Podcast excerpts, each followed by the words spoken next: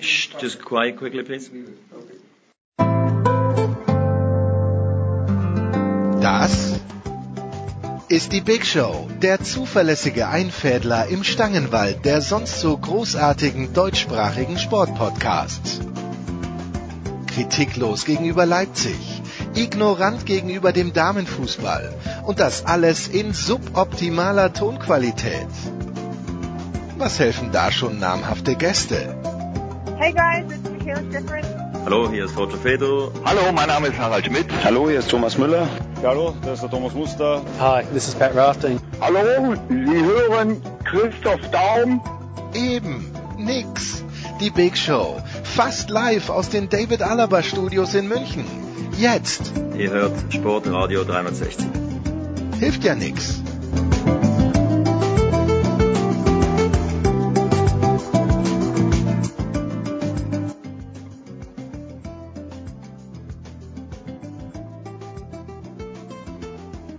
Das ist das Schöne an diesem verrückten Internet. Ich glaube zwar nicht, dass es sich durchsetzen wird, aber man sitzt hier in den einigermaßen warmen David Alaba Studios und weit draußen, obwohl ein unfassbarer Schneefall gerade niedergeht in München, weit draußen erreichen wir hoffnungsvolle junge Menschen, die ihren Weg vielleicht machen werden und sprechen über den Sport. Es ist 2019. Big Show 388, gleich geht's los. Äh, unser Jahresmagazin ist weggegangen wie geschnitten Brot. In der Printversion, ich bin froh drüber, auf der einen Seite schade, aber in der Printversion leider nicht mehr erhältlich. Wer noch eins haben möchte als EPUB, das Charmante ist, äh, wir sind nicht auf die Deutsche Post angewiesen bei dieser Wetterlage, sondern als EPUB kann ich das innerhalb von drei Minuten via V-Transfer verschicken.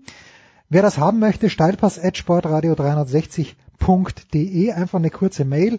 Kostet sieben Euro. Wie gesagt, Versand sofort.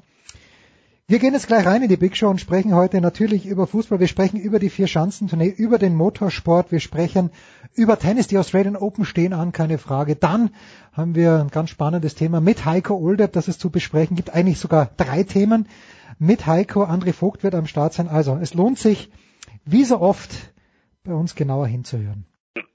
Und es geht los in der Big Show 388 mit Fußball. Ist ja nicht so, als ob nichts los wäre. Der BVB ist noch mal ein kleines Stückchen reicher geworden, aber wir wollen zuerst, vielleicht kommen wir dann noch zum BVB und das aus gutem Grunde. Zuerst wollen wir natürlich über die englische Premier League sprechen. Wir tun das zum einen mit dem Mann, der beim Kicker, ich möchte sagen, dafür verantwortlich ist, nämlich Thomas Böker. Servus Thomas. Hallo, guten Tag. Dann selbstverständlich mit Andreas Renner, der bei der Zone auch die Premier League kommentiert, der heute auch die Doppelschicht fahren wird mit der National Football League. Servus Andreas. Hallo. Und dann natürlich, was heißt natürlich, ich freue mich immer, wenn er am Start ist bei uns, mit Marco Hagemann, der für der Zone unterwegs war in Manchester und darüber sprechen wir gleich. Servus Marco. Guten Tag. Marco, auf der einen Seite beneide ich dich natürlich um das, was du kannst, aber auch um deine Reise nach Manchester. Aber bevor wir in die Spieldetails gehen, Hand aufs Herz, es war arschkalt. Das Foto, das ich von dir gesehen habe, du hast ein kleines bisschen gefroren. Ich hätte dir gerne einen Glühwein rübergeschickt. Auf der Decke wäre schön gewesen. Ja, das war wirklich, das war wirklich arschkalt, das muss man wirklich sagen. Aber also es hätte noch schlimmer kommen können, ähm, wenn, wenn ich mich so an 2009 erinnere, da war ich mal in Dortmund und habe mal minus 12 Grad kommentiert. Also mhm. es gab jetzt keine Minusgrade, aber so, so ein ganz leichter Wind, ähm, dann macht es äh, schon ein bisschen unangenehm. Aber das ist ja mal auf ganz hohem Niveau. Andreas, du hattest doch, Andreas, in der zweiten Liga, da war doch irgendein Stadion, wo du mir erzählt hast, wo so ein Durchzug ist und wo deine Nieren hochgefährdet waren. Ich habe das Stadion vergessen. Also es, es gab es gab äh, zwei in der zweiten Liga, die die besonders windanfällig sind. Das eine äh, ist inzwischen in der dritten Liga, nämlich äh, Betzenberg in Kaiserslautern. Ähm, wenn die, die der, da ist, äh, wenn man da oben auf der Tribüne steht, in links und rechts sind Öffnungen und da fegt der Wind durch und der Wind macht es halt wirklich unangenehm, weil normalerweise, wenn du auf der Tribüne sitzt oder oft, wenn du auf der Tribüne sitzt und da ist ein Dach drüber und das äh, Stadion ist äh, rundum geschlossen, dann ist es vergleichsweise windstill. Also deswegen ist es oft beim Fußball gar nicht so unangenehm, ähm, wie man sich das vorher vorstellt. Aber Kaiserslautern ist übel und in Frankfurt, als das Stadion umgebaut wurde beim FSV, der mittlerweile in der, ja. in der vierten Liga äh, gelandet ist. Äh, da waren dann eine Zeit lang die Kommentatorenplätze auf der Gegentribüne und das war dann äh, oben sowieso ein ganz freier Bereich und da wurde man auch beinahe weggeweht. Tja. Mit der Autobahn im Rücken auch sehr hübsch. Das ist äh, eine... eine ich, ich, ich, erinnere mich noch an, äh, an Wackerburghausen. Das war oh, auch ja. sehr kalt, dieses Stadion, muss man sagen, weil da war alles offen. Ja, und, und, also da, und in Burghausen äh, halt, ne? Und, und in Burghausen, ja. Aber schaut euch das mal an. Von Burghausen nach Manchester, Marco, das Spiel, du hast, äh, das war ein mitreißendes Spiel und ich sage mal so, ein Zentimeter Sadio Mané, dieser eine Schuss ein bisschen weiter rechts äh, aus seiner Sicht und äh, die ganze Sache geht anders aus, ja. Äh, hast du trotzdem einen verdienten Sieger gesehen bei diesem 2 zu 1? Ja, also jetzt nicht hochverdient. Ne? Also ich habe ähm, ich habe ja nach dem Spiel auch gesagt, oder vor, nach dem Spiel, äh, auch, ja doch nach dem Abpfiff, äh, dass es, sagen wir mal, knapp leicht verdient ist ähm, von Manchester City, dass sie da 2-1 gewonnen haben, weil sie ja doch so ein, so ein Stück weit vielleicht mehr ja, mehr Enthusiasmus, mehr Leidenschaft, ähm, mehr, mehr Physis noch gezeigt haben ähm, als Liverpool. Natürlich das Quäntchen Glück hatten, so ein bisschen auf ihrer Seite ist auch klar. Aber sie haben ähm, enorm investiert. Ich fand zum Beispiel spielerisch ja nicht auf einem spektakulären Niveau, aber gerade was so die Physis angeht äh, und die Intensität, ähm, war das schon wirklich ein herausragendes Spiel, das muss man schon ganz klar sagen. Und deswegen war es, weil, weil Man City so ein Mühe stärker war, genauso bei diesen Komponenten, ähm, war es leicht verdient. Das muss man schon sagen. Thomas, du bist weißt der, ja, ja. Wenn, wenn ich da kurz äh, noch was unterstreichen darf, der entscheidende Punkt bei diesem Spiel ist ja, was Markus gesagt, äh, äh, was Marco sorry gesagt hat, ähm, dass ähm, dass Manchester City dieses physische Spiel gewonnen hat und physisch mehr eingebracht hat als Liverpool. Und das ist ja genau das, was man, wo man über Manchester City immer gesagt hat, also in dem Bereich sind die defizitär und das waren sie in dem Spiel halt nicht. Also ich glaube, das war schon auch ein wichtiges Signal. Thomas, inwieweit ich äh, habe Pep Guardiola in drei Jahren München sehr genau beobachtet. Kommt das eigentlich öfter vor, dass er so emotional ist? Der knallt da, ich glaube ein Handtuch war oder was ein Pull, ich weiß gar nicht, was in den Boden geknallt hat. Aber Pep Guardiola kam mir sehr animiert vor, Thomas. Ja, so war er eigentlich schon immer. Also ähm, er hat ja auch die Angewohnheit, seine Mannschaft beim Stand von 4 zu 0 noch weiter zum 5 zu 0 nach vorne zu treiben. Und gerade in dem Spiel wusste er natürlich auch, um was es geht. Wenn Liverpool gewonnen hätte, wäre City quasi weg vom Fenster gewesen. Äh, das wusste er auch natürlich um die Bedeutung. Auch ein Unentschieden wäre natürlich für Liverpool ein weitaus größerer Erfolg gewesen als für City. Dementsprechend war er da unter Strom und hat sich dann in einigen Szenen ähm, aufgeregt, als er sich da ähm, ungerecht behandelt fühlte bei einigen Zweikämpfen und deswegen ist er da so aus sich herausgegangen. Aber ähm, ich, ich finde auch, wie, wie Andreas, dass, dass City eben in dem Spiel eine einen, ein anderes, ein neues Gesicht gezeigt hat, nämlich dass sie durchaus auch leidensfähig sind. Normalerweise leiden die Gegner, wenn, der, wenn sie den Ball hinterherlaufen müssen, den City da äh, von rechts nach links und von oben nach unten passt. Und in dem Fall war es eben so, dass sie äh, bereit waren, dieses Spiel von Liverpool, das laufintensive Spiel anzunehmen, dagegen zu halten. Und ähm, dann entsprechend auch ähm, sind sie dann ähm, dafür belohnt worden. Letztlich war es natürlich äh, war ein knapper Sieg, das, das Siegtor ist auch etwas glücklich zustande gekommen, ähm, aber natürlich die eine Szene, als der Ball da um, ich glaube, elf Millimeter oder was nicht komplett hinter der Linie war. Aber ähm, letztlich ähm, mit ihrer Leidenschaft äh, hatten sie sich den Sieg dann auch verdient. Und für die Liga ist es natürlich auch schön, dass es da jetzt äh, weiter spannend bleibt. Marco, da wird aber ein Mann die Hand heben und sagen, nee, nee, die Spannung brauche ich gar nicht. Jürgen Klopp, du hast, äh, glaube ich, die Pressekonferenz davor schon mit angeschaut. Ist äh, Jürgen Klopp dann, wie ist denn der da so nach einem, äh, nach einem Spiel? Er ist natürlich jetzt seit 100 Jahren dabei in diesem Geschäft, er ist ein sehr eloquenter Mensch, aber hast du da ein bisschen Niedergeschlagenheit bemerkt? War er angefressen? Ähm, also nach dem Spiel habe ich ihn jetzt gar nicht so ähm, mehr, mehr gesehen, auch bei der Pressekonferenz nicht, weil ich nicht da war. Aber ich habe ja einen Tag da, da drauf ähm, mit seinem mit seinem Co-Trainer mhm. ähm, für, für den Kicker, ähm, so einem Kicker TV Spezial gesprochen. Nein, das ist auch keine Niedergeschlagenheit. Also das war übrigens auch allen vorher klar. Ich meine, wir haben da den 3. Januar geschrieben. Ähm, dass du natürlich bei Manchester City im Übrigen verlieren kannst, ähm, ist egal wie, ob das jetzt über die Physis gekommen ist oder über das Spielerische. Ich glaube, das dürfte jedem klar sein, jetzt mal im Etihad ähm, auch einen Punkt zu holen, ähm, ist schon Erfolg. Das, das, das weiß er auch, ja. Und das, das wissen auch alle in Liverpool. Ähm, das, da, da tun sich einige Mannschaften sehr schwer und äh, da wird, da wird Schalke auch seine Erfahrungen noch machen. Und Hoffenheim hat das zum Beispiel auch gemacht in der Liga. Also das, das, da ist keine Spur von Niedergeschlagenheit. Das war jetzt so ein Tag, wo du, wo alles so eng beisammen war. Ähm, wir haben ja auch Duelle gesehen zwischen diesen beiden, die ganz anders verlaufen sind. Also ich, ich finde, dass, dass Jürgen Klopp auch recht hat, dass er gesagt hat, dass alle bisherigen Duelle jetzt so in der Vergangenheit Champions League oder vergangener Saison in Enfield ähm, eine ganz andere, ganz andere, ganz anderen Spielertypus hatte. Ähm, das war wieder so eine ja, so ein neues Gesicht in diesem Duell. Wir haben jetzt über, über Manchester City gesprochen, dass sie ja so alles so reingeschmissen haben, als wäre es ein Pokalspiel und als ginge es jetzt vielleicht da schon um die Meisterschaft und danach wird die Meisterschaft entschieden. Ähm, also die wissen immer, also die haben ja im Grunde genommen haben sie zwar dieses Spiel verloren, aber äh, sie haben ja die Tabellenspitze nicht verloren. Also es sind immer noch vier Punkte, denn die muss, muss Manchester City weiterhin aufholen. Ähm, darf sich da auch nichts leisten. Ähm, also da sehe ich jetzt keinen Grund ähm, ähm, bei Jürgen Klopp und auch generell nicht, dass das Liverpool jetzt sagen muss, oh oh, ähm, jetzt jetzt wird's jetzt jetzt ganz äh, haarsträubend und äh, jetzt haben wir unsere Form verloren oder so. Also das das ist überhaupt nicht der Fall. Die waren mit ihrer eigenen Leistung ähm, ja, waren die schon, waren die schon einverstanden. Das hat Pete Kravitz auch gesagt. Ähm, der Mannschaft kann man jetzt nicht wie viel vorwerfen. Also du hast einen Pfostenschuss, du hast dieses, ja, Ding, was schon Stones da gerade noch so von der Linie kratzt. Also von dem her ähm, ist, ist ja nichts, ist ja nichts Großartiges passiert, außer dass der Vorsprung äh, von sieben auf vier äh, gegangen ist. Ähm, nicht mehr, nicht weniger. Was Thomas hat sich Nico Kovac gedacht, als er dieses Spiel gesehen. Ich weiß nicht, was sich Nico Kovac davor gedacht hat, aber ich, was du es oder was Sven heißt, der hier 2000 äh, Barcelona 2009 aufs Tableau gebracht hat. So lange ist das schon her vor Weihnachten. Ich glaube, du warst eher optimistisch und Sven war pessimistisch. Darf man als Bayern-Fan ein bisschen optimistischer sein nach diesem Spiel?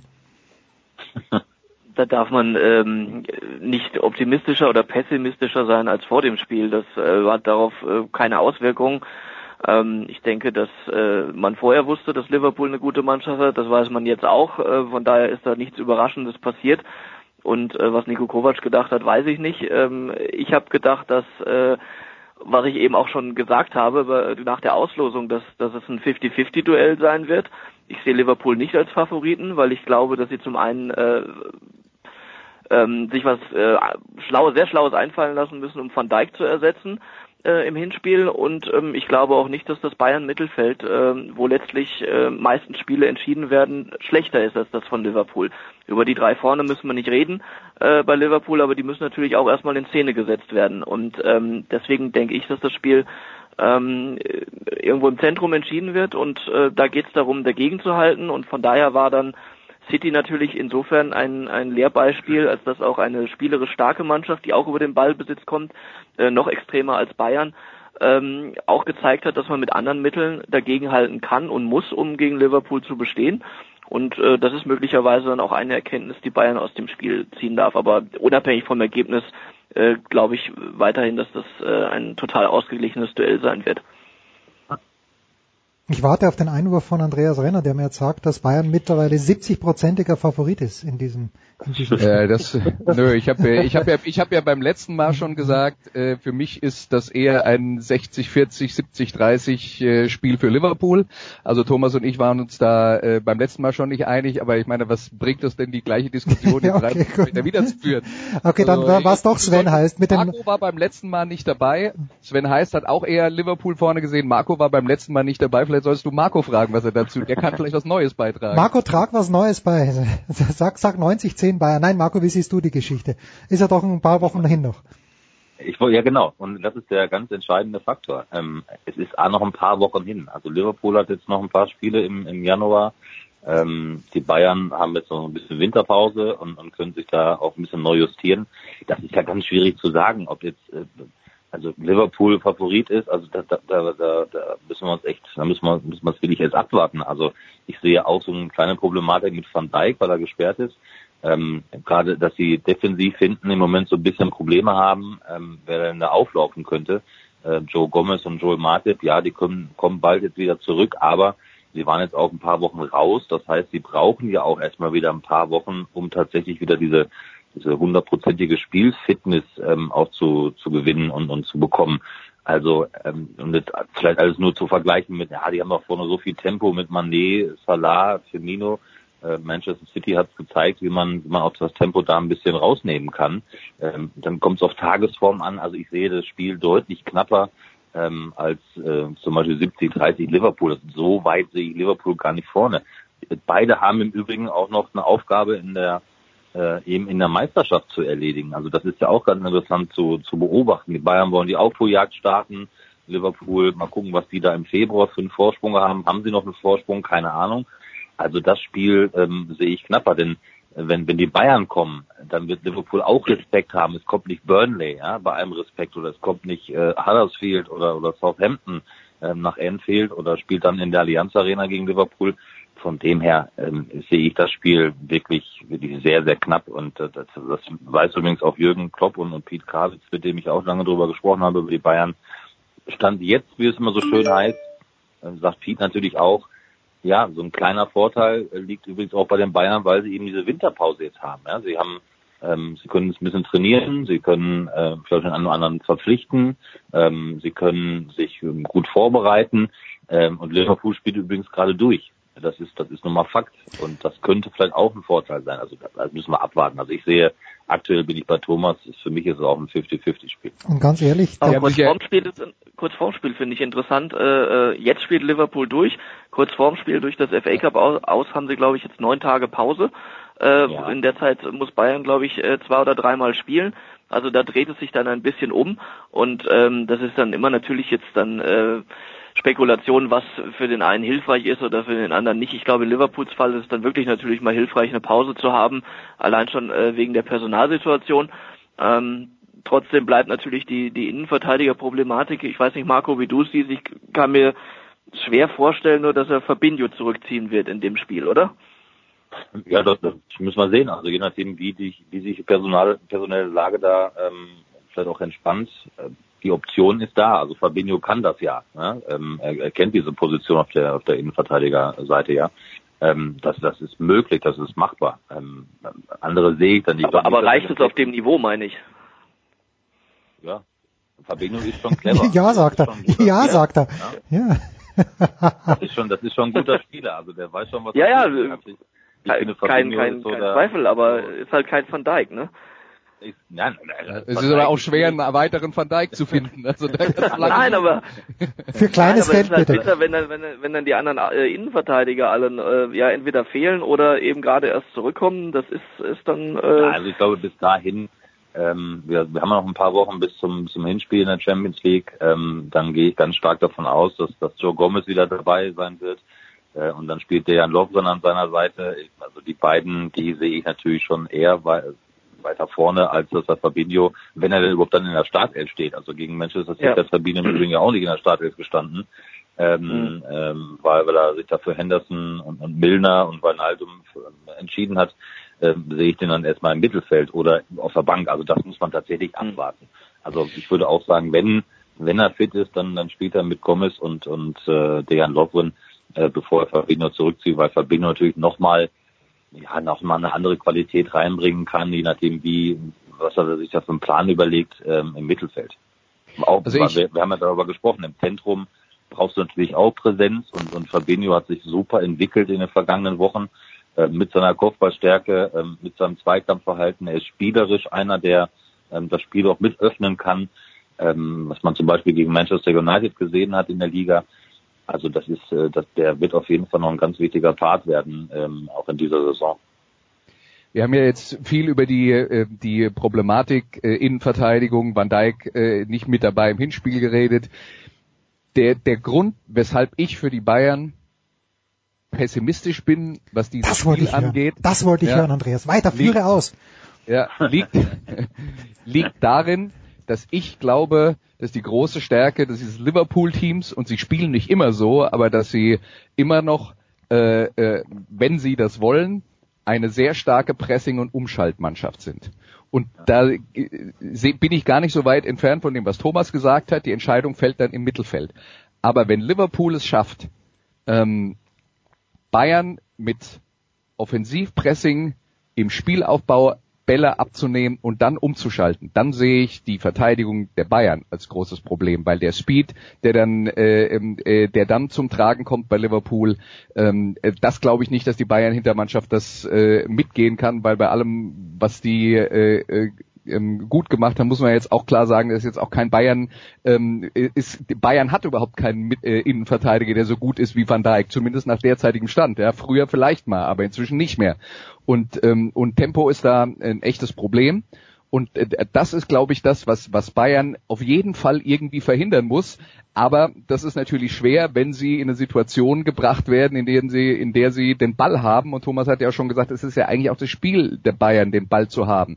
Aber solche Mannschaften sind genau, sind genau das, was Liverpool ähm, sehr häufig aggressiv anläuft und dann mit Umschaltbewegungen ähm, äh, dann, dann zum Erfolg kommt. Das war übrigens auch das Rezept gegen äh, Man City äh, äh, letzte Saison in der Champions League im Hinspiel, ähm, wo sie, äh, wo sie sehr schnell, sehr deutlich in Führung gegangen sind.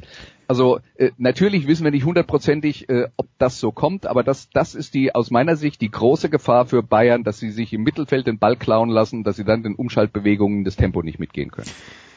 Kurze Pause, Herrschaften. Und dann, äh, ich muss mich versuchen zu sammeln in der Pause, denn Raphael Honigstein hat uns irgendwann mal was erzählt. Alle drei England-Experten wissen natürlich, wovon ich spreche, wenn ich dann davon spreche. Ich habe aber den Fachbegriff vergessen. Was für ein Cliffhanger. Pause.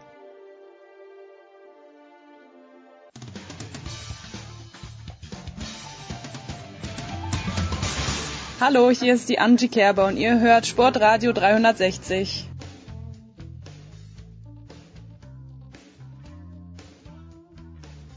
Ah, ist das schön. Es geht weiter in der Big Show 388 mit Fußball präsentiert von bet365.com. Da kann man auch im Jahr 2019 ein Konto öffnen und einen Einzahlungsbonus von bis zu 100 Euro bekommen bei Euro, bitte.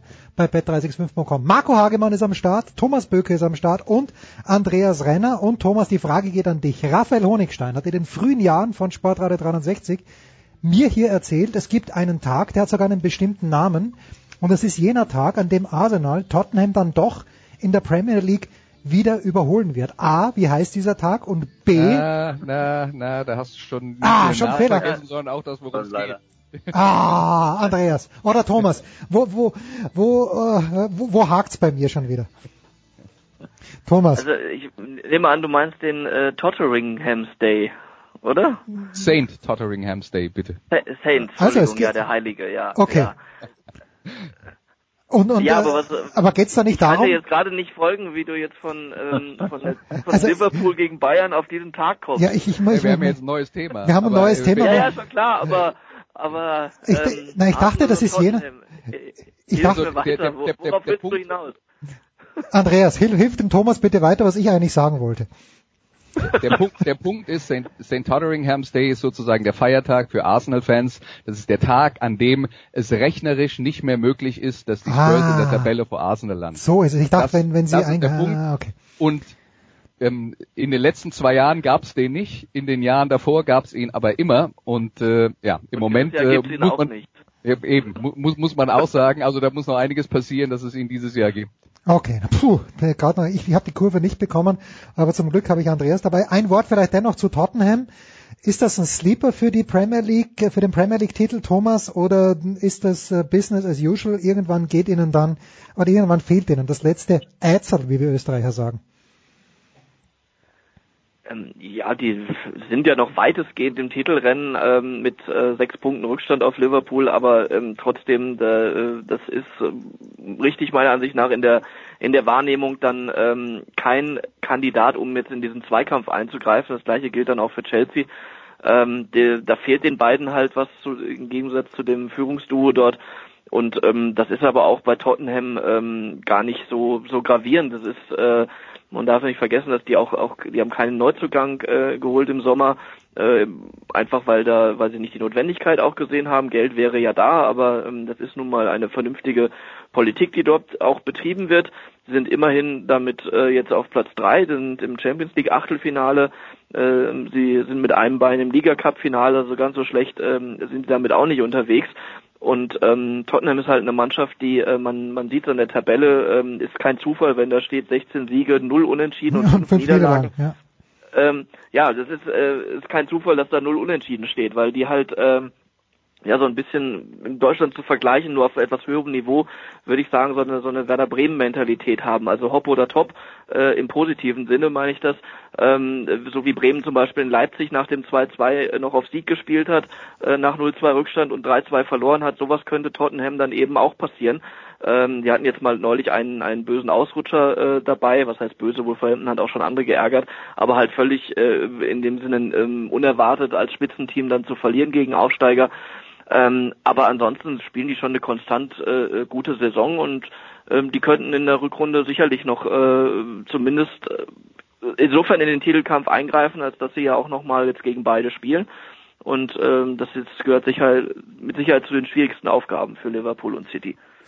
Eine Frage noch an den Marco, weil du in Manchester warst. Ich habe vor äh, drei, vier Tagen, vielleicht auch schon ein bisschen länger her, in einer österreichischen Zeitung gelesen, angeblich, angeblich Marco Rose Kandidat für Chefcoach-Position bei Manchester United. Hat in irgendeiner Gazette in Manchester, ist da der Name Marco Rose gefallen. Ich weiß, du hast jede einzelne Tageszeitung von vorne bis hinten durchgeblättert. Ich kann es mir, ich kann es mir nicht vorstellen. Ähm, okay. Da, da wären natürlich, da wären natürlich viele Namen ähm, bei Manchester United auch gehandelt. Wir hatten ja auch das, das große Vergnügen mit einem wirklich großartigen und sehr fachkundigen Taxifahrer vom Manchester nach Liverpool zu fahren. Der Manchester United Fan, ähm, also übrigens schon seit, was hat er erzählt, aber 45 Jahren ist oder so. Also der, der wusste schon sehr Bescheid ähm, über United, der auch witzigerweise gesagt hat, na, für wen ist er denn heute? Für Liverpool oder Manchester City, da meinte er ja, auch wenn es ihm schwerfällt für Manchester City, weil eins darf nicht passieren, dass Liverpool A dieses Spiel gewinnt und bei weitem nicht Meister werden darf. ähm, da merkt man immer noch die, das ist nochmal die größte Rivalität, äh, die es dann doch gibt auf der Insel, die merkt man doch schon sehr. Ähm, ich glaube, ich glaube, dass Ole Gunnar Solskjaer da ganz gute Karten hat, wenn er nämlich so weitermacht, ähm, auch langfristig bei, bei Manchester United zu bleiben, ähm, weil er das ganz gut moderiert gerade, wie ich finde. Ähm, er ist ein United oder er war ein United-Spieler, er kennt da vieles, er macht das echt clever, also natürlich ganz anders als Jose Mourinho, aber jeder ist anders als Jose Mourinho. Ähm, und Marco Rose, ich, das, das wäre, glaube ich, für Bisschen Marco viel, Rose, oder? ich schätze ihn total, aber viel zu früh. Also Mhm. ähm, ich glaube, dass Marco Rose auch dann, wenn er auch Richtung Bundesliga tendiert und ähm, ich finde zum Beispiel Hoffenheim, das wird ja auch immer wieder ähm, geschrieben und kolportiert, finde ich da eigentlich gar keine schlechte Adresse, ähm, weil, weil Hoffenheim schon so auf Füßen gestellt worden ist, die die der Philosophie von Marco Rose eigentlich ganz, ganz nahe kommen. Das, was er auch schon in Salzburg jetzt spielt mit seiner Mannschaft. Also ich glaube, das ist eher so ein Schritt für, für Marco Rose, äh, den zu tätigen, äh, jetzt von Salzburg dann in die Bundesliga. Ähm, ich glaube, dass, dass, dass er da echt eine gute Zukunft auch hat als Trainer, ähm, weil er ja, weil er auch ein Typ ist, weil er, ähm, wenn man ihn mal gehört hat, wie er auf Pressekonferenzen spricht oder generell mal so in Interviews, das ist das ist mal erfrischend, ja, da sind jetzt keine Standardfloskeln dabei. Ähm, ist ein sehr zugänglicher äh, Mensch und äh, ich glaube, da wäre Manchester United ein ja noch ein zu zu groß, also viel zu großer Verein, ähm, der natürlich noch mit ganz anderen Ansprüchen daherkommt, ähm, als zum Beispiel dann die TSG Hoffenheim bei allem Respekt, die wollen natürlich auch Champions League spielen, aber ihr wisst, was ich meine. Ich glaube, der Schritt käme, der käme noch ein bisschen zu früh, deswegen kann ich mir nicht vorstellen, dass Marco Rose da wirklich ernsthafter Kandidat ist.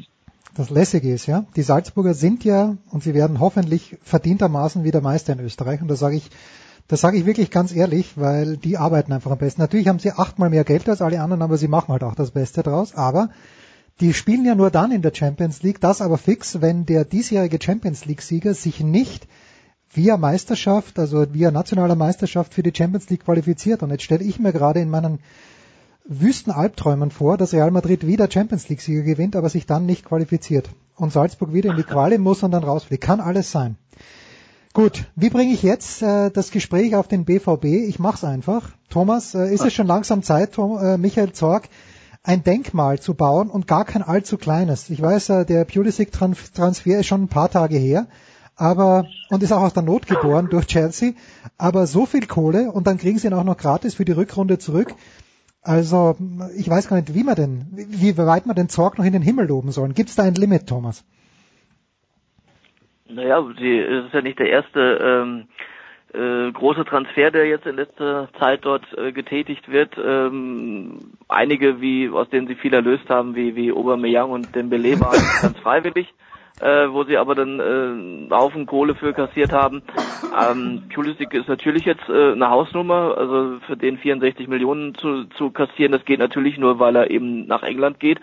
Ähm, und wenn man berücksichtigt vor allem, dass er noch nicht mal Stammspieler ist in Dortmund, ähm, ja, von daher äh, transfertechnisch natürlich alles richtig gemacht, jetzt im ersten Schritt. Der zweite wird sein, ähm, und das ist natürlich dann auch nicht so, so einfach, weil sie äh, ja ein, ein, eine klare Linie haben, einen klaren Weg verfolgen mit, mit jungen Spielern, ähm, äh, ihren Umbruch da schon sehr weit fortgeschritten haben und im Moment sehr erfolgreich sind. Und dann ist aber natürlich die Erwartungshaltung, wenn man so viel Geld einnimmt, das auch entsprechend dann wieder zu äh, reinvestieren. Und dann ist die Frage, äh, welche Superstars, ähm, oder da gibt es einige Superstars, die man dafür holen kann, aber passen die dann auch überhaupt da rein äh, in das ganze Gefüge? Und ähm, das wird dann im, im Einkauf äh, sicherlich noch spannender werden als jetzt im Verkauf das Ganze. Ja, aber Spannend ist übrigens ist gerade so ein Wort äh, von Thomas Superstars. Ich bin echt Ja, ja, ja, ja, ja. Ich, ich wollte gerade fragen. ja, also also da reichen, da reichen dann auch keine 64 Millionen für Superstars. Also ich weiß nicht, was du mit Superstars meinst. meinst. Also der letzte. Naja, was heißt Superstars? Nein, also Ronaldo kriegen sie dafür nicht. Nein, das ist richtig. Aber aber für 64 Millionen kriegt man schon den einen oder anderen äh, Stammspieler, würde ich sagen, auch äh, aus dem aus dem obersten Regal oder fast obersten Regal, was Pulisic eben nicht war. Das das wollte ich damit sagen. Also man man muss man kann sich mit dem Geld eine Stufe über Pulisic bedienen und die Frage ist aber eben ähm, ob das dann oder wer das sein wird und wer dann in die Mannschaft passt. Also naja, die Frage wird ja sein, ob du, ob du deine 64 Millionen in einen Spieler reinvestierst ähm, oder ist es nicht vielleicht auch cleverer und das zeigt ja durchaus ähm, das Scouting ähm, bei Borussia Dortmund aus oder auch Michael Zorc, der da letztendlich die Entscheidung trifft, auch aus in den vergangenen Jahren vielleicht auch auf das, das Geld auf zwei, drei Spieler ähm, zu verteilen ähm, gut, dann kriegst du dann natürlich nicht das ganz oberste Regal, aber mit der mit dem nächsten, es kann immer was schiefgehen. Übrigens ist bei Michael Zorg jetzt nicht alles, äh, seitdem er im Amt ist, auch hundertprozentig aufgegangen mit Transfers. Also da gab es einige, da uiuiui, ähm, Schürle. erinnern wir uns gar nicht mehr. Ja. Also genau, André Schürle ist sicherlich so, so ein Beispiel, der sehr viel Geld gekostet hat. Ähm, ich, ich glaube, da war Michael Zorg auch schon im Amt. Ich erinnere mich an Viktor Ikpeba. Also das sind, also nur mal so zwei zu nennen äh, die jetzt nicht funktioniert haben. Also ähm, das darf man nicht vergessen. Er macht aber durch insgesamt eine herausragende Arbeit. Ich glaube, dass, die 64 Millionen plus natürlich noch ein bisschen, was sie auf ihrem Konto haben, ich glaube, cleverer ist, ähm, auf zwei, drei zu verteilen. Hazard wird, wenn, wenn sie daran interessiert sind, auch teuer werden, ähm, als, glaube ich, in einen Spieler das eins zu eins zu reinvestieren. Das kann ich mir, das kann ich mir nicht vorstellen, dass das Borussia Dortmund das tut. Nein, das glaube ich auch nicht unbedingt. Aber die Sache ist natürlich, äh, wenn sie es auf zwei, drei Spieler verteilen und du sagst richtig 64 plus, da ist noch ein bisschen mehr vorhanden wahrscheinlich, äh, was man investieren könnte. Ähm, da muss man auch wieder einige Spieler abgeben und und ähm, da ist ja natürlich gibt jetzt gerade ein paar unzufriedene äh, Kagawa und so weiter, ähm, die aber jetzt vielleicht auch schon kurzfristig gehen äh, oder vielleicht dann zur nächsten Saison Weigel. Aber äh, was ich meine ist, äh, dieser Kader äh, schreit ja nicht unbedingt im Moment nach, nach Verstärkungen und Investitionen.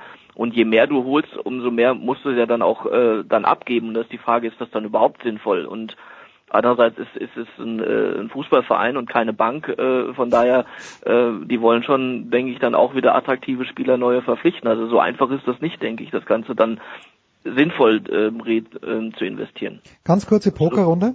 Ich, ich gehe all in und ich sag, der letzte Superstar, den Borussia Dortmund wirklich Superstar, wo ich sage, okay, Wahnsinn, hätte ich nicht gedacht, den Borussia Dortmund engagiert hat, war Marcio Amoroso. Das ist da doch schon ein paar Tage her. Andreas, kontere mein All-In mit Amoroso.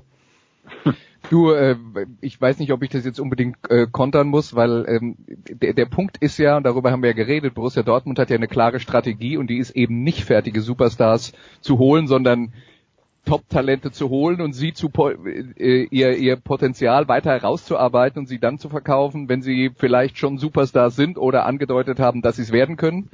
Ich würde jetzt mal in die letzte Kategorie, würde ich jetzt mal Pulisic einsortieren. In die erste Kategorie vielleicht dann doch auch schon Aubameyang, Young, der jetzt, äh, ich habe äh, gar nicht überprüft, ob er das noch ist, aber in der Premier League Torschützenliste äh, ganz vorne liegt. Ich weiß nicht, ob er noch Erster ist, ähm, aber äh, tut auch nichts zur Sache. Aber äh, das ist der, der, der Weg von Borussia Dortmund und deswegen ist ja auch gar nicht nötig, einen Spieler für 64 Millionen zu, zu kaufen, sondern es geht darum, einen äh, Stall von fünf, sechs, sieben äh, starken Offensivkräften zu haben, die im Flügel und der Spitze spielen können und die äh, dieses Entwicklungspotenzial haben und in Dortmund so gefördert werden, dass sie das äh, eben möglichst gut, ähm, möglichst gut ähm, äh, dann auch äh, aus sich rausholen.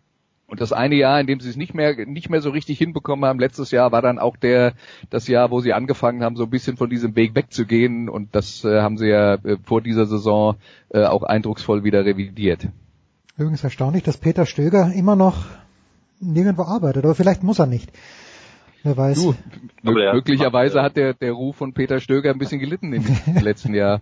Also, Marco, Marco du hattest ich glaube, der, ja, ich glaube, der nimmt sich ähm, äh, gerechtfertigterweise mal ein Jahr Pause. Ich glaube schon, dass Peter Stöger wieder runterkommen wird, aber ähm, ich glaube, nach FC und Borussia Dortmund ähm, ist es ihm auch mal zu gönnen, dass er auch mal sagt, komm, ich mache jetzt mal ein Jahr nix.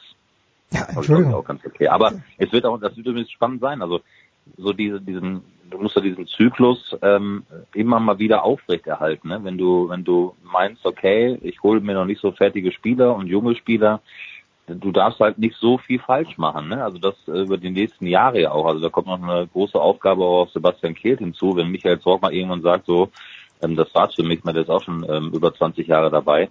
Ähm, das ist ein spannender Weg, immer wieder diese Mannschaft ja auch alle vielleicht drei, vier Jahre schon zu verändern. Du brauchst natürlich ähm, auch mal irgendwann die Garantie, dass du, äh, Garantie hast du natürlich nie in deinem Leben, aber ähm, du brauchst natürlich auch einen gewissen Stamm, der dann doch ähm, vielleicht dann eben auch mal bleibt. Ne? Auch wenn du als 18-Jähriger da angefangen hast, vielleicht kommt mal wieder was aus der Jugend hoch, ähm, dass die auch sagen, okay, ich, ich bleibe bei Borussia Dortmund, ähm, übrigens auch über meinen meinem 25., und 26. Lebensjahr hinaus, weil ähm, alle vielleicht drei, vier Jahre die Mannschaft wieder neu aufzustellen, ähm, mit mit jungen Spielern, entwicklungsfähigen Spielern, ähm, das ist das ist nicht so einfach. Ne? Das das darf man natürlich auch alles nicht unterschätzen. Bei all dem Gewinn, den man möglicherweise generiert ähm, durch Verkäufe wie jetzt Pulisic oder wie möglicherweise irgendwann auch Sancho, wenn er so weitermacht, das muss man auch mal abwarten. Also der Junge spielt jetzt mal eine konstante Saison. Mal gucken, was dann in der kommenden Saison so passiert oder erstmal schon mal schauen, was jetzt in der Rückrunde passiert. Also das ist schon nicht so nicht so einfach, diese Philosophie tatsächlich auch über über die nächsten Jahre aufrechtzuerhalten. Das muss man auch mal ganz klar sagen.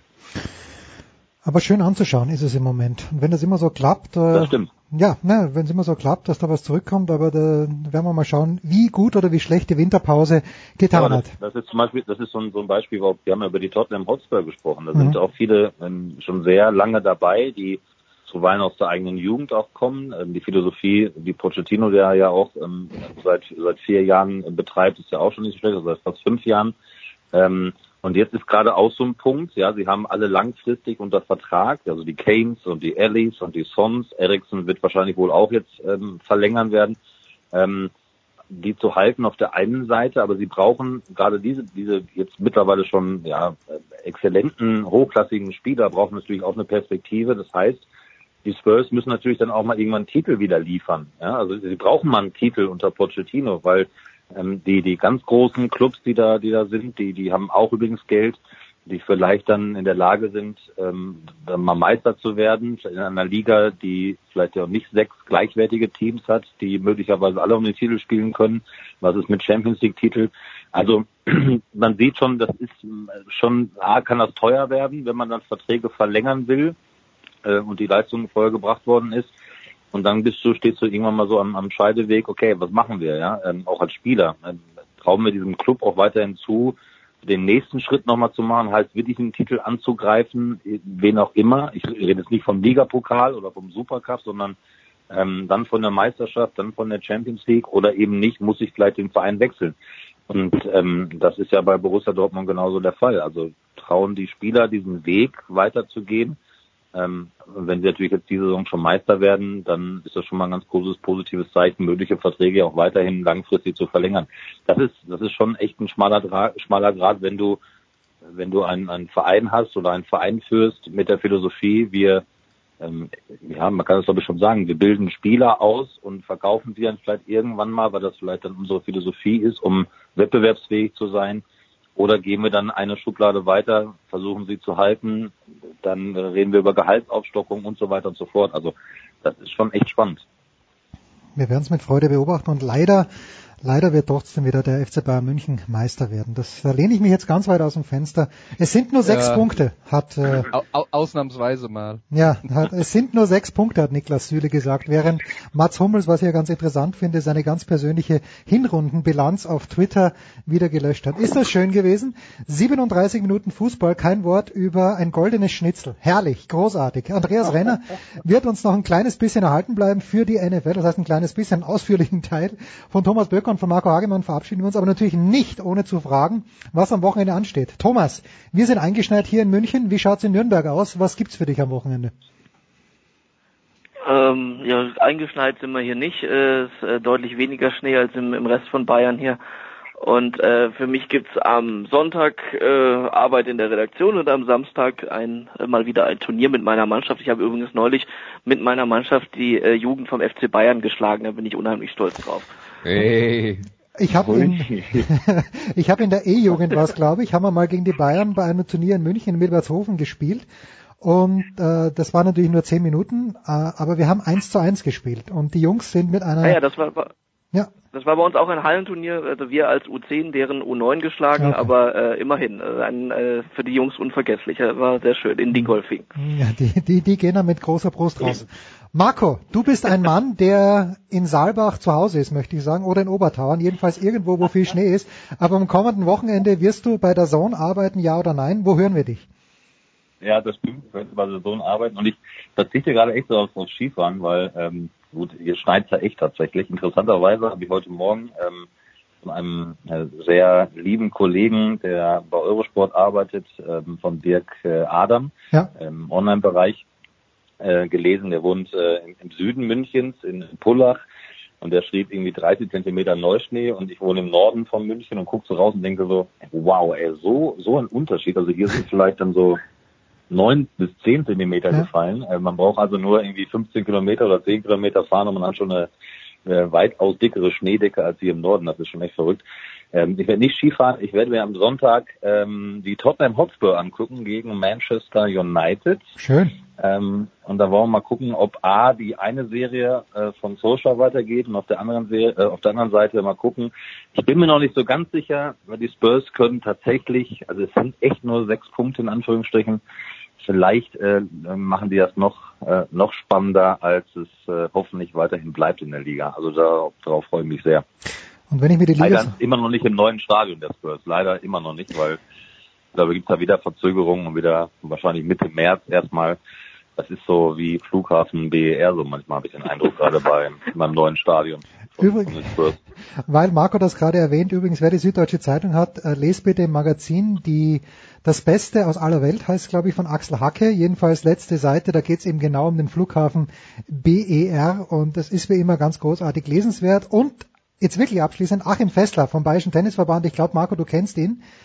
Der, der, dessen Bruder ist Architekt und dessen, äh, dieses Büro, das hat das Stadion von Tottenham mitgebaut oder wenn nicht, wenn nicht sogar ganz äh, selbst durchkonzipiert und Achim war während der ATP Finals schon im Stadion und der ist zurückgekommen und ich habe mir gedacht, warum glänzt sein Gesicht so? Er hat ge ge gelächelt wie ein Hutschpferd, das muss fantastisch sein. Aber es ist halt noch nicht fertig. Ja, so geht's Klaus Wobereit auch, wenn er über den bald eröffnen zu eröffnenden Flughafen Berlin stolziert. Andreas, du schnaufst im Hintergrund. nee, ich, ich lache. Äh, Okay, gut. Das war's. Mit dem Fußball. Danke Marco, danke Thomas. Andreas bleibt noch ein Sehr bisschen gerne. bei uns.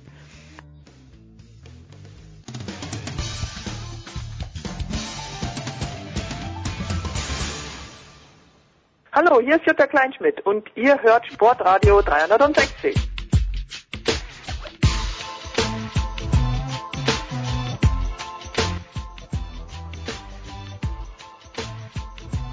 Ja, dabei geblieben ist Andreas Renner, aber für Andreas ist es natürlich nicht getan mit der English Premier League, sondern wir schauen ein paar Tage weiter und das ist natürlich die NFL. Vier Spiele wieder an diesem Wochenende. Wie gesagt, Andreas ist dabei geblieben und von den Sofa Quarterbacks haben wir uns ausgeliehen. Zum einen Christian Schimmel, der Draft.de. Grüß dich, Christian. Einen wunderschönen guten Tag. Und äh, Nicolas Martin, GFL TV und Radio. Servus, Nicolas. Hallo. Ich habe verdächtig viel an diesem Wochenende, am letzten Wochenende geschaut ähm, und dann habe ich aber am Montag eine Schlagzeile gelesen. Äh, The Eagles, Chargers, Cowboys and Colts advance. Gedankenstrich. And look dangerous. Das ist grammatikalisch völlig richtig, Christian, aber ganz ehrlich, die Eagles haben sich durchgewürgt, hätten nicht gewinnen dürfen. Die Cowboys gegen Seattle, boah, das war ein mühsames Spiel. Die Chargers, kein Offensive Touchdown, wenn ich es richtig gesehen habe, von Philip Rivers und die Colts meinetwegen. Gehst du mit der, mit, also Sports Illustrated hat das geschrieben, Christian, gehst du mit dieser Einschätzung überein, äh, stimmst du mit dieser Einschätzung überein? Die Welt ist hart, wenn die Pittsburgh Steelers nicht dabei ja, sind. es ist wirklich, schon, Jens. ja, es ist furchtbar. Ah. Äh, ja, stimme ich tatsächlich weitestgehend überein. Ich meine, vor der vor den Playoffs so der Konsens auch äh, unter sowohl den, den US-Medien als auch vielen Deutschen hatte ich, war mein Eindruck und meiner war es halt auch, dass es so ein bisschen everybody's Ballgame ist, was der, was den Super Bowl betrifft. Und weil es gibt, also so die herausragenden Teams über die Saison sind so ein bisschen äh, von ihrem Thron, weil der Thron wackelt so ein bisschen und die Teams, wo man noch sehr viele Fragezeichen hatte, da sind eben unter anderem diese vier eben auch dabei. Ähm, die sind, die sind stärker geworden. Die Colts in den letzten elf Spielen 10 und 1. Hm. Ähm, die Chargers haben meiner Meinung nach vielleicht das gefährlichste Team in der AFC, zumindest was die Defense betrifft, rausgenommen. Bei den Eagles stimme ich in deiner Analyse überein, ähm, dass die, dass das ein gewirktes Spiel war, aber auf der anderen Seite muss man sagen, was ich an denen wirklich bewundere und insbesondere an Peterson, dass die nie die äh, nie in Panik geraten, hm. nie die nie die Gelassenheit verlieren, diese Spiele zu gewinnen. War sicherlich auch mit einiges an Glück dabei, es gehört in dem Moment dazu. Bei Dallas bin ich tatsächlich am skeptischsten, ähm, weil die das meiner Meinung nach eben auch aufgrund von einiges an Unfähigkeit von den, von den Seahawks verloren haben, aber ähm, die haben schon wieder Ingredienzien von der Mannschaft, die in den Playoffs weit kommen kann. Eine gute Offensive Line, Elliott, der offensichtlich wieder fit ist. Die Defense, die im Moment einen sehr, sehr starken Job macht und ich meine, sie spielen jetzt nicht gegen die Saints, aber die beispielsweise eine New Orleans Offense schon einmal komplett outgewirkt hat. Ich sage jetzt nicht, dass das dann die vier Mannschaften sind, die in den Conference Finals stehen, aber sie haben alle vier eine berechtigte Chance. Tja, wir schauen auf die AFC-Spiele gleich, aber davor habe ich natürlich schon noch eine Frage. Nikola, ich stelle sie an dich. Ich habe äh, das bei Pro7 Max, nee, das war auf Pro7, glaube ich, sogar direkt, äh, das Spiel, der, nee, die Ravens waren sogar auf Pro7 Max, so, so rum stimmt's. Und da wurde er in einer Art und Weise auf Lamar Jackson eingeprügelt. Der arme Kerl, ich dachte mir, was hat er verbrochen? War das berechtigt aus deiner Sicht, diese sehr, sehr harte Kritik? Ich weiß gar nicht, ob du es gehört hast, aber es wurde quasi ab Minute vier gefordert, dass bitte Joe Flacco reinkommen sollte. Ich hab, also ich hab's nicht gehört, nein. Ich äh, hab's, äh, sagen wir es mal so, auf Twitter war es jetzt, äh, auch was manches amerikanisches Medium betrifft, nicht anders. Ich finde das immer etwas seltsam. Wir reden hier immer noch von einem Rookie Quarterback. Ja, erste Runde gezogen, wobei, glaube ich, erst als Fünfter, ganz, ganz spät. Ähm, wir reden von einem Spieler, der, glaube ich, acht oder neun Spiele in der regulären Saison gemacht hat, der äh, Joe Flacco ersetzt hat, äh, weil man halt diese Entscheidung getroffen hat bei den Ravens, weil es halt nicht lief mit Joe Flacco, beziehungsweise weil der sich verletzt hat und danach ähm, äh, Lamar Jackson halt, äh, ich glaube, von jetzt müssen wir von sieben Spielen sechs gewonnen hat, so stimmt's, ne? Ähm, der hat die erstmal überhaupt dahin geführt, dass die Chargers jetzt mit einer Defense rauskommen, die nennen das mal ungewöhnlich ist für so eine Situation und die den Jungen vielleicht ein bisschen überfordert hat, ist das eine. Ähm, jetzt aber den, generell sofort den Kopf zu fordern, ähm, weiß ich nicht. Also vor allen Dingen, man muss es ja dann auch vielleicht im Big Picture sehen, wenn, wenn du dann dein, dein Quarterback benchst und es stand zur Halbzeit 0 zu 9. Hm. Äh, 0 zu 9 ist nichts, was man nicht aufhalten kann. Ja, wir reden hier nicht von dem 0,28er, 0,35, 0 zu 9. Wenn du ihn dann benchst und Joe Flacco bringst, dann, dann ist ja auch Lamar Jackson für die ganzen Playoffs irgendwie verbrannt. Also bei, all, bei allem Respekt, ja, das war jetzt nicht besonders gut, was die Ravens gemacht haben. Wir dürfen jetzt aber auch nicht von den Ravens erwarten, dass die unter der Woche sich plötzlich in die Rams vom Oktober, November oder in die Chiefs vom Oktober, November verwandeln. Die sind halt in der Offense ein bisschen limitiert und halt ein Team, das vor allen Dingen über die Defense kommt. Von daher frage ich mich, was Menschen gestern in diesem Spiel erwartet haben von den Ravens an Wundern in der Offense. Also die Chargers haben es einmal gesehen, haben einmal gelitten, haben zwei Wochen drüber nachgedacht, haben was gefunden, was die Ravens nicht kontern konnten und fertig war das. Weißt du, die Wahrheit ist ja auch, das waren ja nicht nur die äh, Kollegen, die das in Deutschland kommentiert haben, äh, die da äh, Kritik geübt haben, die amerikanischen Kollegen, äh, die es äh, kommentiert haben, das auch getan, aber vor allen Dingen im Stadion wurde ja auch schon hm. im ersten Quarter geboot und ich denke mir, das waren dann die gleichen Typen, die vorher zwei Jahre lang Flacco ausgebuht haben, die ihn jetzt wieder haben wollten, weil es halt, weil es halt nicht lief. Und was man wirklich nicht unterschätzen darf, die Ravens haben, als sie auf Lamar Jackson gesetzt haben, ihre Offense komplett umgestellt. Das hat nichts mehr oder kaum noch was damit zu tun, was sie vorher gemacht haben. Das heißt, wenn du jetzt Jackson rausnimmst und Flacco aufs Feld bringst, spielst du Offense-Spielzüge mit Receivern, mit denen Flacco seit zwei Monaten nicht zusammen äh, äh, äh, trainiert hat und äh, die sie seit zwei Wochen, äh, seit zwei Monaten nicht trainiert haben. Was soll dabei bitte rauskommen? Ja, also ich denke, der, der Punkt ist, gibt so ein schönes amerikanisches äh, oder englisches Sprichwort, heißt you live by the sword, you die by Mhm. the sword. Und äh, das, das Schwert der Ravens war halt diese extrem lauforientierte Attacke. Damit sind sie da hingekommen, wo sie jetzt waren. Nikola hat schon gesagt, da wären sie nicht hingekommen, wenn sie das nicht gemacht hätten. Und äh, jetzt hat's dann halt nicht mehr gereicht. Und wenn man so eine Offense spielt, noch dazu mit einem so jungen Quarterback, von dem man wusste, dass er ein Spiel nicht mit Passspiel äh, gewinnen kann, dann ist das halt das, was dann passiert. Ja? Und der, der Punkt ist, und wenn wir da auf die Zukunft schauen, die Chargers haben das, äh, das Rätsel Ravens Laufspiel entschlüsselt mit ein bisschen Hilfe von den Browns in der letzten Woche. Das werden mehr Mannschaften in der nächsten Saison stoppen können. Die Herausforderung für die Ravens und für Jackson ist halt, dass er jetzt so sich so weit verbessert, dass er ein, ein ernstzunehmender Passer in der NFL wird, weil das ist er im Moment noch nicht. So, und ich hätte mir gehofft, Die dass Geschichte, ja, die Geschichte ist ja auch, wenn man sich ein paar Spielzüge, gerade ein paar der Sacks, die er gefressen hat, äh, anschaut. Ich meine, der hätte Flecko, da kommt ja der Ball, die, die Verteidiger schießen durch die Oder, als wäre die nicht existent und sind sofort am, am Quarterback dran. Der wäre auch Flecko für acht Jahre Raumverlust gesackt worden. Das Einzige, was man vielleicht vorwerfen kann, ist der ein oder andere Fumble, aber ähm, ansonsten, also sagen wir mal so, das war ein, das war ein Komplettprodukt der Offense der Ravens, die nicht funktioniert hat. Das war jetzt nicht, äh, alles hat funktioniert, nur Lamar Jackson nicht. Meine Rede, das sagte ich auch. In Deutschland heißt es übrigens seit ein paar Tagen, auch wenn es französisch geschrieben wird, you live by the steak, you die by the steak. Aber das ist was ganz anderes. 22.35 Uhr am Das war ein Samstag. Ja, Entschuldigung, ja. Die Indianapolis Colts at Kansas City Chiefs, das ist das erste Spiel, das wir uns anschauen wollen. Danach die LA Chargers am Sonntag um 19.05 Uhr, also danach gibt's noch Dallas at LA Rams und dann LA Chargers gegen New England Patriots am Sonntag um 19.05 Uhr. Nikola, die nächsten zwölf Minuten gehören dir. Beginne doch bitte beim ersten AFC-Duell eben Samstag 22.35 Indianapolis at Kansas City.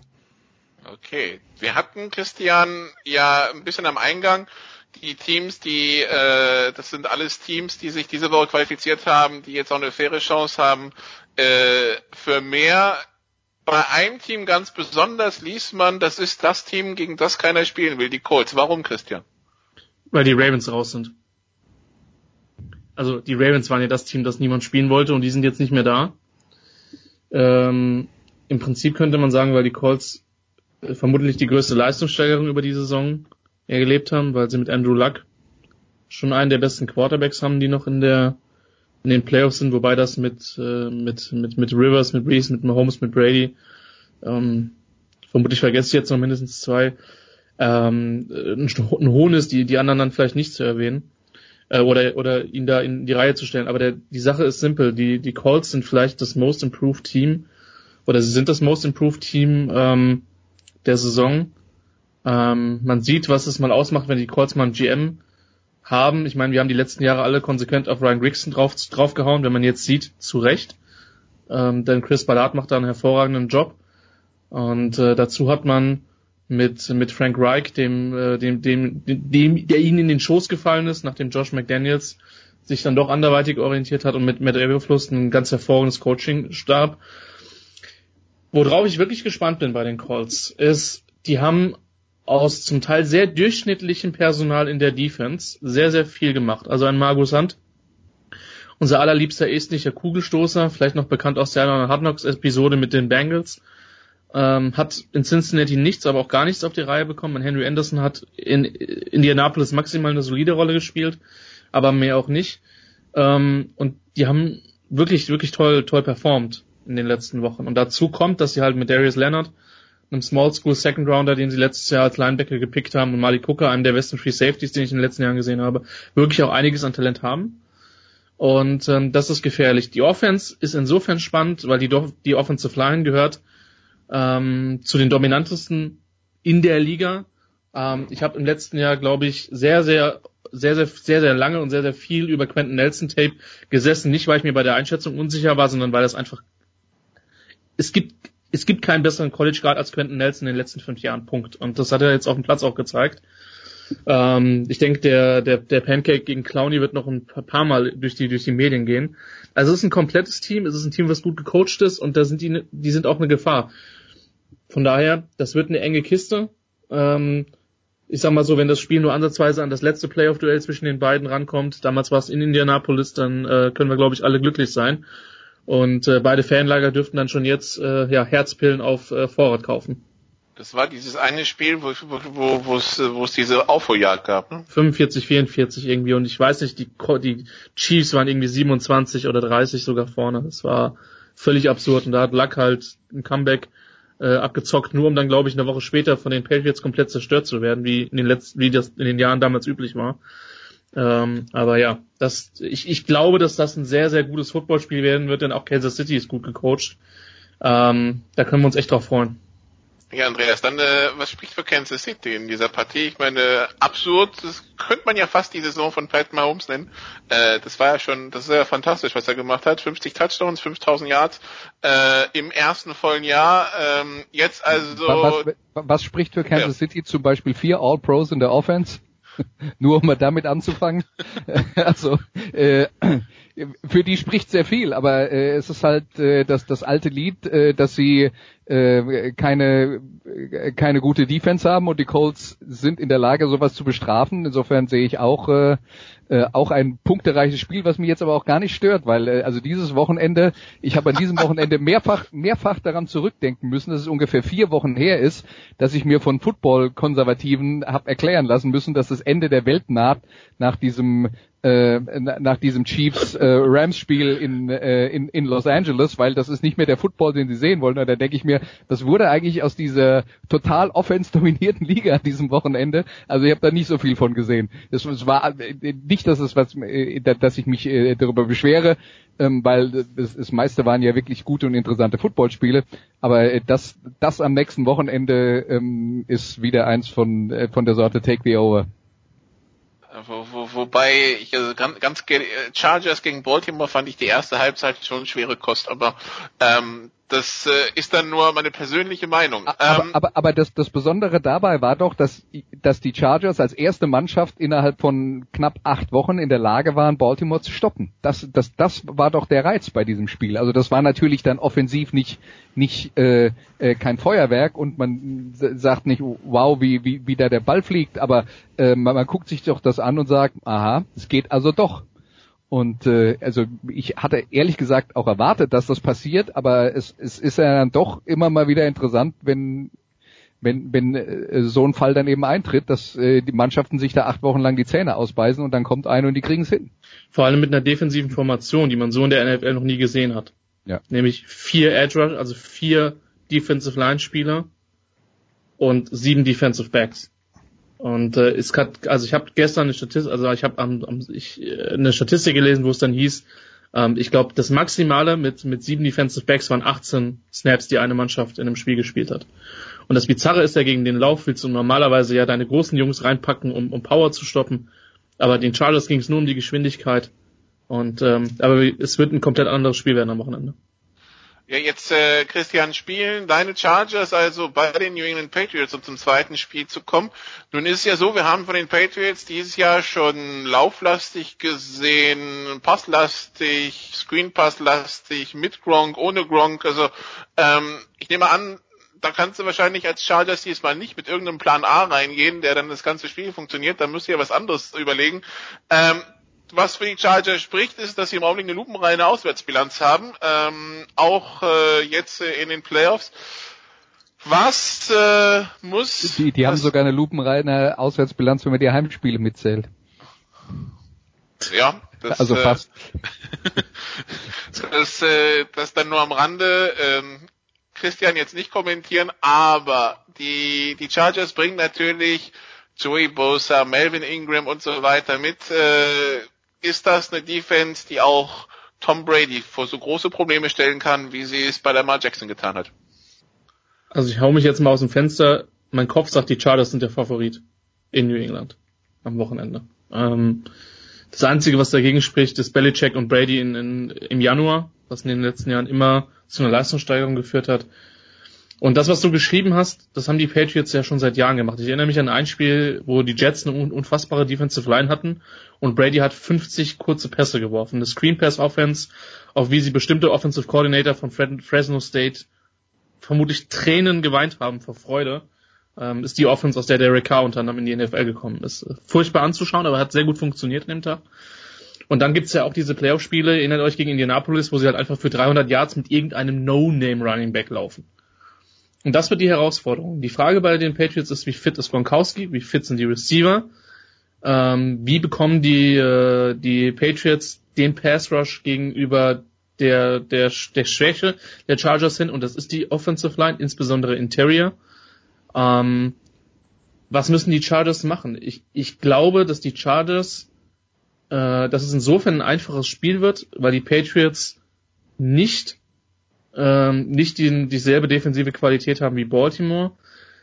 Das Wesentliche wird sein, sich nicht von Belichick ver verarschen zu lassen. Ich sag's mal ganz deutlich, weil ähm, die die die die disguisen ihre Coverages. Die äh, Rivers hatte immer mal die Tendenz, zu viel zu wollen gegen die Patriots. Das haben wir auch letztes Jahr in dem Spiel gesehen, was sie knapp verloren haben. Ähm, die müssen ihr Spiel runterspielen. In der Defense wird viel davon abhängen, ähm, ob Bosa und Ingram einen guten Tag haben und äh, die Qualität von den Chargers ist allerdings dieses Jahr, man hat mit Nwosu, ähm, man hat mit äh, Justin Jones, äh, man hat mit einigen anderen sehr, sehr viele Möglichkeiten, ähm, Pass Rush zu erzeugen oder auch mal zu blitzen. Und äh, das wird interessant. Wenn ich die Patriots bin, ähm, attackiere ich genau zwei Leute und das ist Jalil Adai und den, und den Adrian Phillips. Das sind zwei solide Safeties, wobei ich mich über Adai konstant in den letzten Jahren aufrege. Wer mir folgt, weiß das. Ähm, das heißt, aus Patriots Sicht, wie kriege ich die Safeties attackiert und nehme Dervin James aus dem Spiel? Ähm, dann werden die Patriots eine gute Chance haben, das, die Partie zu gewinnen. Was interessant wird, ich habe jetzt gelesen, dass es schneien soll an dem Sonntag in, äh, in, in, in Foxborough. Und das könnte dem Spiel natürlich nochmal eine komplett andere Dynamik geben. Das könnte natürlich auch schwer zu trainieren sein für die Chargers. Ähm, also Schnee jetzt ja. in LA. Aber ähm, ich weiß nicht, ob es irgendwo eine Skihalle geht, müssen wir vielleicht den Spieler fragen. Das Interessante bei den äh, bei den Patriots, Andreas, ist, wenn man sich so die Saison anschaut, dass, äh, ja, sie sind halbwegs souverän äh, Meister geworden in ihrer Division nach 1 und 2 Start. Die fünf Niederlagen, die sie haben, alle gegen Nicht-Playoff-Teams, äh, dafür halt äh, Bears, Colts, Chiefs geschlagen, Texans. Ich muss zugeben, ich kann mir aus dieser Patriots-Saison keinen Reim machen und ich kann jetzt irgendwie zu Beginn der Playoffs nicht wirklich sagen, sind die jetzt gut oder nicht? Ähm, hilf mir mal aus diesem Dilemma raus, Andreas. Also ich tue mir nicht schwer, äh, das zu wiederholen, was ich während dieser Saison schon ein paar Mal gesagt habe. Diese Patriots sind nicht mehr so gut, wie sie mal waren. Und äh, ich glaube, die sind schlagbar und äh, auch die Chargers ist, äh, sind eine der Mannschaften, gegen die man nicht spielen will, weil die nämlich in der Offensive und der Defensive äh, jeweils viel äh, Qualität und Talent haben. Also das ist für mich auch ein äh, ziemlich offenes Spiel und ich würde da äh, den, den Chargers äh, durchaus die, naja, also ich würde noch nicht mehr sagen, das wäre eine große Überraschung, wenn die Chargers das gewinnen. Ich glaube, für die meisten Football-Fans in Deutschland wäre es vielleicht dann doch eine große Überraschung. Ähm, aber ich denke, bei dem bei den Patriots ähm, sieht man sieht man natürlich, das hast du ja vorhin auch angesprochen, ähm, dass sie immer noch diese Fähigkeit haben, äh, Gegner quasi auf jede mögliche Art zu bezwingen äh, und den äh, richtigen Weg immer oder oft den richtigen Weg finden um das zu tun. Aber äh, die, die Patriots haben in diesem Jahr auch schon ein paar Mal alt und langsam ausgesehen. Und äh, viele von den großen Angriffswaffen sind nicht mehr so gut, wie sie mal waren. Und Gronkowski äh, allen voran. Ähm, Edelman war viel verletzt, hat nicht immer so gut gespielt. Auch Brady hat ähm, nicht mehr äh, nicht mehr so souverän äh, gewirkt wie in den letzten Jahren. Also ich glaube, die, die Patriots sind definitiv reifer als jemals zuvor. Aber ähm, wenn man dann das Gegenargument hören will, Philip Rivers hat siebenmal gegen Tom Brady gespielt und keins davon gewonnen. Ähm, aber da könnte man ja jetzt auch sagen, dann wird's aber auch mal Zeit. Alt und langsam, das war mein Stichwort. Da komme ich gleich wieder rein wenn ich mich so direkt angesprochen fühle. Wer mehr wissen möchte, seit Montagabend bei uns auf Sportradio 360 online die Sofa Quarterbacks, wo Nicola und Andreas und Christian und Julian viel tiefer noch in die Materie reingegangen sind. Danke Burschen, wir machen eine kurze Pause und dann geht's hier weiter in der Big Show 388.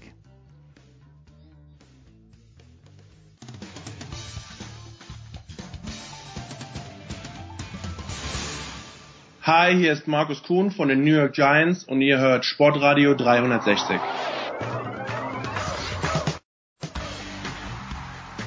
So, es geht weiter in der Big Show 388 und wir kümmern uns natürlich um die Handball-Weltmeisterschaft, die auch in München stattfinden wird, für die ich auch akkreditiert bin. Ich freue mich sehr, vor allem auf das Spiel Bach-Rhein gegen Island. Kann ich kaum erwarten. Und äh, um über diese Handball-WM zu sprechen, zum einen in der Leitung von der Süddeutschen Zeitung Saskia Leite. Servus Saskia. Servus.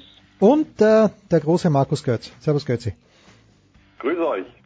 Saskia, wir haben es äh, an anderer Stelle, glaube ich, schon mal besprochen.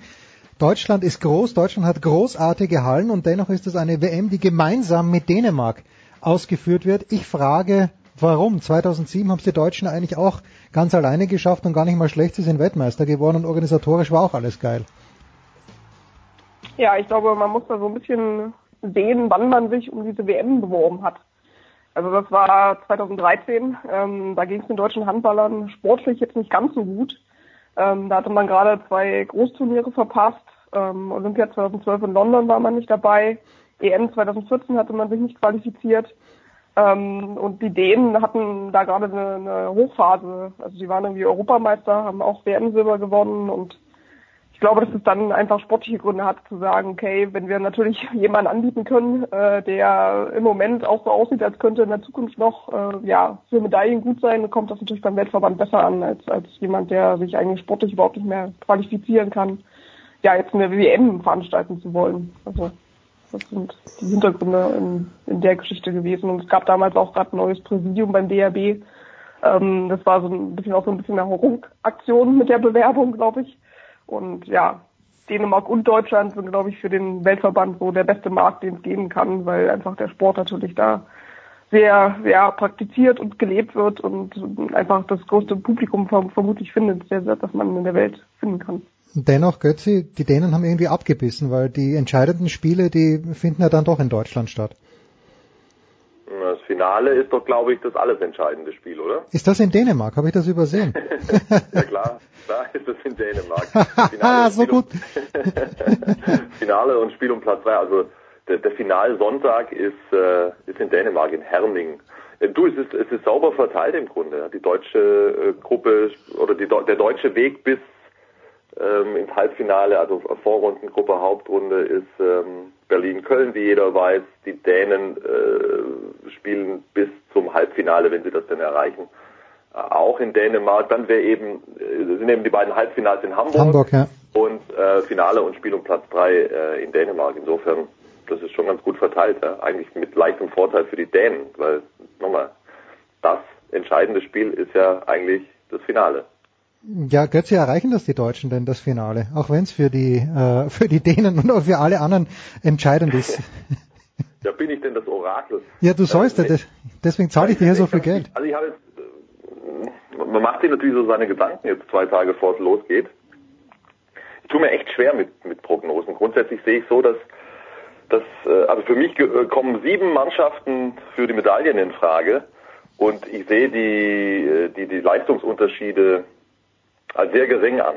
Sehr, sehr gering. Also Stand heute. Du weißt natürlich nie, wer dann im Hauptrundenspiel im entscheidenden, also am Tag X, äh, welche Verletzte hat, äh, in welchem Flow sich befindet, welche entscheidende Schiedsrichterentscheidung äh, ja. zu seinen Gunsten äh, gepfiffen bekommt. Aber das, das, das Niveau ist schon sehr vergleichbar. Ich sehe nicht die eine Mannschaft, die über allen anderen thront. Ähm, ich halte, halte Dänemark und Frankreich für etwas besser in dieser Konstellation als die fünf dahinter, also Spanien, Deutschland, Kroatien, Norwegen und Schweden. Das ist zumindest meine siebener Gruppe. Ähm, unglaublich schwierig zu sagen. Ähm, also für mich wäre es eine Überraschung, wenn die deutsche Mannschaft ins Finale käme, muss ich ganz ehrlich sagen. Ja, nochmal zurück, ganz, wir sprechen gleich, weil ähm, Christian Prokop hat ein sehr langes Interview im Spiegel gegeben. Ähm, aber Saskia, eine Geschichte noch zum organisatorischen Teil. Die deutsche Nationalmannschaft hat jetzt gegen Argentinien in Kiel gespielt. Man würde natürlicherweise sagen, okay, Kiel, da muss auch ein WM-Spiel stattfinden, aber das gab es ja bei der Fußballweltmeisterschaft 2006 auch schon. Ich meine, dass da zum Beispiel in Bremen nicht gespielt wurde. Oder habe ich das jetzt auch falsch? Jedenfalls, Kiel wäre eine natürliche Wahl gewesen. Ähm, Gibt es da Unstimmigkeiten im deutschen Handballwesen, dass eben so traditionelle Städte, und ich würde sagen, Mannheim hätte sich ja auch angeboten gewissermaßen, dass in Mannheim auch nicht gespielt wird? Ja, also ich glaube, es gab auf jeden Fall Unstimmigkeiten, als diese Entscheidung getroffen wurde. Das war, glaube ich, vor zwei Jahren, dass der Deutsche Handballbund sich halt ja ausgesucht hat, welche Spielstätte er jetzt eben für diese WM haben will und welche nicht. Ich glaube, Kiel und Hamburg wäre ja im Prinzip dann auch die Entscheidung gewesen. Da würde ich jetzt nicht mal das Problem sehen, weil du ja in Hamburg auch ähm, einfach ein, eine Handball, eine Bundesligamannschaft hattest. Die spielen jetzt wieder zweite Liga, da ist jedes Jahr das Final Four äh, im DHB-Pokal. Also publikumsmäßig hast du natürlich schon ähm, da Leute, die, die da auf jeden Fall hingehen und die Hallen voll machen. Das Problematische ist es tatsächlich dann eher diese Mannheim-München-Diskussion, ne? weil du natürlich in München eigentlich relativ fern bist davon, äh, Leute für Handball äh, ja, gewinnen zu können, weiß ich nicht mal, aber einfach da die Tradition natürlich in den letzten Jahren nicht so groß ist und äh, das in Mannheim natürlich viel verankerter ist in den letzten Jahren. Aber ja, mittlerweile redet da jetzt keiner mehr drüber. Also der Sport ist halt einfach in Deutschland so fest installiert, dass auch die Leute aus Mannheim nach München fahren im Zweifel und da sehe ich jetzt ehrlich gesagt nicht so das Problem. Na, nach München fahren eher dann die Kroaten. Ja, noch ganz kurz, ja, sag mal. Darf ich noch ganz kurz äh, anschließen vielleicht? Also das Konzept des DHB bei der Auswahl der Spielorte war einfach ganz klar, in die Millionenstädte zu gehen, also in die größten Städte zu gehen. Berlin, Hamburg, äh, Köln und München. Und äh, ich finde, dass man das so machen kann. Also es ist ein nachvollziehbares Konzept. Und ähm, ich glaube, dass auch in München die Halle voll sein wird, zumal im Münchner Umland, äh, auch wenn kein Bundesligist oder, oder kein, kein Zweitligist jetzt in unmittelbarer Nähe äh, spielt, äh, es, es gibt natürlich auch hier eine, eine Verwurzelung des Handballs ähm, äh, in, in allen Bereichen. Und ähm, ganz ehrlich, also jetzt zum Beispiel die Diskussion Mannheim oder München, also äh, Mannheim ist jetzt nicht der Traditionsstandort im Handball und ich bin ja sehr häufig bei den Rhein-Neckar-Löwen, das ist jetzt nicht die gewachsene Handballatmosphäre wie zum Beispiel in Kiel oder in Magdeburg. Das ist eine Frage des Konzepts. Wenn du sagst, du gehst äh, zu, äh, an die wichtigsten und, und äh, traditionsreichsten Handballstandorte, wo du das Handballpublikum hast, dann musst du natürlich nach Kiel und nach Magdeburg zum Beispiel. Hm. Oder du machst es so. Und ich muss ehrlich sagen, ich äh, hätte es genauso gemacht mit, äh, mit dem Großstadtkonzept. Und man kann davon ausgehen, ähm, nicht nur aufgrund der geografischen Nähe, aber auch, ähm, also da werden einige tausend Kroaten äh, in der Halle eben, sein, ja. da werden Mazedonier in der Halle sein, da werden äh, auch ein paar andere noch, noch, noch mit da sein. Alleine, also ich weiß jetzt nicht ganz genau, aber wie viele äh, Kroaten in München leben, und, und wenn zum Beispiel hier äh, beim FC Bayern Basketball ja. äh, eine Mannschaft vom Balkan spielt, äh, da, da hast du das Gefühl, das ist halbe halbe. Und die, die, die kommen ja nicht alle angereist, sondern da leben einfach auch hier viele in der Gegend, in Süddeutschland. Insofern, ähm, also ich bin zutiefst davon überzeugt, äh, dass alle Hallen gut gefüllt sein werden. Also ich bin ganz bei dir, ich wollte es auch sagen, wenn du beim FC Bayern Basketball warst und Fenerbahce Istanbul gespielt hat, da war die Hölle da drin los. Ich bin zum Glück weit genug weggesessen, aber da, da ist es richtig rund gegangen. Also um die Atmosphäre müssen wir uns tatsächlich keine Sorgen machen. Christian Prokop, der Nationaltrainer der deutschen Handballnationalmannschaft. Äh, Saskia, wie gesagt, ein langes Interview im Spiegel. Wer es gelesen hat, mein Eindruck ist, dass ich glaube, bis auf die letzten drei Fragen Christian Prokop ständig agieren hat müssen aufgrund dieser verhunzten EM, wo es einen neunten Platz gegeben hat. Äh, spielt der um seinen Job, weil er hat eigentlich einen Fünfjahresvertrag, Saskia. Was sagst du? Ja, also natürlich spielt er um seinen Job. Er hat das Turnier für sich selber sozusagen verhunzt kann man ja ganz klar sagen, wo es auch einfach Fehler von seiner Seite gab, die so die ganze Turnierdynamik auf jeden Fall beeinflusst haben. Mit seiner Nominierung, dass er gleich am Anfang den Abwehrchef draußen lässt, also so im Prinzip den Mats Hummels oder Jerome Boateng fand halt nicht. Hätte geholfen in Russland, hätte geholfen in Russland. Machen wir uns nichts vor, ohne Hummels und Boateng wäre es in Russland vielleicht besser gelaufen. Ja, jedenfalls äh, klar und dann in, in diesem Interview, ich habe auch gelesen, ähm, natürlich versucht man jetzt oder hat der DRB versucht, das jetzt aufzuarbeiten. Und er zeigt, nicht, zeigt sich natürlich dann, präsentiert sich auch so, dass er natürlich eingesteht, dass er Fehler gemacht hat. Ähm, ich glaube, man darf halt auch nicht vergessen, dass Prokop auch einfach ein Wunschkandidat auf diesen Trainerposten von Bob Hanning war, dass der DRB da eine halbe Million Ablöse bezahlt hat an den, an den, an den SC DFK Leipzig. Und ähm, da hätte man natürlich ein großes Zugeständnis oder ja, ein Scheitern im Prinzip auch bei, bei dem Einstellen dieser Personalie gemacht, wenn man gesagt hätte, okay, wir lassen ihn, entlassen ihn jetzt im ersten Turnier.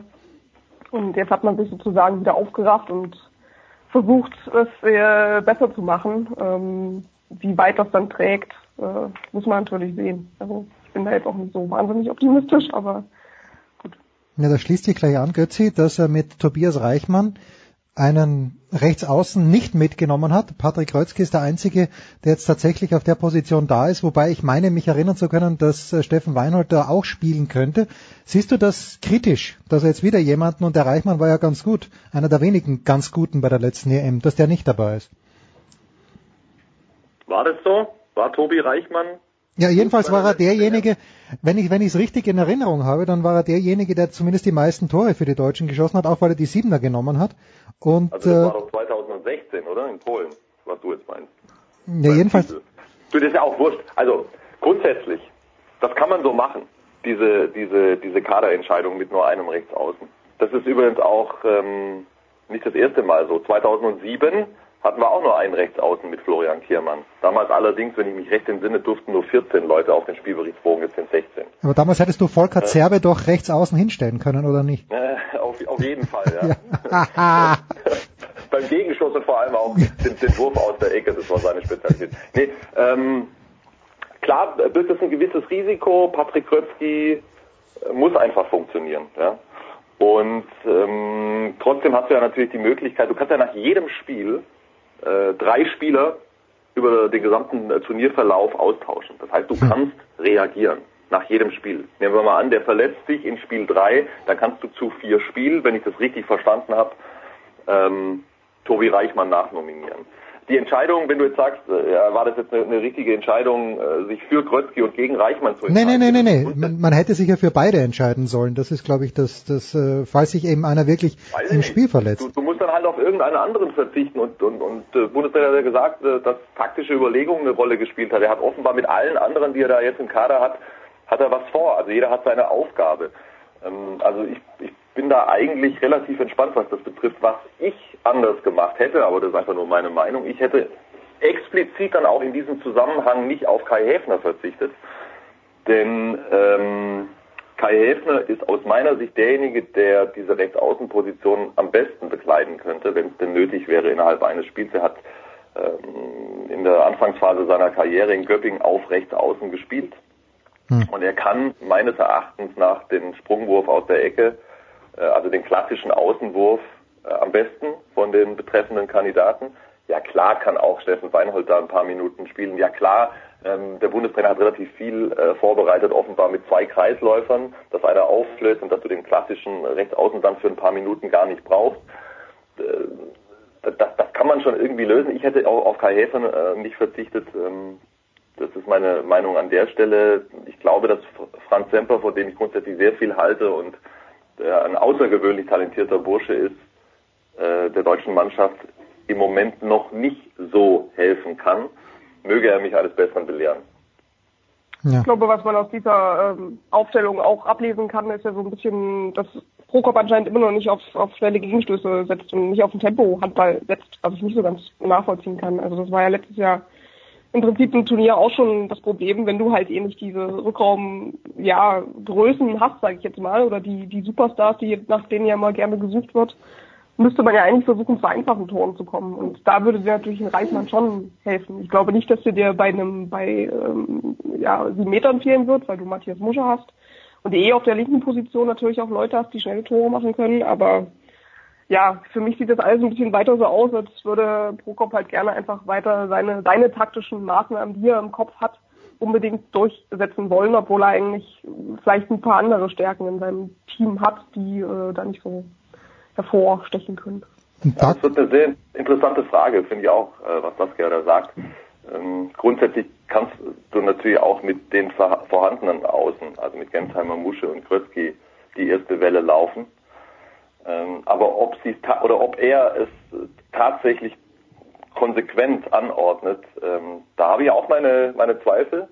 Ich bin eigentlich auch ganz klar der Meinung, dass das notwendig wäre und dass das ein ganz entscheidendes Mittel ist. Ähm, ich bin sehr gespannt, bin, bin wirklich sehr gespannt.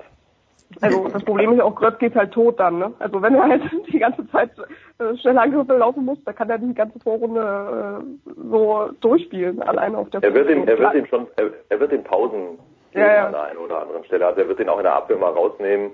Äh, Und er wird auch immer mal wieder das 4-2 spielen. Ich weiß nicht, was er sonst noch vorbereitet hat.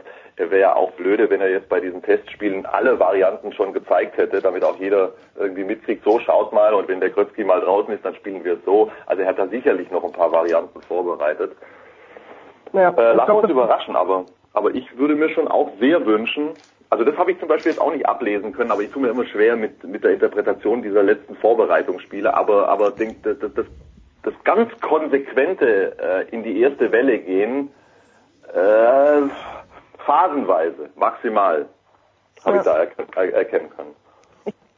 Also ich weiß nicht, ob er sich einen Gefallen damit getan hat, äh, jetzt diese Nominierung so zu wählen, weil Reichmann, wenn er den nachnominiert, der ist natürlich einfach schlecht gelaunt dann wahrscheinlich erstmal, weil er einfach, ja, gesetzter gewesen wäre als ein Franz Semper, der halt ein erstes Turnier spielt, der auch mit einer Nachnominierung super hätte leben können und ähm, ja, aber man kann es jetzt nicht vergleichen mit der Situation, vor allem, ja, der hatte einfach eine ganz andere Position in der Mannschaft. Unter uns, ähm, wenn Tobi Reichmann, was ich für durchaus wahrscheinlich sogar halte, nachnominiert wird zur WM und dann schlechte Laune hat, Sofort, so, so, sofort wieder Ja, heimschicken. schlechte Laune.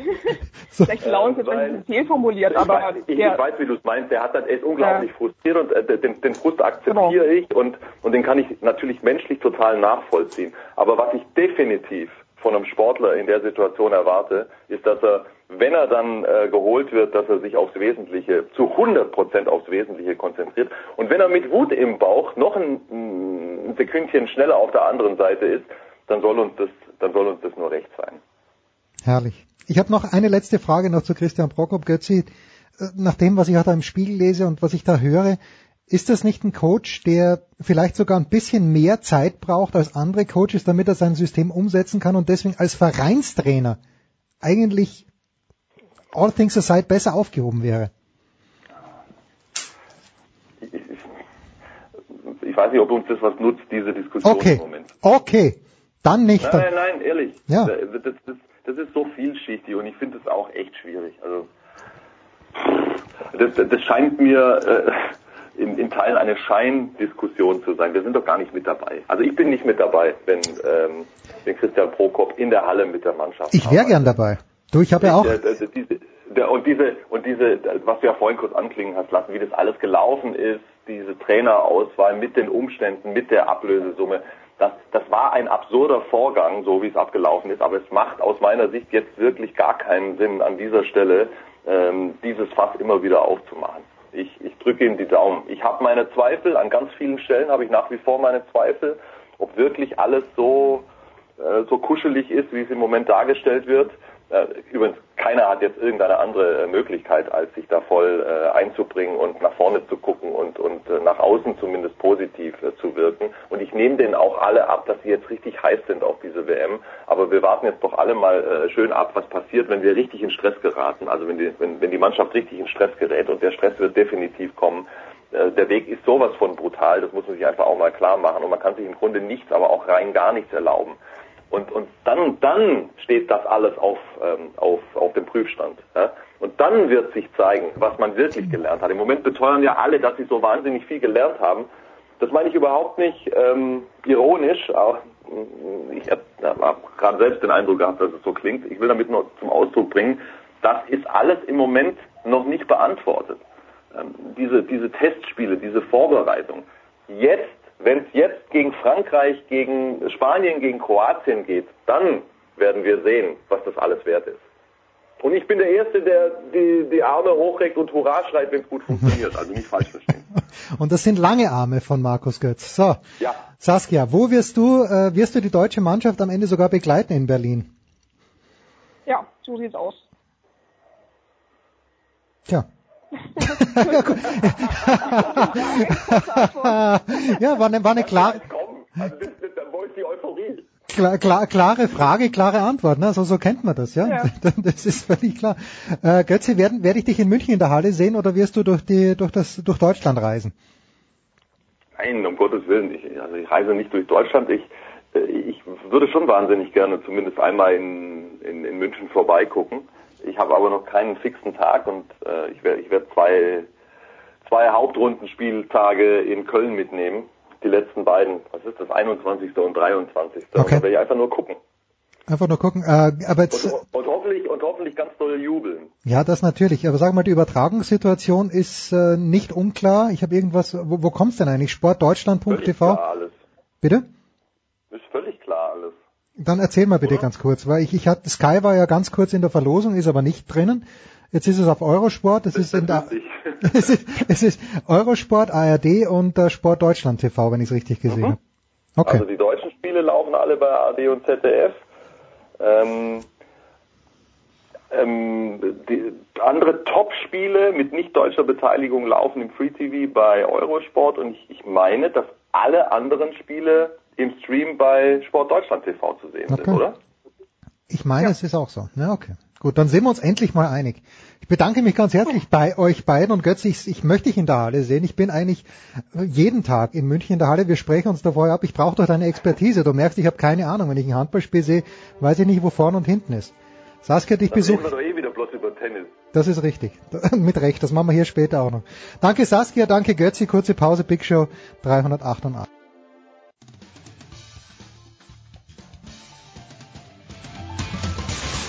Grüß euch, hier spricht Hans Kranke und ihr hört mir auf Sport Radio 360, dem Sportsender. Gut. Weiter geht's in der Big Show 388 und das, was uns die letzten Tage in Atem gehalten hat, mich zumindest, war nicht die Darts WM im Alley Palace, sondern war natürlich die Vier-Schanzentournee und die Frage, kann überhaupt gesprungen werden? Die dringendere Frage an Volker Kreisel von der Süddeutschen Zeitung ist, äh, grüß dich erstmal Volker, wie war denn der Transport dann vor allen Dingen von Innsbruck nach Bischofshofen, wo ja unfassbare Schneemengen runtergekommen sind? Ja, hallo, auch von mir erstmal. Ähm, ähm, ja, gut, eine super Einstiegsfrage äh, weil es tatsächlich äh, ein bisschen grenzwertig war. Allerdings war es eine Frage der Organisation am Ende und äh, wenn man früh aufgestanden ist in Innsbruck, dann ist man gewissermaßen dem ähm, Rückreiseverkehr ähm, ähm, davongefahren, also vor dem Rückreiseverkehr geflüchtet. Und, ähm, und dann war ja, äh, und dann war Richtung Bischofshofen fährt man ja da wiederum früh genug, bevor die neu ein anreisenden Wintersportgäste auf der Autobahn sind, wieder in die richtige Richtung und äh, das ging dann schon. Allerdings war es tatsächlich die, der Blick auf die äh, äh, gegenüberliegende Autobahnspur, äh, der war nicht so toll. Also das waren schon Szenen, die man, äh, wo man äh, sich gedacht hat, ja, äh, das möchte man selber nicht erleben. Braucht keiner. Aber gut. Es gibt ja auf der anderen Seite auch noch viel schlimmere Dinge, als jetzt äh, im Stau zu stehen. Insofern äh, macht es auch nichts. Aber da standen schon die Lastwagen quer. Während du also im Schnee versunken bist in Bischofshofen und nicht nur du, gab es in Val di Fiemme das Finale der Tour de Ski und wenn ich Jochen Behle richtig verstanden habe, dann hat man dort eine Loipe in einer, mit einer Länge von 60 Kilometern Kunstschnee aufgelegt, was ich Wahnsinn finde. Aber Volker, was ich auch wahnsinnig finde, ist eigentlich dieser Materialeinsatz, der dann in Bischofshofen betrieben wurde. Es hat da einen Meter geschneit, vielleicht sogar mehr. Ähm, steht dieser Aufwand aus deiner Sicht überhaupt noch dafür, wie man Österreich so schön sagt? Oder muss man dann einfach sich auch der Natur mal geschlagen geben? Naja, irgendwann mal, äh, grundsätzlich muss man sich der Natur irgendwann mal geschlagen geben. Das ist absolut richtig. Ähm, äh, und wenn es halt zu sehr schneit, dann äh, muss halt auch theoretisch mal so ein Springen abgesagt werden. Mhm. Das ist ja schon mal passiert. Es gab ja schon mal eine Drei-Schanzentournee, weil Innsbruck ähm, lass mich jetzt lügen, im, es war entweder es war zu viel Wind oder es war tatsächlich auch, ähm, ich denke, es war zu viel Wind. Ja, das ist normalerweise ja. immer das Problem in Innsbruck. Ähm, und dann hast du halt einfach mal drei Chancen. Hier haben sie es offenbar mit großer Mühe versucht zu verhindern und ähm, ich denke mal, der Aufwand war jetzt nicht so dramatisch, weil ähm, weil es nicht zu vergleichen ist mit dem, was äh, sonst so im Wintersport, vor allem auch im Alpinsport betrieben wird an Schneeproduktion. Hm. Bei der, bei der, beim Skispringen ist es im, letztlich ein überschaubarer Platz von, äh, der, der beschneit werden muss, wenn es sich um, um, um Schneemangel handelt. Und äh, hier in Bischofshofen war es jetzt einfach der Aufwand im Prinzip der, diesen irrsinnigen, diese irrsinnigen Mengen von Schnee aus diesem Loch in Bischofshofen beziehungsweise aus diesem Talwinkel Ja. in Bischofshofen rauszuholen, damit überhaupt die ganze äh, Organisation funktionieren kann. Weil da ist ja ein Haufen Logistik dabei, da sind äh, irgendwelche Schwerlaster, die irgendwelche äh, von den von den Fernsehsendern und von den Caterern und sonst wo da hinten reinfahren müssen. Und da muss natürlich das ganze schneefrei werden. Und die haben tatsächlich wenn ich richtig informiert bin, fünf oder sechs Radlader haben da die ganze Nacht über ähm, das Zeug rausgefahren. Tja. Also da war schon einiges, einiges los. Viel los ähm, und grundsätzlich ja, äh, man irgendwie die, der Wintersport muss gucken, dass er, dass es natürlich äh, nicht äh, zu stark, zu stark in die Natur eingreift. Ähm, aber hier in dem Fall würde ich sagen, ging's. Ja, sportlich war kaum was los, deswegen danke, Volker. Nein, nein, nein, nein, nein, nein. Moment, Moment. Es gab den, den dritten Grand Slam nach Sven Hannawald, 2002 war es, glaube ich, und äh, auf jeden Fall kam es doch im vergangenen Jahr. Ryoyu Kobayashi, der zweimal sehr knapp gewonnen hat, äh, der dann jetzt in Bischofshofen sehr deutlich gewonnen hat und bei dem ich ich verstehe das Skispringer nicht, Volker. Du bist näher dran, du sprichst, sprichst mit den Trainern. Ich verstehe nicht, wie jemand wie Stefan Kraft meinetwegen in Oberstdorf auf Stockerl springt, wie wir so schön sagen, das gleiche in Innsbruck macht, in Bischofshofen gut hupft und in Garmisch-Partenkirchen abstürzt, weil ich sehe keinen Unterschied. Bist du schon draufgekommen auf das Geheimnis, wenn, warum jemand gut springt, wie der Kobayashi, und warum jemand nicht gut springt, wie manchmal der Kraft oder wie zum Beispiel der Wellinger? Also die meisten Skispringer, die gut sind, äh, haben ihre Phasen, wo sie gut sind und ihre Phasen, in denen sie schlecht sind. Und die Phasen, in denen sie gut sind, da sind sie, das ist so wie so ein Hochdruckgebiet, kann man sich das vorstellen, wie so, was weiß ich, das Sommerhochdruckgebiet, was wir letztes Jahr hatten. Das ist dann so stabil, dass die äh, tatsächlich, wie man sagt, dann im Schlaf springen. Ähm, das ist beim, beim Stefan Kraft zum Beispiel 2015 gewesen. Da hatte er eine sehr, sehr erfolgreiche Saison mit Weltmeistertiteln, mit vier Schanzen, Sieg und so weiter und so fort. Hat sich auch ähm, gar nicht mal so sehr angekündigt damals äh, im Herbst oder in, den- in den Frühwinter-Weltcups vor Weihnachten. Und da, da ist bei ihm der Knoten bei der Vierschanzentournee mit seinem Auftaktsieg in äh, Oberstdorf aus, aufgegangen und dann ist er halt durchgesprungen bis zum Ende der Saison. Und ähm, ähnlich ist es bei Peter Preutz dann im nächsten Jahr gewesen und dann auch bei Kamil Stoch. Ähm, das sind einfach dann solche, solche äh, Hochs, die die dann erwischen, in denen halt alles zusammenpasst. Und ähm, in dem Fall äh, kommt es ja beim Skispringen mindestens genauso viel wie, wenn nicht sogar noch mehr als äh, in anderen Sportarten äh, darauf an, dass man ähm, psychologisch und äh, sagen wir mal, ja, von der mentalen Einstellung her und vom, von der inneren Ruhe und von der inneren Ausgeglichenheit her, dass man da so stabil ist, dass man äh, die Dinge, dass, die, dass der Körper äh, den Absprung und diese diese diese komplizierten Abläufe, die dann in der Luft äh, stattfinden, quasi automatisch macht. Und ähm, und das ist äh, eine so feine, wir mal, ein so feiner Unterschied zwischen Hop oder Top, dass das äh, tatsächlich äh, nicht so leicht ist, diesen Zustand zu erreichen. Wenn man ihn dann erreicht hat, dann ist man so stabil, denke ich jetzt mal, und so so sicher mit sich selber, dass es von selber läuft. Und dann gibt es jetzt natürlich Springer, die, äh, die diesen Zustand ähm, immer wieder von neuem aufrufen müssen und sich immer wieder neu in das Ganze einfinden müssen. Und andere, die sind äh, wahrscheinlich von Haus aus psychisch stabiler, wie jetzt zum Beispiel dieser Kobayashi, dieser Ryoyu Kobayashi, der ähm, ja, der ja eine wahnsinnige äh, Stabilität an den Tag legt, die, über die alle staunen. Oder wie vielleicht einst Gregor Schlierenzauer, als er noch äh, Whatever happened to him, Volker? Wo, wo, wo- ist denn der überhaupt? Ich, ich habe ihn in, bei, der Tour, äh, bei der Tournee ein bisschen vermisst, nicht als Siegspringer, aber als Typen. der, der, der, der Schlierenzauer ist ja schon lange kein Siegspringer mehr. Ja, ja, ich weiß schon, Er hat aber ja schon, schon lange eine extreme Krise.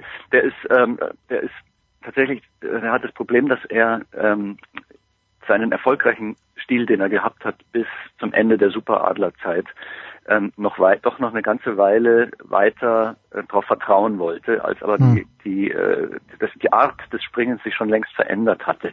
Der hatte als einer der letzten diesen, diesen äh, krummen Bindungsstab, den der Simon Ammann eingeführt hatte, mit dem mit dem die Ski in der Luft planer liegen, sodass ähm, quasi die die Gleitwirkung in der Luft besser ist. Ähm, und da hat, äh, hatten halt alle, die keinen krummen Bindungsstab mehr hatten, keine Chance mehr. Mhm. Und Schlierenzau war aber so gut von seinem, von seiner Technik und von seinem Absprung, dass er das noch eine ganze Weile offenbar mithalten konnte, mitmachen konnte. Und dann war aber irgendwann mal tatsächlich Schluss. Und da hat er sich dann schwer getan, sich umzustellen. Und dann kamen noch andere Dinge dazu, natürlich auch wieder die Psyche und so weiter. Und jetzt ist er dabei, ähm, noch mehr seinen alten Sprungstil umzustellen. Da ist jetzt im Grunde genommen, wenn man es jetzt ganz verkürzt sagt, eben Yoyo Kobayashi mit seinem Sprungstil sozusagen das Vorbild. Mhm. Und, ähm, und das wiederum fällt ihm halt vielleicht besonders schwer oder schwerer als anderen und deswegen hat er jetzt äh, eingesehen vor der Vierschanzentournee, dass das so keinen Sinn macht und hat äh, richtig so von, von Grund auf nochmal in Seefeld neu angefangen. Äh, man möchte fast sagen, neu mit dem Skispringen angefangen. Das ist vielleicht jetzt ein bisschen übertrieben, aber er hat tatsächlich so ganz Grundübungen auf, auf leichten Hängen erstmal gemacht und äh, wie's, wie weit er da jetzt ist, weiß ich nicht. Aber der fängt von vorne an, so in gewisser Weise. Ja, der Kobayashi-Name ist gefallen und der zweite Name, der natürlich diese Tour in gewisser Weise, die Tournee in gewisser Weise bestimmt hat, das ist äh, Markus Eisenbichler. Hast du so ein bisschen den Eindruck, also mein Eindruck in den Interviews war, der Schuster lässt ja sowieso nicht viel raus, aber äh, dass der Eisenbichler auch ein bisschen wie Kai aus der Kiste gekommen ist im deutschen Team. Fantastisch, was er gemacht hat, aber war er auch äh, bei dir der erste Deutsche oben auf der Rechnung? Also der erste Deutsche oben auf der Rechnung, sagen wir mal, vor der Saison war er nicht. Hm. Da hat man ja immer noch gedacht, äh, Wellinger, ähm, auch wenn er ein bisschen viel ein paar Ablenkungen hatte im Sommer, äh, der wuppt das wieder, der kommt schon rechtzeitig in Schwung, der ist ja immer gerne so im Januar dann äh, oder auch schon schon schon Ende Dezember ähm, dabei äh, in Schwung zu kommen. Ähm, und äh, ja, aber man hat auch eher mit Richard Freitag vielleicht noch gerechnet und so, aber bei, mit bei Eisenbichler ist es so, bei dem gibt, war schon immer so ein Grundgefühl da, der hat Riesenpotenzial. Mhm. Ähm, aber man, aber es gab schon so viele Ansätze, die dann wieder, ähm, die dann wieder äh, verschwunden waren, dass man sich, dass man den nicht mehr so richtig so als Topspringer auf der Rechnung hatte. Also man hatte ihn als grundsätzlich als großes Talent, der in die Top Ten reinkommt auf der Rechnung, aber dass der aufs Podest kommt, das hatte man so, hatte man jetzt irgendwann, man muss, muss es wohl mal klappen jetzt, aber es war jetzt nicht so, dass man ihn wirklich auf der Rechnung hatte. Insofern war, war das, was, äh, was er dann in Oberstdorf gezeigt hat, schon überraschend. Im Nachhinein natürlich sind immer alle schlauer, ich auch, und haben festgestellt und haben dann schon auch gesehen, dass da natürlich äh, in, zum Beispiel in Engelberg ein sauguter Sprung dabei war, wie Ja. der Eisenbichler sagen würde. Und äh, davor vielleicht auch schon und so weiter und das sich halt angedeutet hat. Ja. Ja, und der Eisenbichler ist auch ein ganz, ganz, ganz witziger Kerl, so wie ich finde. Also so im Interview, ich, ich habe es ja nur im TV gesehen, aber ganz entspannter Mhm. Typ, wie er die meisten Skispringer. Also da gibt's ja, also gerade im deutschen Team, das, die sind alle recht locker drauf. Die sind alle recht locker drauf, wobei die natürlich auch alle äh, gelernt haben, ähm, nicht zu sehr aus sich raus, herauszugehen, Mhm, sondern äh, die machen ja schon auch alle so einen gewissen so einen beherrschten äh, Eindruck, wenn sie Interviews geben, wenn sie wenn, wenn sie über ihren Sprung sprechen, dann wollen sie auch nicht so richtig rausrücken mit der Sprache. Das ist halt auch immer dieses Bemühen, diese diese Form, dieses gute, sichere Gefühl, nicht zu verlieren und nicht äh, keine Geheimnisse zu verraten und nicht zu sehr darüber zu reden, sondern das halt einfach so für sich zu behalten. Ähm, deswegen ist, ist, da ist der Eisenbichler natürlich auch einer, der dann schon, der hat schon auch öfters mal gesagt, äh, wenn man dann gefragt hat, ja warum äh, ist denn das jetzt, was, was hast du denn genau oder was haben sie genau gemacht im, Mhm. im Sommer oder was, was ist jetzt ihr, ihr Geheimnis oder so, dann sagt er dann schon ganz klar, ja, da mag ich jetzt lieber nicht drüber reden. Ah, okay. Ähm, das muss man halt dann schon auch akzeptieren. Ähm, also ich würde sagen, dass die Skispringer, wenn es um ihren Job geht, äh, vor den Medien grundsätzlich eher so die Introvertierten als die Extrovertierten sind. Ähm, beim Eisenbichler ist es allerdings so, dass der, was meine Einschätzung ist, halt ein ziemlich leidenschaftlicher Mensch ist. Mhm. Äh, sagen wir mal, tendenziell eher ein leidenschaftlicher als ein Mensch, als ein Flatliner. Und dass der durchaus auch, das sieht man ja auch an seinem Jubel, das sieht man an seinen Gesten, das sieht man auch, wie er hadert mit sich selbst und wie, wie tief er damals zum Beispiel gefallen ist, als er mal in so ein richtiges Loch mit, mit einer richtigen Formkrise gefallen ist, also wo, wo er wirklich äh, sich sehr geärgert hat äh, über sich selber. Das ist, äh, das ist wahrscheinlich auch einfach Typsache. Und ähm, da ist er halt, ich, ich könnte mir vorstellen, er macht halt mehr Hö äh, größere Höhen und tiefere Täler mhm. durch, als zum Beispiel einer wie Kobayashi jetzt. Der ähm, wird ziemlich, ja, ziemlich gefestigt alles in 22 Jahren. Ja. Ja, ja, nicht weg, ich weiß es nicht. Der, also es ist tatsächlich schwer, den zu durchschauen. Das ist natürlich auch eine ganz andere Kultur ja. und äh, eine, eine ganz andere äh, Mentalität die man, die man jetzt, äh, worüber man jetzt eigentlich nicht großartig philosophieren sollte, wenn man sich nicht auskennt. Aber ich könnte mir vorstellen, dass der halt einfach ein bisschen, bisschen ähm, mehr in sich ruht und äh, und einfach jetzt auch aufgrund seiner seiner Mentalität ähm, die Dinge eher mit mit, mit einem gewissen Abstand sehen kann. Mhm. Könnte ich mir jetzt vorstellen. Und äh, was, was auf jeden Fall ein Vorteil für ihn ist, ist natürlich diese Sicherheit, die er durch seinen durch seinen überragenden Absprung hat. Mhm. Und der Absprung im Skispringen, also der Moment, wenn man von der Schanze abhebt und ähm, springt und danach und dann möglichst sofort in die Flughaltung übergeht, ohne Zeit und ohne Geschwindigkeit und ohne Höhe zu verlieren. Dieser, dieser Moment ist sozusagen das, das Kernstück des Skispringens. Wenn du da was falsch machst, dann hast du keine Chance nach unten. Und wenn du da alles richtig hast, dann ähm, brauchst du dir eigentlich keine großen Gedanken mehr zu machen auf dem Flug nach unten.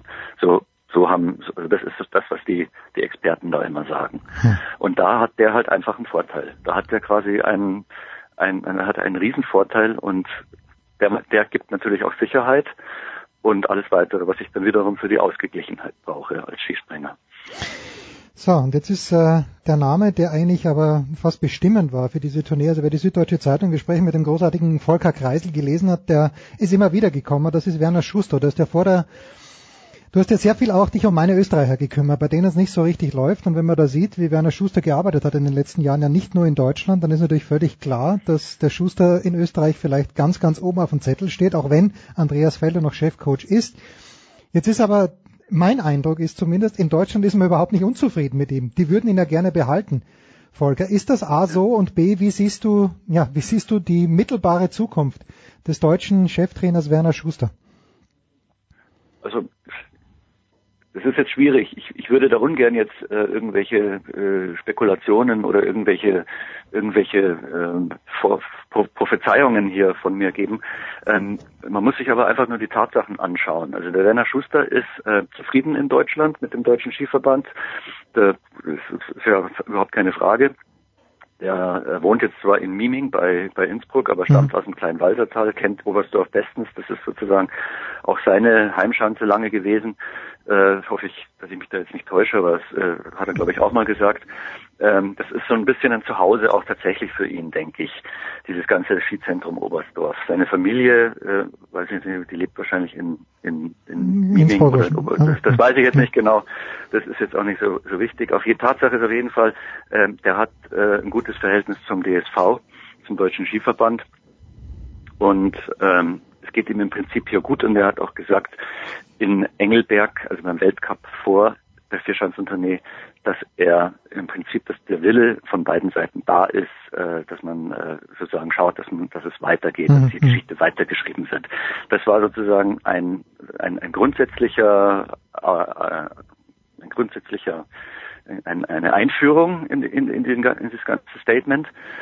Ähm, dann kamen aber eben die Abers, und ähm, die waren dann doch so, dass man, wenn man es sich genau anschaut, eigentlich äh, sich vorstellen kann, dass er wechseln würde, dass er auch gerne wieder wechseln würde. Weil mhm. er hat natürlich äh, zum einen gesagt, er hat ähm, grundsätzlich steht er auch für Seriosität Und wenn er nochmal einen Vertrag verlängert, es ist ja so, dass sein langjähriger Vertrag zu Ende ausläuft jetzt, daher die Situation. Wenn er also nochmal verlängert, dass er dann eigentlich für wieder ein Projekt anschieben möchte, was über, über eine längere Zeit geht, wo was aufgebaut wird, wo Nachhaltigkeit versucht wird und so weiter und so fort. Und weniger einer ist, der jetzt äh, offenbar, so habe ich ihn verstanden, der den, den Erfolg verwalten möchte. Ähm, das ist jetzt die Situation. Die andere Situation ist die, dass er auch ganz klar gesagt hat, dass ähm, seine, seine beiden Jungs in einem Alter sind, äh, ähm, wo es halt langsam also, wo es halt langsam irgendwie mal angesagt ist, dass der Papa auch mal im Winter zu Hause ist und nicht immer nur. Gerade über Weihnachten gesagt, auch, oder? Der, der, der Zwölfjährige, der, der, der kleinere, der Zwölfjährige, der kennt seinen Vater im Winter im Prinzip nur aus dem Fernsehen. Hm. Weil der, weil, also als Skisprungtrainer muss man ja wissen, die sind ja nicht wie die Biathleten oder auch, ich, beim Alpinen kenne ich mich nicht so aus, aber, oder die Langläufer, dass die auch mal hin und wieder mal äh, irgendwie ein paar Tage Auszeit haben und zu Hause sind, sondern die Skispringer, die sind ja fast jedes Wochenende. Eigentlich ist es sogar, glaube ich, tatsächlich bis auf Weihnachten jedes Wochenende, die die in irgendwelchen Weltcups äh, zwischen Finnland, äh, Italien, Deutschland und Sapporo, Japan unterwegs sind. Und ähm, der ist der kommt dann halt tatsächlich kaum nach Hause. Und das ist natürlich ein Argument. Da muss man dann, dann muss man sich überlegen, okay, das ist ihm jetzt offenbar schon wichtig. Mhm. Und wenn man dann jetzt eins und eins zusammenzählt und guckt, dass, was die Österreicher gerade für ein Problem haben, nämlich genau die Situation, dass sie eigentlich konzeptionell richtig mal wieder was aufbauen müssen mit modernen, mit modernen Trainingsmethoden und was weiß ich, mit einem, mit einem einheitlichen Sprungstil, ähm, der einem ganz bestimmten neuen Konzept sozusagen folgt, den man von klein auf in den Talentschulen und in, in, in, den, in den Stützpunkten dann synchron äh, ausarbeitet und auch den, den, den Springern beibringt dann kann man sich überlegen, was der Schuster gerade vielleicht momentan denkt.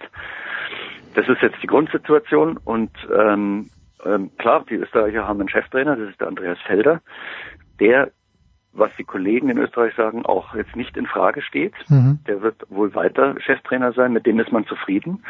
Ähm, das ist ja auch so eine Sache, das kann man einem, einem, Trainer im Skispringen nicht vorwerfen, wenn er, wenn er jetzt ein, sagen wir mal, ein, eine schwer angeschlagene Mannschaft übernimmt, dass der dass, dass der jetzt nicht nach, nach einem Jahr schon irgendwie die besten Ergebnisse zeigt. Also da ist man offenbar, mit ihm ist man offenbar zufrieden. Und es kann aber auch sein, dass es könnte auch sein, dass man dem Werner Schuster eben ein genauso einen Job anbietet, der jetzt in sein Familienkonzept passen würde, nämlich äh, Nachwuchstrainer oder was weiß ich, Koordinationsmanager für das Skispringen und wie man es auch immer nennen mag. Mhm so dass er zu Hause ist und da diese Aufbauarbeit leisten kann. Das ist momentan so das, was man so jetzt aus, aus, den, aus den Beobachtungen und aus den Zitaten weiß und wie es dann weitergeht, wird man relativ schnell schon erfahren, weil er möchte dann schon auch, ich glaube sogar schon vor Abschluss dieser Saison eine Entscheidung verkünden. Fantastisch. Spannende Geschichte, weil Werner Schuster überall, wo er hinkommt, da hat man relativ schnell die Früchte seines Erfolges gesehen. Volker Kreisel von der Süddeutschen Zeitung war das. Wir haben auch Anne Ambrecht eingeladen, die eine ganz interessante Idee gehabt hatte, was das Damen-Skispringen angeht, aber leider ist die gute Anne erkrankt. Volker, die Skispringer sind an keinem Wochenende zu Hause, mit Ausnahme von Weihnachten. Gilt das auch für Volker Kreisel oder wirst du erst dem Tross wieder in Seefeld ganz nah auf die Pelle rücken? Naja, ich werde persönlich dem Tross in Seefeld erst ganz nah auf die Pelle rücken, vielleicht in Oberstdorf auch. Da sind äh, doch äh, äh, äh interessante Springen im Februar, Ende Januar, Anfang Februar lang, nagel, nagelt mich jetzt nicht fest, wann genau. Da äh, werden nämlich die ausgefallenen Heimspringen Titisee Neustadt wegen Schneemangel, mhm. das kann man oh, sich jetzt ja, gar, gar nicht mehr vorstellen, ähm, äh, werden da auch nachgeholt und da gibt es äh, möglicherweise Interessantes zu beobachten. Ansonsten ähm, aber dann in Seefeld. Da, da, das ist dann schon. Vielleicht mit ja, vielleicht mit Gregor Schledenzauer. Der, der, der Gregor geht jetzt jeden Zentimeter der Chancen dort ab und dann schauen wir mal, ob, ich glaube, immer noch der Rekordsieger ja, im Weltcup also zurückkommt. ich, ich weiß jetzt nicht, wenn jetzt nicht in den letzten Tagen irgendwie da äh, was noch nicht kommuniziert wurde, dass, äh, dass da schon was gesagt wurde, dann ist wohl schon die Situation so, dass er in Seefeld angreift. Ja, das wäre schön, weil es braucht einen Lokalmatador, wobei natürlich Stefan Kraft, und ich spreche natürlich nur aus der österreichischen Perspektive, Stefan Kraft, da schon auch ein Wörtchen mitreden könnte. Das war Volker Kreisli, Big Show 388. Wir machen eine ganz kurze Pause und gehen dann weiter im Skisport.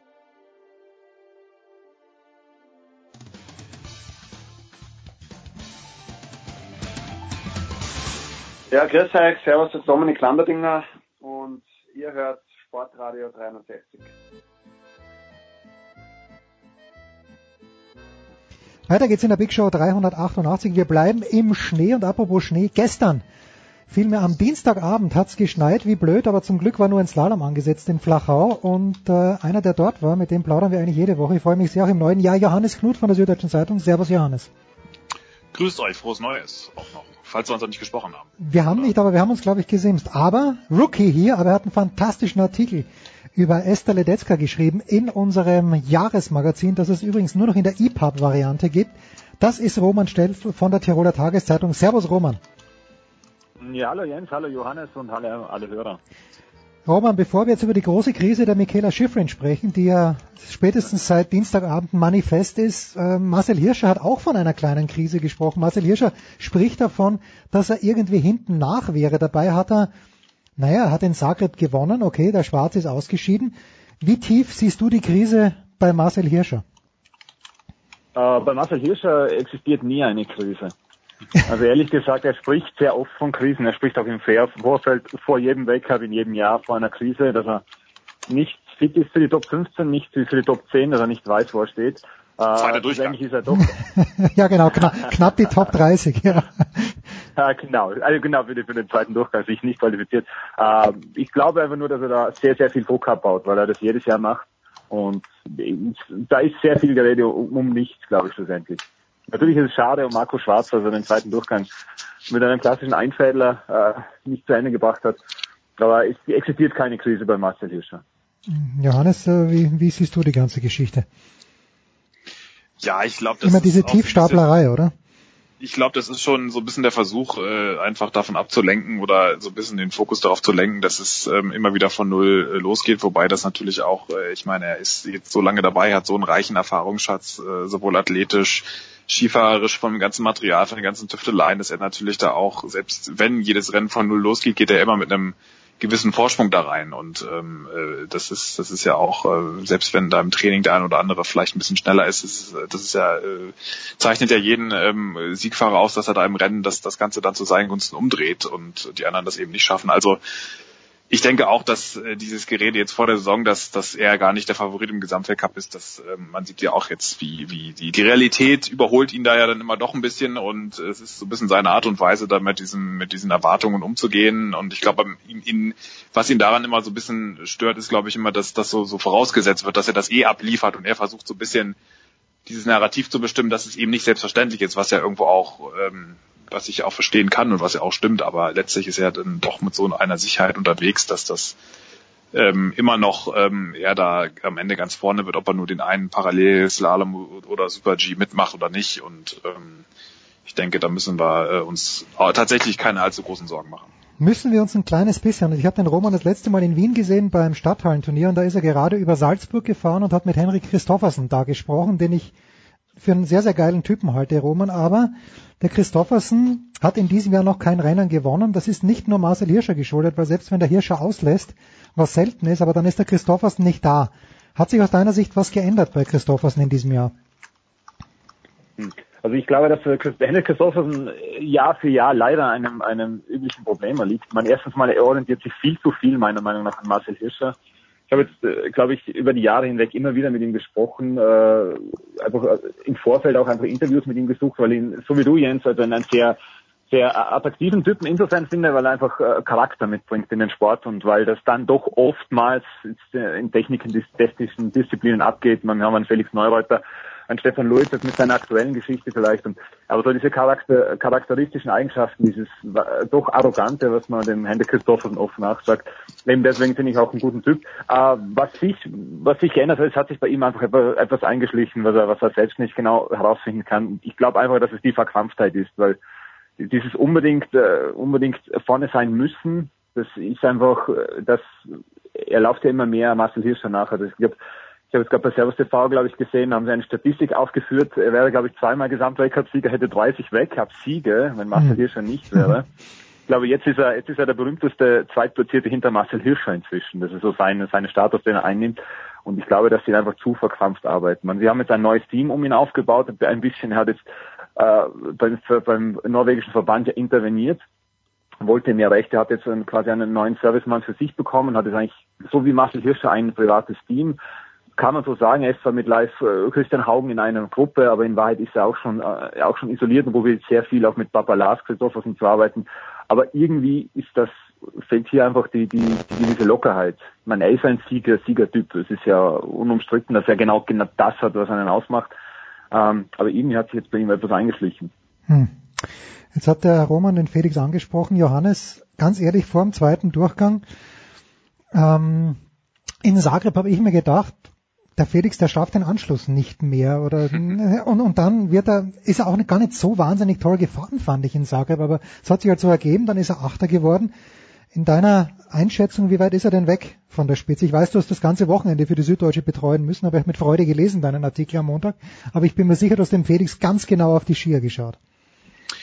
Ja, ich glaube, man, man muss immer bei ihm äh, halt gucken, von wo er aus welchem Zustand, aus welchem Trainings- und äh, Wettkampfzustand er gerade raus operiert. Und, und äh, das ist ja nicht schon nur in diesem Jahr so, sondern schon in den Jahren davor gewesen, dass er immer in einem Körper äh, gesteckt hat, der eigentlich schon doch deutlich älter ist als der Inhaber dieses Körpers und da immer irgendwie was äh, wehgetan hat, was äh, ähm, äh, eigentlich, also oder er auch eine Trainingsverfassung hatte, da, da wären andere ähm, so, ungefähr, die kommen im Schneeflug darunter und er wird dann irgendwie noch, selbst mit Schleudertraum in Sochi wird er noch Achter im Riesenslalom. Also das ist so eine, das ist einfach ein unfassbares Vermögen, das er hat und äh, das er natürlich auch aus verschiedensten Gründen nicht im ausschöpfen konnte und, oder auch manchmal vielleicht auch selbst ein bisschen verschuldet es nicht geschafft hat. Aber das, das Grundtalent, wenn, wenn man von so einem abstrakten Begriff mal, also wenn es, wenn es ihn gibt, dann sieht man das bei ihm. Einfach diese Hm. Fähigkeit, die Skier so zu steuern und so hinzustellen und, und das Gelände irgendwie so auszunutzen, dass er selbst, wenn er mit, an, mit einem halben Bein äh, oder mit, einem Bein da irgendwie noch, äh, würde er noch irgendwas rausquetschen. Und wenn man jetzt mal guckt, was er in der Vorbereitung alles hatte, ich meine, er hat diesen Kreuzbandriss gehabt, er hat im Winter, im Sommer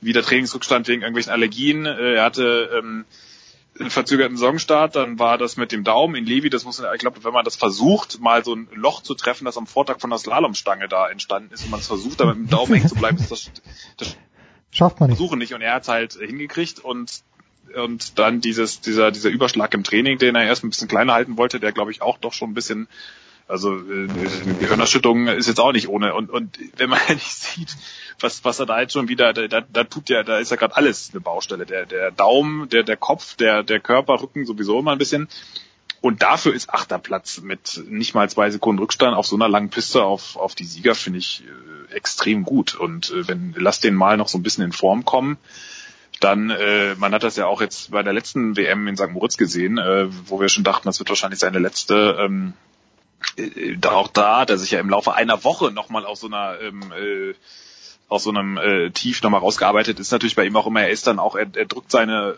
Sorgen dann auch sehr offen und direkt aus und dann natürlich auch immer sehr emotional. Das ist so ein bisschen sein Temperament, aber ähm, ich, ich glaube, wenn der jetzt äh, die, die, die restlichen Rennen so halbwegs gut mitmachen kann und jetzt kommt ja vieles auch noch mit, mit Wengen, mit Kitzbühel, Schlattming, jetzt kommen ja die großen Rennen, ähm, und da kann er sich auch noch so ein bisschen Wettkampfpraxis anhärten, äh, an, aneignen, dann ist, ähm, ist er absolut äh, wieder dran, äh, bald dran. Und äh, das deswegen, also auch da würde ich mir jetzt nicht zu viele Sorgen machen, wobei natürlich bei ihm immer alles in alle möglichen Richtungen passieren kann. Ja, und äh, um aber Michael Körner zu zitieren, der sich für Skifahren herzlich wenig zitiert, äh, interessiert, aber der hat gemeint, Felix Neureuter ist der sympathischste Mensch der Welt.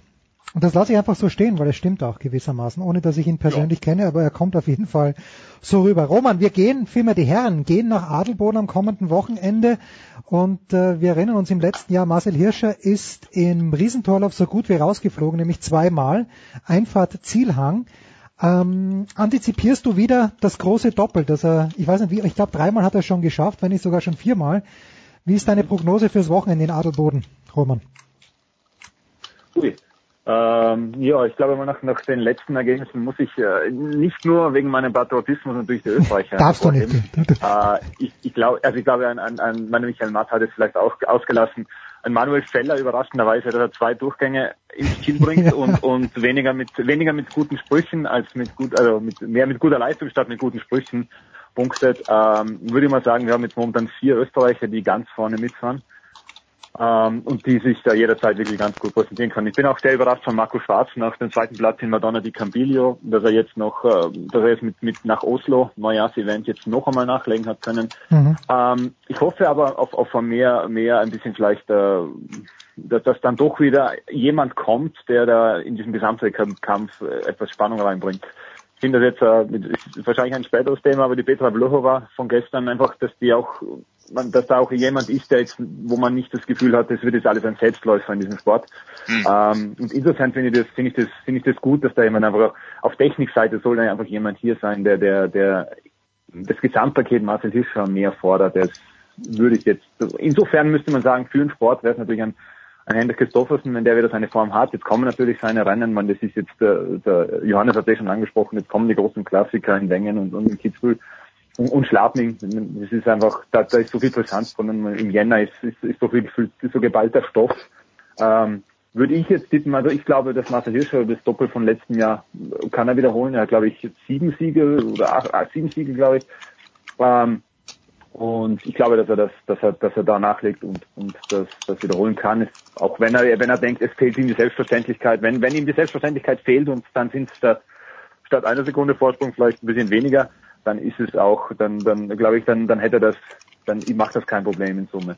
Ja gut, wir müssen also, natürlich auch schauen. Alexi Pointerot, überraschender Zweiter, finde ich, in Saga im Slalom. Ja. Und der kann natürlich ganz gut Riesentorlauf fahren, auch in Adelboden. Mhm. Johannes wird dort sein, Roman wird erst in Wengen dazustoßen, aber Johannes, das Stichwort ist schon gefallen. Petra Vlhova, von der Guido Heuber ja vor dem Jahr gesagt hat, naja, bei der ist halt auch immer das Selbstvertrauen nicht genug da. Aber wie die sich mhm. gefreut hat am Dienstagabend in Flachau, also das war, das war Weltmeisterinnen würdig und nach, jetzt hat sie die Schifrin schon bei dem Parallelslalom, der ihr, machen wir uns nichts vor, der ist der äh, Vlhova natürlich entgegengekommen, weil sie deutlich größer ist, aber dennoch zweimal geschlagen. Der Gesamtweltcup wird trotzdem nicht spannend werden, aber wenigstens der Slalom-Weltcup, Johannes. Ja, es ist, gestern war das wirklich der zweite Lauf war sehr, sehr beeindruckend. Wenn man gesehen hat, wie sie da runtergefahren ist, diese Piste, das, das war ja wirklich, also Riesenkompliment an die Helfer, die da ja wirklich, äh, während das Land einschneit, äh, diese Piste freigelegt haben noch. Und ähm, es war dann zwar eher eine Buckelpiste und das, man hat ja auch gesehen, wie Schifrin da kämpfen musste. Das, das sieht man nicht sehr oft. Wie, also da, die, die war richtig am Limit. Natürlich auch, weil sie wusste, dass Wilber da einen runtergeknallt hat.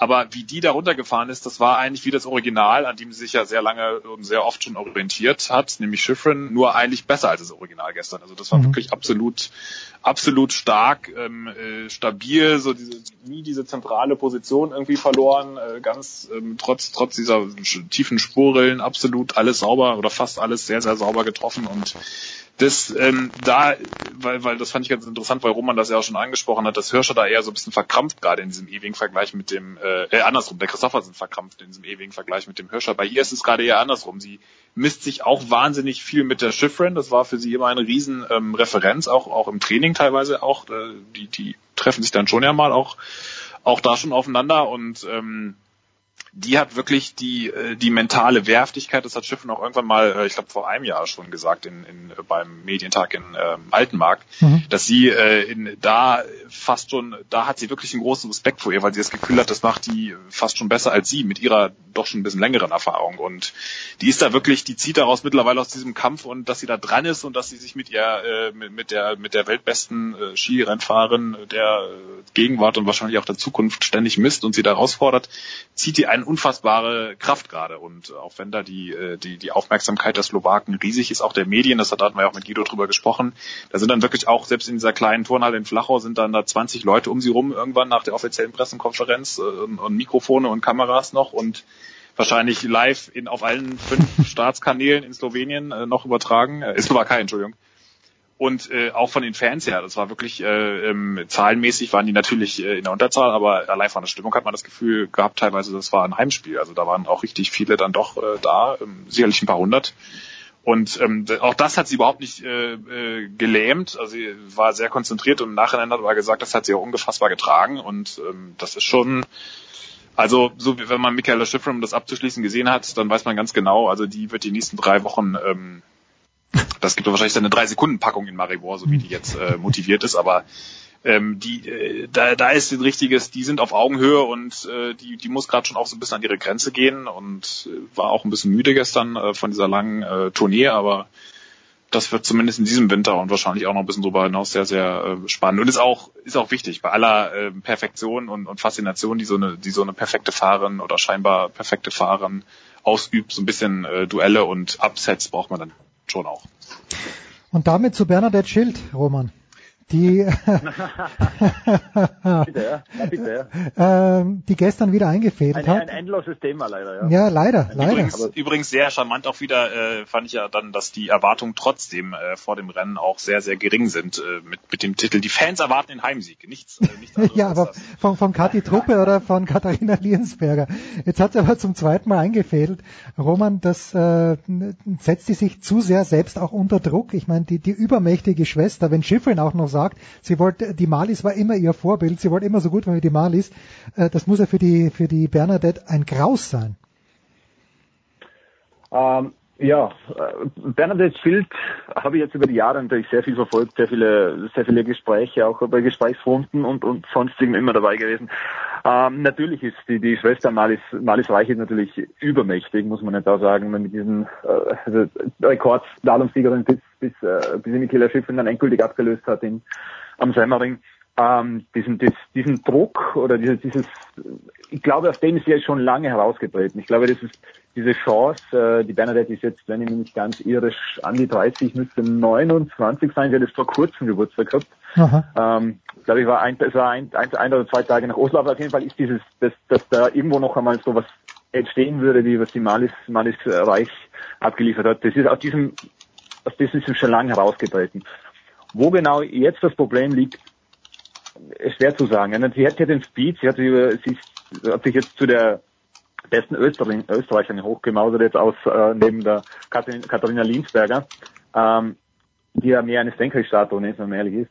Äh, wo genau das Problem liegt, wird wahrscheinlich ein, ein, ein Kopfproblem sein. Sie wird wahrscheinlich ein Einfädler, solche Dinge, das sind Kleinigkeiten, das sind zu nah ans Tor hinfahren, das ist diese, diese extreme Radius fahren und einfach das, diese Kurve noch zu kriegen, schlussendlich die, die Besten schaffen, weil es einfach schlussendlich einfach eine Kopfsache ist, dass man das, dass man das ausschalten kann, dass man diese, diese Selbstsicherheit hat und die fehlt ihr halt momentan leider wieder ganz. Also ich glaube, sie hat jetzt, dort wo sie aufs Podest gefahren ist, hat man so viel Freude gemerkt, äh, aber, also.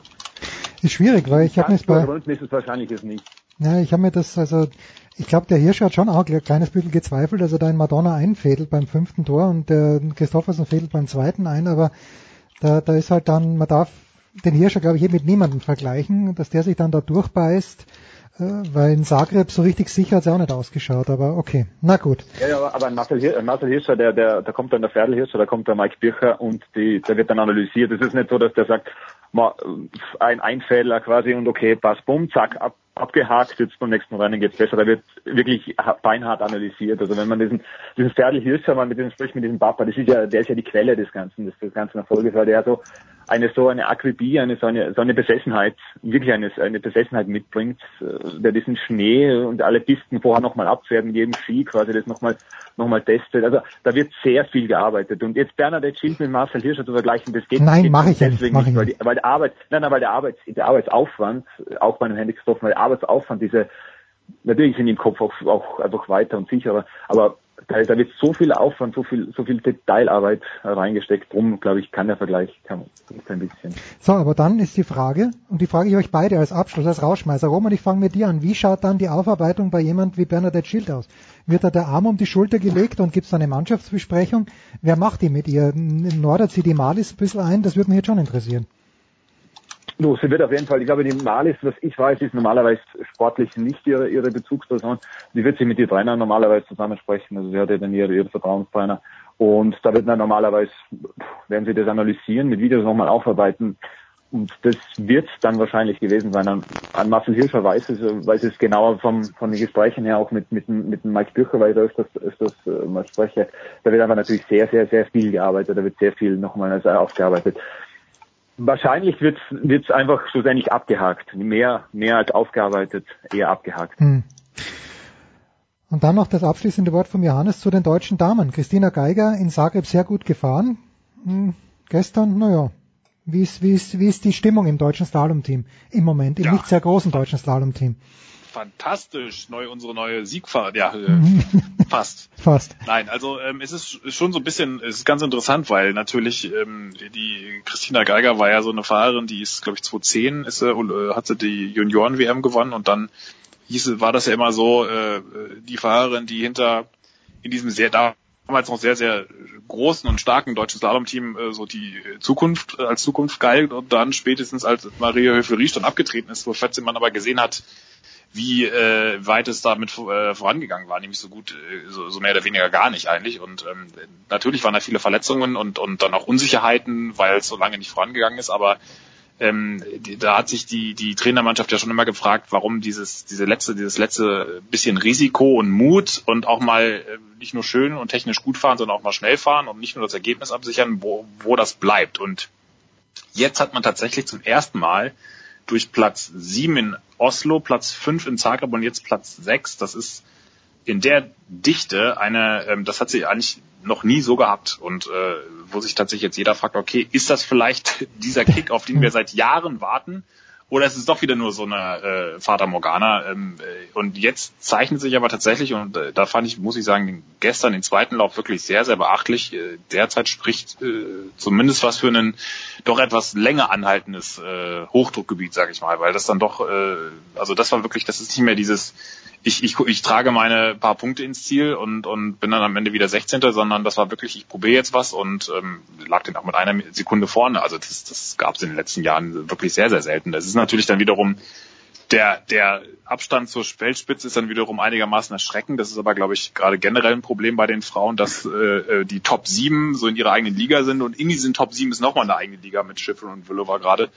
Und, und danach, äh, also gestern äh, ist man ja mit fünf Sekunden Rückstand noch in den ersten, nach dem ersten Lauf noch äh, in den zweiten gekommen. Äh, Es lag sicherlich auch an der Piste mit, aber das ist natürlich schon schon massiv. Und ähm, selbst da tu- tun sich auch äh, Läuferinnen wie Lena Dürr und, und dann auch die nachrückende Reihe und Marina Wallner, die sich ja leider verletzt hat, dann noch ein bisschen schwer, sich da zu etablieren. Und deswegen sind sie natürlich, also es ist mal ein Lichtblick, dafür aber ein, doch ein recht greller, verhältnismäßig recht greller für, wenn man das in den letzten Jahren mal vergleicht mit Flachau. Aber äh, auch da würde ich jetzt erstmal die Saison abwarten, dann guckt man weiter, aber es ist zumindest mal ermunterndes Zeichen, da sie ja doch jetzt im DSV mit Verletzungen bei den Abfahrern, mit äh, Formschwächen im Slalom-Team, Technikteam der Männer doch schon ganz schön hadern gerade. So, und das nächste, der nächste Sonnenstrahl, die kommen gewiss, nämlich nach Adelboden, dann haben wir Wengern, dann kommt Kitzbühel, Schladming und bei den Damen Cortina zum Beispiel, wo Michaela Schiffrin, wenn ich es richtig verstanden habe, ihren Frust in den Speed-Disziplinen ausleben wird. Fantastisch, ich bedanke. Nein, nein, macht Nein, sie nicht. macht sie nicht. Ah, okay, macht sie Pause. Maribor ist wieder. Ah, Maribor. Na gut, dann, dann wird sie dort, wie du sagst, mit dreieinhalb Sekunden Vorsprung gewinnen. Danke, Roman Stelzl von der Tiroler Tageszeitung. Danke, Johannes Knut von der Süddeutschen Zeitung. Kurze Pause, dann geht's ja weiter in der Big Show 388.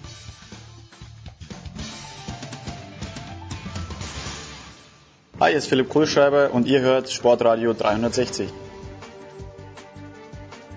So, es geht weiter in der Big Show 388 und auch im neuen Jahr freue ich mich sehr, Prosit Neujahr Stefan Heinrich zurufen zu dürfen nach Tübingen. Servus Stefan. Ja, für alle, die äh, uns völlig zu Recht auf Sportradio 360 äh, auch im neuen Jahr begleiten ähm, und natürlich dir, äh, lieber Jens, und unseren ganzen geschätzten Motorsportkollegen auch einen guten Rutsch und ein gutes neues Jahr 2019.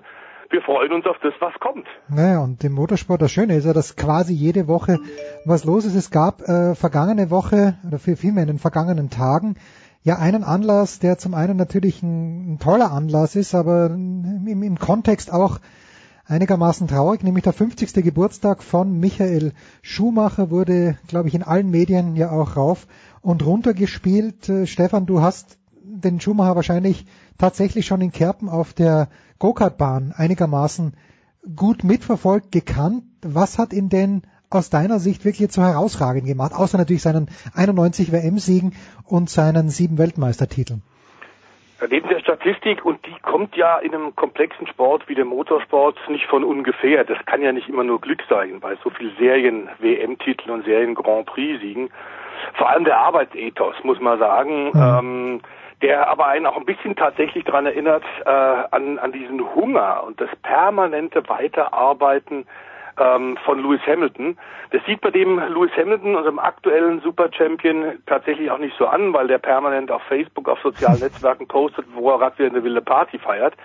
Aber er ist auch ein ganz akribischer, unglaublicher Arbeiter, der nie loslässt und permanent die Ingenieure auch unter Druck hält und Forderungen stellt ans Team, um das Auto und auch um sich zu verbessern. Ähm, beim Schumi war das einfach sehr viel zielgerichteter, weil der die Öffentlichkeit, soweit es ging, tatsächlich auch gemieden hat. Deswegen ja auch die vielen Diskussionen von Millionen von Fans in den letzten Jahren, äh, warum denn die Familie und äh, Sabine Kehn, die tolle Managerin von äh, Schumi, tatsächlich nicht mehr aktuelle medizinische Bulletins rausgeben. Es war immer so, dass der Schumi sein Privatleben sehr stark reglementiert hat und sehr stark kontrolliert hat, was überhaupt rausgeht. Es ist im Grunde jetzt aktuell nach diesem tragischen äh, Skiunfall vor fünf Jahren äh, nur eine Fortsetzung der Politik, die er, der Öffentlichkeitspolitik, die er im Grunde auch während seiner aktiven Karriere als Rennfahrer äh, permanent umgesetzt hat. Es ist jetzt relativ still um ihn geworden, aber er war tatsächlich ein ganz außergewöhnlicher Rennfahrer, aber und ist sicherlich auch noch ein außergewöhnlicher Kämpfer und Mensch. Ähm, ich habe ihn tatsächlich sehr lange und sehr oft kennengelernt, erinnere mich an eine Menge, Menge kleine Anekdoten, wie eine Menge der anderen großen deutschen Motorsport-Experten ganz sicherlich auch, also wie Christian Nimmervoll, ähm, wie Stefan Ehlen und Co. Ähm, ich war eine Weile sogar sein äh, Pressereferent, der Pressereferent von Willy Weber, Formel 3 Team, unter anderem, als der seinen ersten großen Erfolg in Macau feiern konnte. Da haben wir vorher intensiv dran gearbeitet und hinterher haben wir gewaltig gefeiert, unter anderem mit Klamotten in den Pool geworfen, was dazugehörte. Da hat er Mika Häkkinen, den jungen Mika Häkkinen damals im Infight geschlagen, in einem dramatischen Duell und das war der nächste Schritt in Richtung Formel 1. Ähm, es war kein Zufall und eine Menge der, äh, der äh, glücklichen Umstände, die auch dazu führten, dass es bei ihm dann in der Formel 1 so schnell ging, hatten damit zu tun, dass tatsächlich die Autonation Deutschland natürlich einen Helden mhm, äh, mhm. unbedingt haben wollte. Und er war der Erste. Ähm, also er war der Erste, weil Sebastian Vettel hat ja auch Großes geleistet. Absolut. Überhaupt gar keine Frage, aber du weißt, wie es im Tennis ist. Äh, Michael Stich hat tatsächlich auch Wimbledon gewonnen, aber wen juckt es heute noch?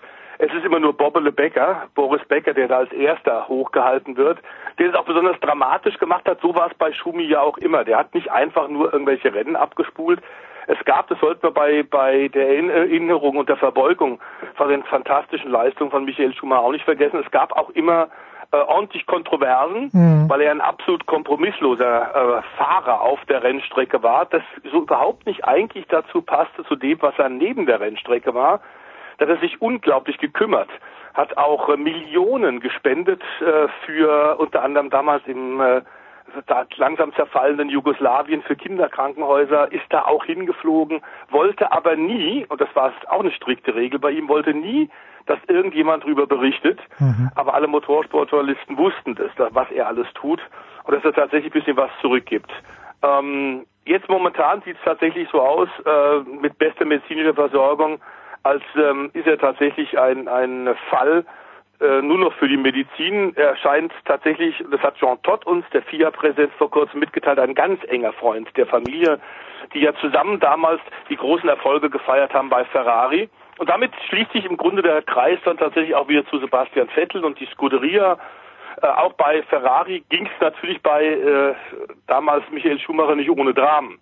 Aber einer, der ihm damals den Rücken freigehalten hat und im Grunde ähnlich deutsch ähm, diszipliniert gearbeitet hat, war Jean Todt, der damals dann mit dem ganzen großen italienischen äh, Bohai ein bisschen äh, aufgehört hat. Erste Amtshandlung von Jean Todt, hat zum Aufruhr in Maranello geführt, war zum Beispiel, dass der Rotwein gestrichen wurde, die Rotweinration am Mittagstisch für die Ferrari-Mechaniker.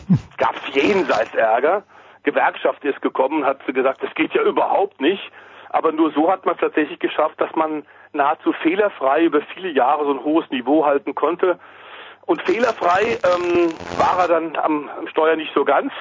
Der Schumi aber trotzdem grandiose Erfolge, wie im Grunde alle großen Rennfahrer immer wieder dann auch im Extrembereich Fehler machen. Man hat im letzten Jahr, bei dir haben wir es, lieber Jens, auf Sport 360, auf dem Motorsport Stammtisch beim Benzingespräch auch oft gesagt, auch Vettel im letzten Jahr klare Fehler gemacht was damit zusammenhing, dass er nicht die notwendige Unterstützung vom Ferrari-Team hatte. Das war bei Schumi anders. Mhm. Jetzt wollen wir mal gucken, ob es 2019 vielleicht bei Ferrari ein bisschen anders wird. ob er da tatsächlich mehr noch auf die Karte Vettel setzt. Neuen Teamkollegen hat er ja mit Charles Leclerc. Aber es gab dann hinter den Kulissen jetzt wie so oft Ja. bei der Drama Queen in der Formel 1 bei Ferrari ja auch in den letzten Wochen wieder ein paar Meldungen. Ja, also dann äh, bleiben wir gleich vielleicht äh, bei Ferrari. Maurizio Arrivabene hat sich verabschiedet. Äh, Jetzt übernimmt jemand, der nicht ganz so lässig aussieht. Machen wir uns nichts vor. N nicht ganz dieses Charisma hat vielleicht auch, aber vielleicht der, der, der Performance ein kleines bisschen besser tut. Stefan, Ich wer, glaube auch, das hast du wahnsinnig, unheimlich gut charakterisiert.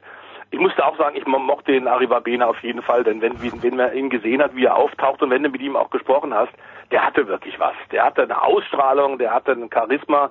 Aber er war ganz offenbar auch, weil er kein äh, Automann war, sondern er kam ja von Philip Morris, vom Tabakkonzern, war da für Marketing zuständig, war deswegen mit Ferrari schon ganz gut vertraut, weil die seit Jahrzehnten Hauptsponsor da sind.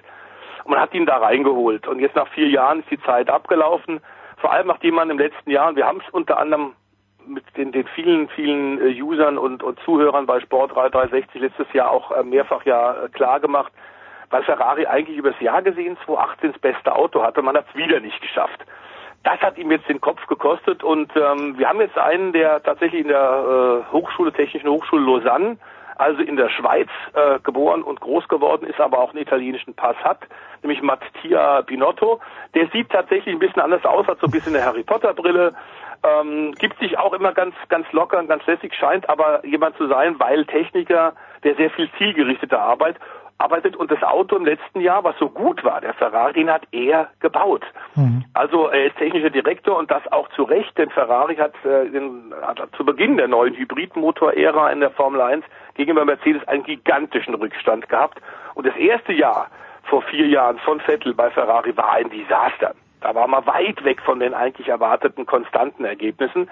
Die haben sich sukzessive, die roten Renner, mit ihren Leuten nach vorne gearbeitet. Und Im letzten Jahr war man in der ersten Saisonhälfte nicht nur auf Augenhöhe mit Mercedes und Lewis Hamilton, man war ein Tick besser. Dann kam einiges zusammen. Das hing auch sicherlich mit dem Tod von Konzernlenker Sergio Marchionne zusammen, dass der nicht mehr da ist. Das hat dem Team dann doch ein bisschen aus der, aus der Spur gebracht.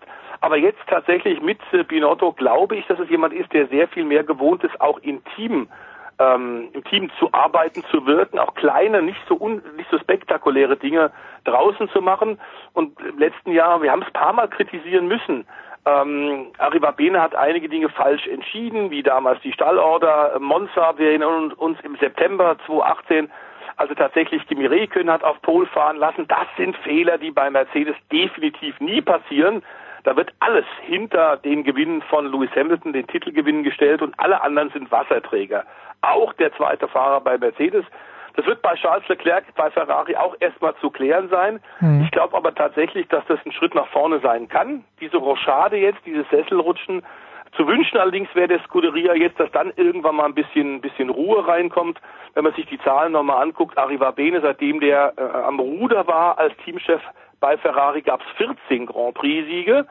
Und im gleichen Zeitraum hat Mercedes 58 Formel 1 Rennen gewonnen. Das ist eine ziemlich deutliche Sprache. Ja, gut. Also über die Formel 1 im März geht's wieder los, aber schön, dass es Ferrari gibt. Die halten uns Noch auf. eins sollten wir vielleicht Ja. kurz sagen, möglicherweise kriegt Sebastian Vettel noch ein bisschen deutsche Hilfe, denn das war eine Meldung, die gerade gestern rausgekommen ist, noch nicht bestätigt ist. Ähm, aber möglicherweise ähm, dadurch, dass äh, Dani Kwiat und auch äh, Giovanazzi, Fabrizio Giovanazzi ja jetzt Vollzeit Formel 1 Cockpit bekommen haben. Das waren die Simulatoren und die Test- und Entwicklungsfahrer für Ferrari, die auch im letzten Jahr in den Erfolgen von Ferrari gesteckt haben.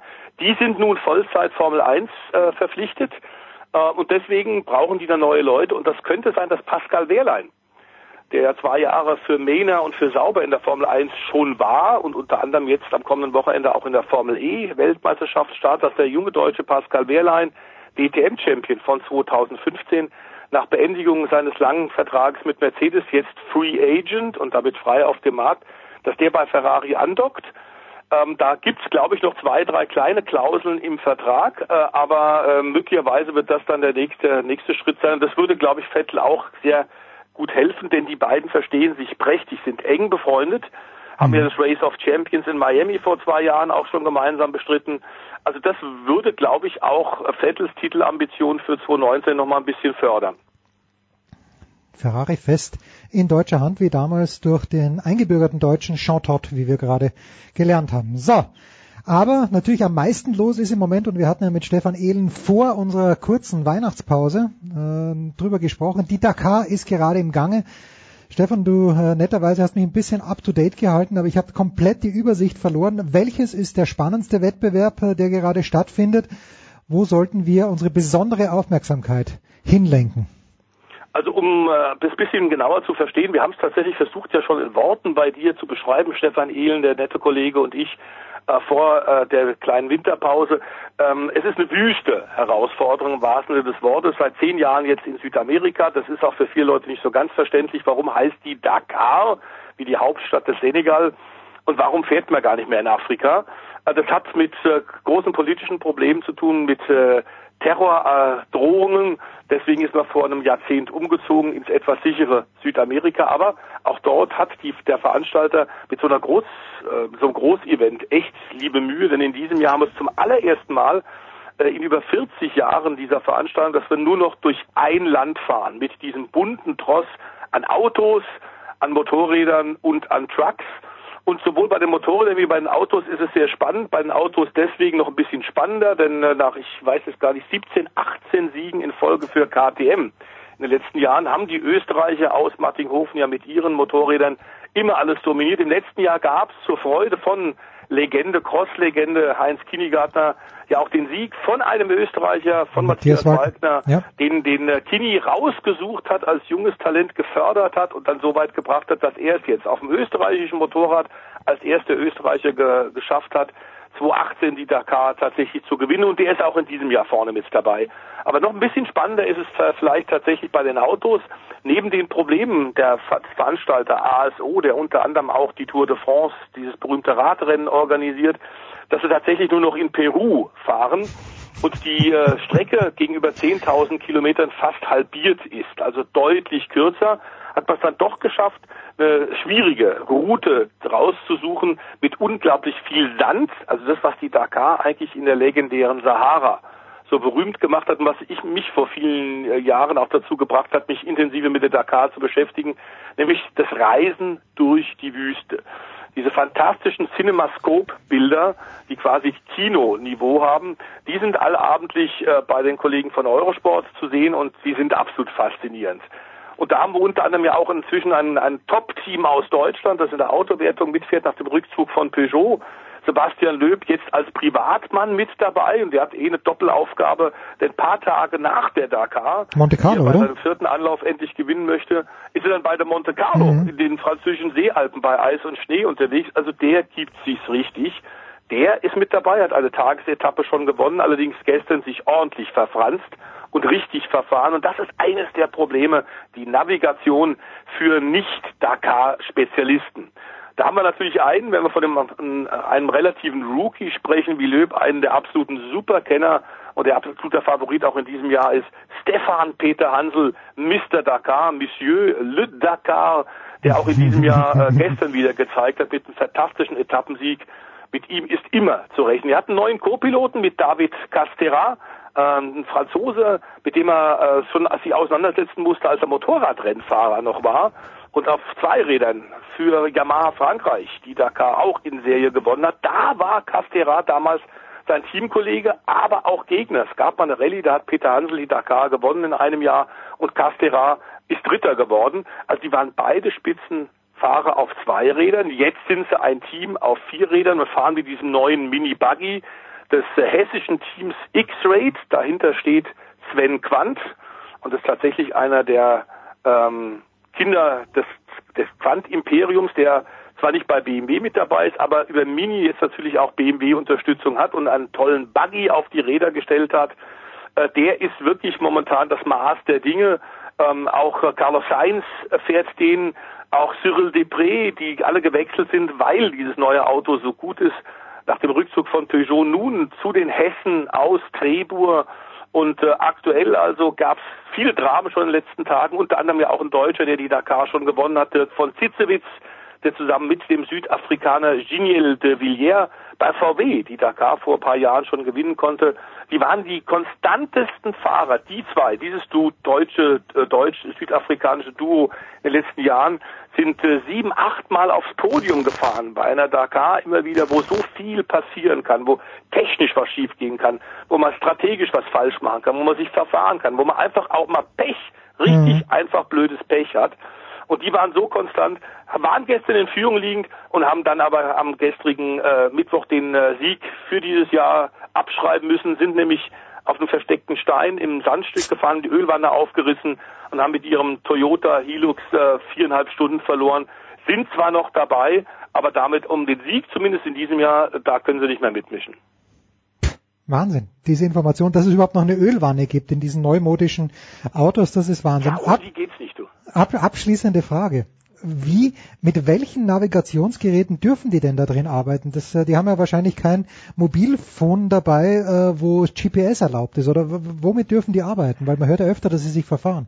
Wie du auch gesagt ja, hast, Löb hat sich auch verfahren. Da schon. Okay. Das ist eine gute Frage. GPS, äh, lieber Jens, GPS gibt's schon, aber das ist nur sehr eingeschränkt. Äh, äh, tatsächlich einsatzfähig, denn das wird verteilt vom Veranstalter. Das ist ein Einheitsgerät äh, mhm. mit Einheitssoftware. Das sind dann, und das hat der Beifahrer immer in der Nacht vor den großen Etappen zu machen, die arbeiten da bis drei, vier Uhr morgens und müssen dann um sieben Uhr schon wieder aufstehen, um dann tatsächlich wichtige Navigationshilfe zu leisten. Es gibt ein paar Fixpunkte, die müssen auf den 500 bis 800 äh, Kilometer langen Tagesetappen absolviert und passiert werden. Ähm, das Oh, das sieht der Veranstalter wenn man einen dieser Fixpunkte, dieser Kontrollpunkte nicht passiert, gibt's ordentliche Zeitstrafe und damit ist der Tages- und der Gesamtsieg futsch. Also du bist schon gehalten, festgelegte Wegpunkte anzufahren. Die sind auch im Navigationssystem eingegeben, aber das ist in der Tat eingeschränkt äh, nur noch äh, nur nur äh, aktiv und das wird eben kontrolliert, indem jeder in jedem Auto ein vom Veranstalter gestelltes GPS-Navigationsgerät bekommt. Damit musst du arbeiten. Alles andere ist dann tatsächlich auch noch wie in der guten alten Zeit über Karten sitzen, über Karten brüten und ein sogenanntes Roadbook erstellen, wie wir es aus der klassischen Rallye mhm. bei der mhm. Monte Carlo ja auch kennen.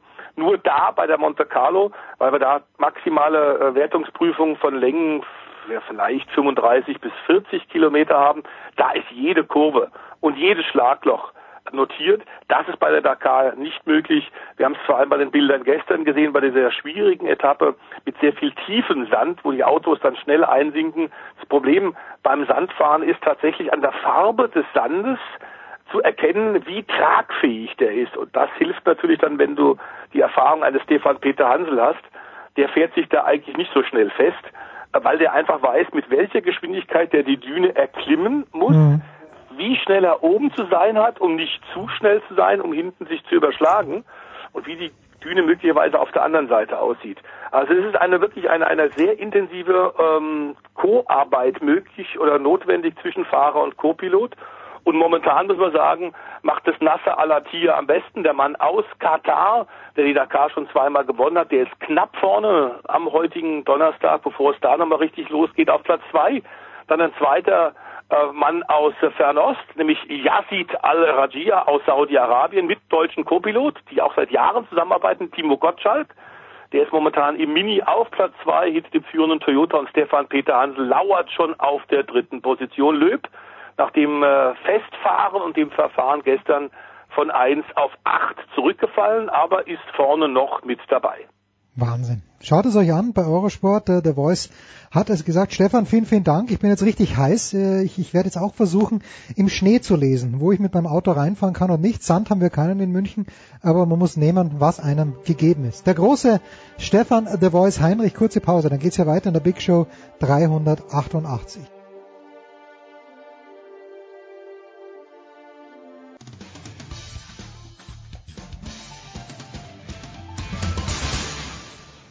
Hallo, hier spricht Thorsten Leidenhardt, Headcoach von Ratio Farm Ulm und Sie hören Sportradio 360. Ich ich auch nicht, das passt ganz gut. Gut, es geht heute in der Big Show 388 und äh, wenn es im Beachvolleyball was zu plaudern gibt bei Sportradio 360, dann müssen wir natürlich zum einen jenen Mann anrufen, der mir im Sommer 2017 war es mittlerweile schon, gezeigt hat, was wirklich Beachvolleyball ist, nämlich in unserer bescheidenen Hütte in Kitzbühel. Das ist Heiko Olderb. Servus Heiko. Hallo, ich habe es dir nicht gezeigt. Ich habe versucht, es dir emotional näher zu bringen, was mir aber, glaube ich, nach wie vor nicht gelungen ist. Noch nicht ganz. Obwohl zwei, obwohl zwei Österreicher damals im Finale standen und du natürlich nur emotional oder sehr emotional Reinhard Fendrichs, äh, wie heißt das? Ich bin ähm, Na, I am from Austria. Das heißt I am from Austria. Da hast du noch mitgesungen. Da meine ich, habe ich auch eine, eine, eine Träne in deinem Augenwinkel entdeckt. Ansonsten das Spiel danach hatte ich ziemlich kalt gelassen. Das ist in der Tat richtig. Aber deswegen hast du uns einen Gast mitgebracht vom NDR. Das ist Fabian Wittke, gerade auf Marbella mit Hannover 96. Hallo Fabian. Einen wunderschönen guten Tag. Hallo, moin. Fabian, wenn es denn stimmt, und jetzt könnt ihr euch beide gleich auslassen, aber du kanntest, und es geht natürlich um den Rücktritt von Kira Walkenhorst, Olympiasiegerin mit Laura Ludwig, aber du kanntest die beiden schon, als sie noch nicht so bekannt waren. 2013 muss es gewesen sein. Wie hat alles angefahren? Fantastische Frage, wie ich finde. ja, vor allen Dingen, genau, als sie damals bekannt und vor allen Dingen auch noch nicht so richtig in Form waren. Ich erinnere mich ganz gut, ich moderiere die deutsche Tour, also das ist dann ja sowas wie die World Series, eben nur beschränkt auf Deutschland. Deshalb natürlich auch deutsche Tour. Das war damals 2013 auf Norderney und da hatten sich die beiden zusammengetan, zum ersten Mal aufgeschlagen. Laura Ludwig damals gerade frisch getrennt von ihrem brasilianischen Freund äh, und hat das wahrscheinlich auch an der ein oder anderen Schokolade ausgelassen, wie sie aber auch selber mittlerweile lachend erzählt. Und äh, Kira Balkenhorst eben damals noch das Kira Küken, ähm, auch schon damals übrigens mit vielen Verletzungen gestartet, aber natürlich die ganz, ganz große Hoffnung. Die haben dann gleich das erste Spiel gegen so ein Qualifikantinnen-Gastduo aus Litauen oder Lettland oder irgendwie sowas verloren, mussten durch den Loserbaum bei Regen und leeren Tribünen und sind am Ende dann Dritter geworden. Also tatsächlich, da ging es damals so richtig los. Heiko. Ja, und seitdem ist ja nicht mehr viel mehr hinzugekommen, ne? Also, Gut, schön, dass jetzt genau. schön, schön, dass ihr Zeit gehabt habt. Nee, aber, aber das, das Interessante ist ja, also natürlich, wir wissen alle Olympiasieg und, und äh, die waren, ich glaube, diese 8,55 Millionen haben damals das Finale gesehen, morgens um fünf in Deutschland. Das war die beste Quote beim ZDF der Olympischen Sommerspiele äh, von, von Rio. Dann WM warst du ja dabei, Fabian. Aber ähm, Fabian und ich waren dann 2017 bei den deutschen Meisterschaften in Timmendorf auch. Und da sind die ja überraschend im, war es Viertelfinale oder noch in dieser Hoffnungsrunde dann am Sonnabend früh ausgeschieden. Und da haben, ich weiß, Kira hat noch geweint. Und irgendwie ja. fand ich, das war, das war komisch, weil es war klar, 2018 steht nichts an. Also die Europameisterschaft lassen wir mal aus. Das ist für einen Beachvolleyballer oder der ja. halt Weltmeister und äh, Europa äh, und Olympiasieger geworden ist, nicht so doll. Damals war, meine ich, auch noch gar nicht klar, dass die WM 2019 in Hamburg stattfinden wird. Aber das Fernziel war natürlich Tokio und da war so ein bisschen, fand ich so das Gefühl, habe ich mir gefragt, warum weinen die jetzt? Die haben verloren, die haben äh, trotzdem sind ja Weltmeister geworden, hatten das Welttourfinale zuvor, eine Woche zuvor in Hamburg ja. auch, auch noch gewonnen, das Heimspiel. Mhm. Und, und irgendwie war das ein komisches Gefühl und da dachte ich, ob das vielleicht äh, das Ende sein könnte, weil es gab immer schon Gerüchte, eventuell macht Laura eine Babypause. Letztlich kam er heraus, nicht nur Laura macht eine Babypause, sondern auch Kira ist Mutter geworden. Äh, also für mich finde ich, erschließt sich das jetzt alles so ein bisschen. Die Tränen von damals, das war glaube ich Anfang September 2017 in Timmendorf, die machen jetzt mehr Sinn. Ähm, vielleicht hatte Kira auch schon eine leichte Vorahnung. Ich habe keine Ahnung. Was denkst du, Fabian? Ich glaube, ich, also ich sehe das ein bisschen differenzierter. Ich glaube, von dem, was du gesagt hast, da ist sicherlich ganz, ganz viel mit im Pott dabei. Auf der anderen Seite war das aber auch so rückblickend der Olympiasieg, der war damals ganz fest geplant. Da waren beide topfit auf den Zenit hintrainiert und haben gesagt, so jetzt holen wir uns das Ding. Dann hatten sie sich ja auch noch diese ähm, psychische Unterstützung geholt mit Annette Schigiti, die, die, ja, ich sage jetzt einfach mal die Psychotrainerin, die mit den Psychotricks, als die dann ja damals da diese gewaltige Kulisse in Rio de Janeiro an der Copacabana ausgeblendet haben, als da die 12.000 Brasilianer die ausgebucht haben. Also das war alles geplant, das war alles nach Maß. So, aber dann hatte Kira Walkenhorst ja auch schon extreme körperliche Probleme, ähm, hatte die, die Schulter kaputt, wer sich erinnern mag. Also sie lief da im Prinzip wie so ein Weihnachtsgeschenk durch die Gegend. Die war eingepackt mit diesen bunten Tapes und hat sich eigentlich durch dieses Weltmeisterturnier in Wien nur gekämpft, von Spiel zu Spiel. Man wusste nicht, schafft sie nochmal die nächste Runde und schafft sie hier nochmal die nächste Runde. Von daher ähm, für viele draußen war die, dieser Weltmeistertitel gar keine große Überraschung mehr, weil das die beiden Olympiasiegerinnen, das waren ja Laura Ludwig und Kira Walkenhorst, natürlich werden die jetzt auch Weltmeisterin. Aber für mich ist dieser Erfolg auf der Donauinsel eine wirklich fast schon große Sensation gewesen, weil Kira Walkenhorst körperlich eigentlich schon gar nicht mehr imstande war. Und dann haben sie am Ende noch einen oben drauf gepackt, haben dieses World Tour Final vor eigenem Publikum in Hamburg gewonnen. Und ähm, dann glaube ich irgendwann in Timmendorfer Strand äh, bei den deutschen Meisterschaften, da ging dann gar nichts mehr. Und da ist dann irgendwann die Spannung rausgegangen. Und man kennt das ja auch vielleicht, wenn man irgendwann mal eine gewisse Erleichterung verspürt oder wenn man etwas Großes erreicht hat, irgendwie einen Schulabschluss oder einen Sportabschluss oder was auch immer, dann lässt einfach irgendwann die Anspannung nach und dann ist man vielleicht auch einfach den Tränen sehr nah. Ich weiß nicht, ob sie damals schon wussten, dass sie gemeinsam nicht mehr an die alten Erfolge anknüpfen können, aber ich glaube, damals ist dann einfach ganz viel Druck vom Kessel gegangen. Ich erinnere mich noch, als die 2016 und 2017 wurden sie ja Mannschaft des Jahres. Ich meine 2016 stand bei der Ehrung Laura Ludwig hatte den rechten Arm in der Schlinge, weil sie OP hatte. Ja. Und 2017 ja. war Kira auf Krücken da, ne, weil sie gerade an der Hüfte operiert wurde. Bei der Ehrung damals in Baden-Baden. Ich meine, das sagt natürlich auch einiges aus. Also die haben ja wirklich die Pause immer genutzt, um einmal sich komplett ähm, general überholen zu lassen. Aber wir sind eine kleine äh, bescheidene, äh, sympathische Familienshow hier, ja. Fabian. Das heißt, wir plaudern aus dem Nähkästchen. Äh, Fabian war beim World Tour Finale 2017 in Hamburg auch der Moderator. Und ähm, ja. das müssen wir jetzt erzählen, was da was vom Viertelfinale passiert ist, weil Fabian kriegt dann immer von den Organisatoren den ähm, die, An die, die Ansage, okay, mach den Countdown und erzähl doch mal bitte, was dann passiert ist. Genau, das war, genau, wie du schon sagst, äh, es gibt ja diese Uhr, die runterläuft und dann wissen wir, okay, noch fünf Minuten, dann holst du Team Nummer eins raus und dann läuft irgendwie dann nur noch vier Minuten auf der Uhr, dann holst du Team Nummer zwei raus und dann haben sie zu mir gesagt, dieser Countdown läuft und läuft und läuft. Das ist ein festes Schema, nachdem du dann die jeweiligen Teams vorstellst und dann holst du irgendwann die Referees rein und dann haben sie aber gesagt, ähm, zöger den Countdown bitte noch mal ein bisschen weiter raus oder hinaus, weil äh, Kira oder beziehungsweise Team 1, Laura Ludwig, Kira Walkenhorst, noch nicht bereit ist. Und dann haben sie gesagt, ja, nochmal weiter, nochmal weiter. Da habe ich zunächst erstmal nichts erfahren und dann stellte sich aber hinterher heraus, dass äh, Kira beim Warmmachen schon ähm, zusammengeklappt war und eben nicht ähm, spielfähig war. Und dann haben sie die irgendwie noch wieder hinbekommen und dann konnte, glaube ich, mit, weiß nicht, fünfminütiger oder siebenminütiger Verspätung dieses Spiel dann tatsächlich noch angepfiffen werden. Auch das ist natürlich ein Zeichen, wie sehr man letztendlich diese Kira Weidenhorst immer wieder zusammengebastelt, zusammengeschraubt hat, damit sie dann und vor allen Dingen ja nicht irgendwie sich bewegen kann, dann auch noch Sport auf allerhöchstem, auf Weltklasse-Niveau abliefern kann und muss.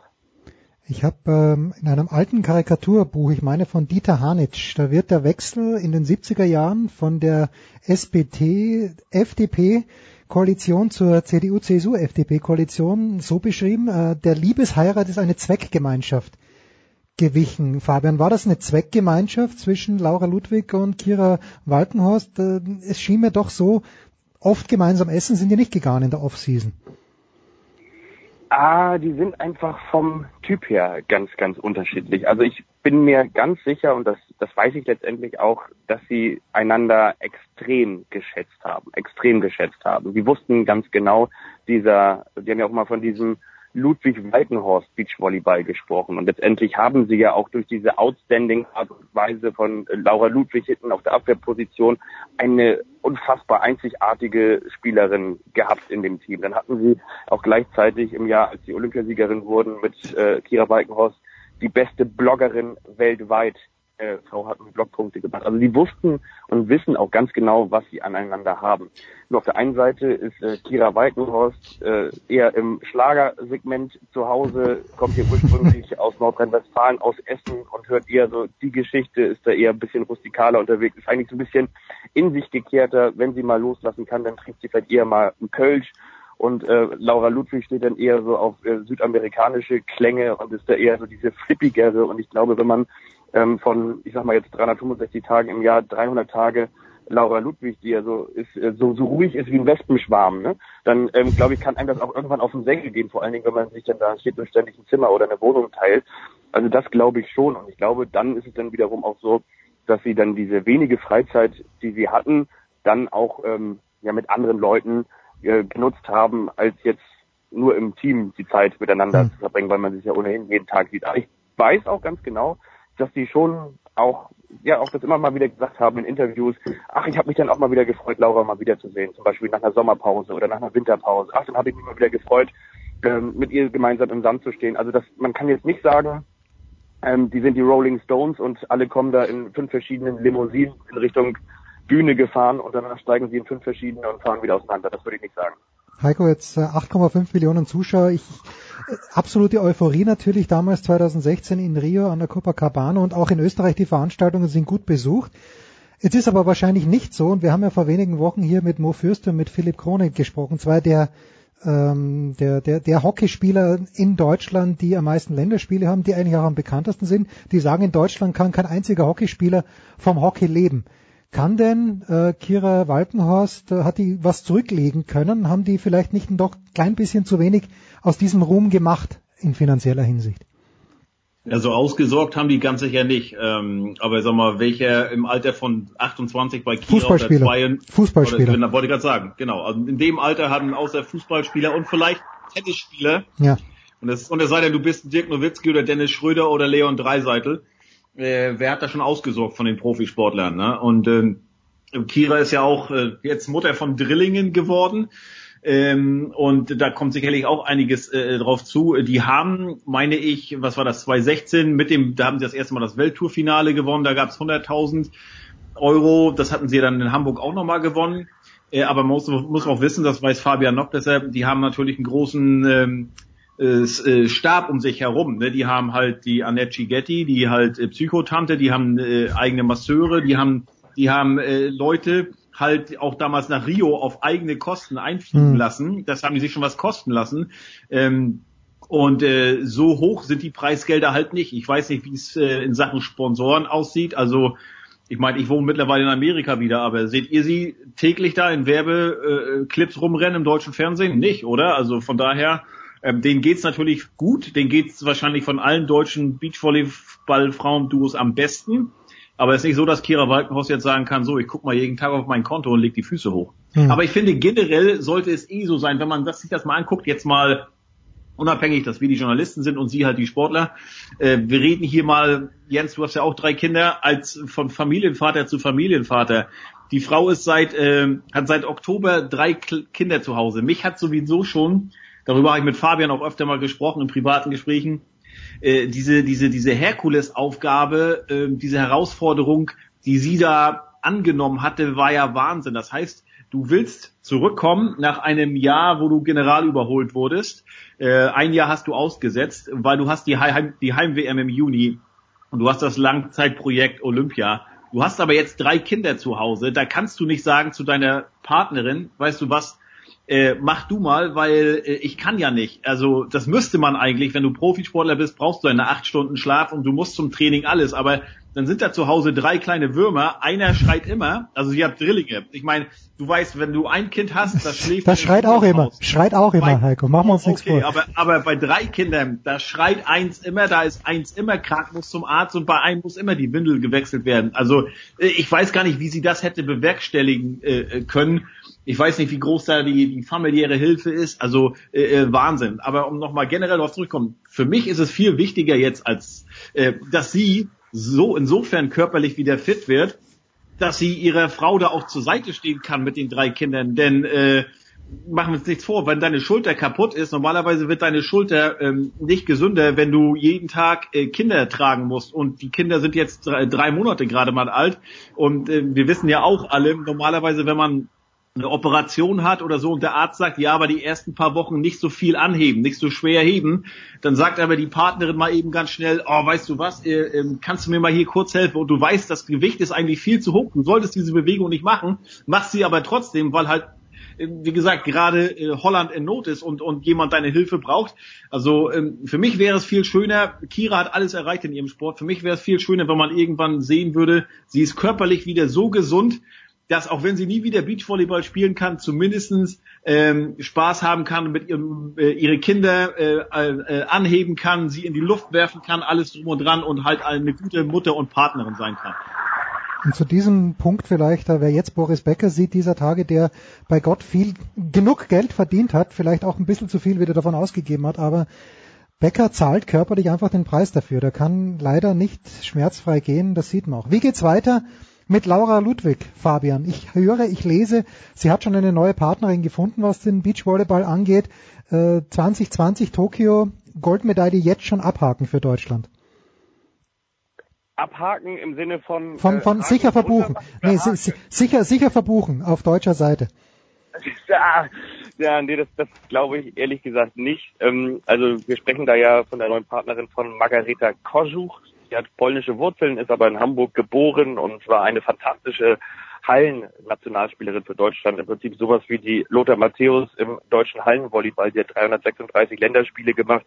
Sie hat in den größten Ligen der Welt gespielt und äh, auch die Champions League gewonnen und hat eigentlich nahezu alles gewonnen, was man im Hallenvolleyball mitnehmen kann und ähm, hat sich ähm, hat auch echt gutes Geld damit verdient, äh, verdienen können. Also das, man kann tatsächlich im Hallenvolleyball auch viel Geld verdienen ähm, in den entsprechenden Ligen und hat sich auf den Kanarischen Inseln ähm, ein, ein Haus gekauft, wo sie dann eben auch immer viel trainiert, jetzt auch ähm, hinsichtlich ihrer Beachvolleyball-Karriere 2017 ist sie mit der damaligen Vize-Weltmeisterin Carla Borger äh, in den Sand. Das waren ihre ersten Schritte im Sand. Auf Anhieb haben die auch ähm, auf der deutschen Tour vorne mitgespielt, äh, Podestplätze auch eingefahren.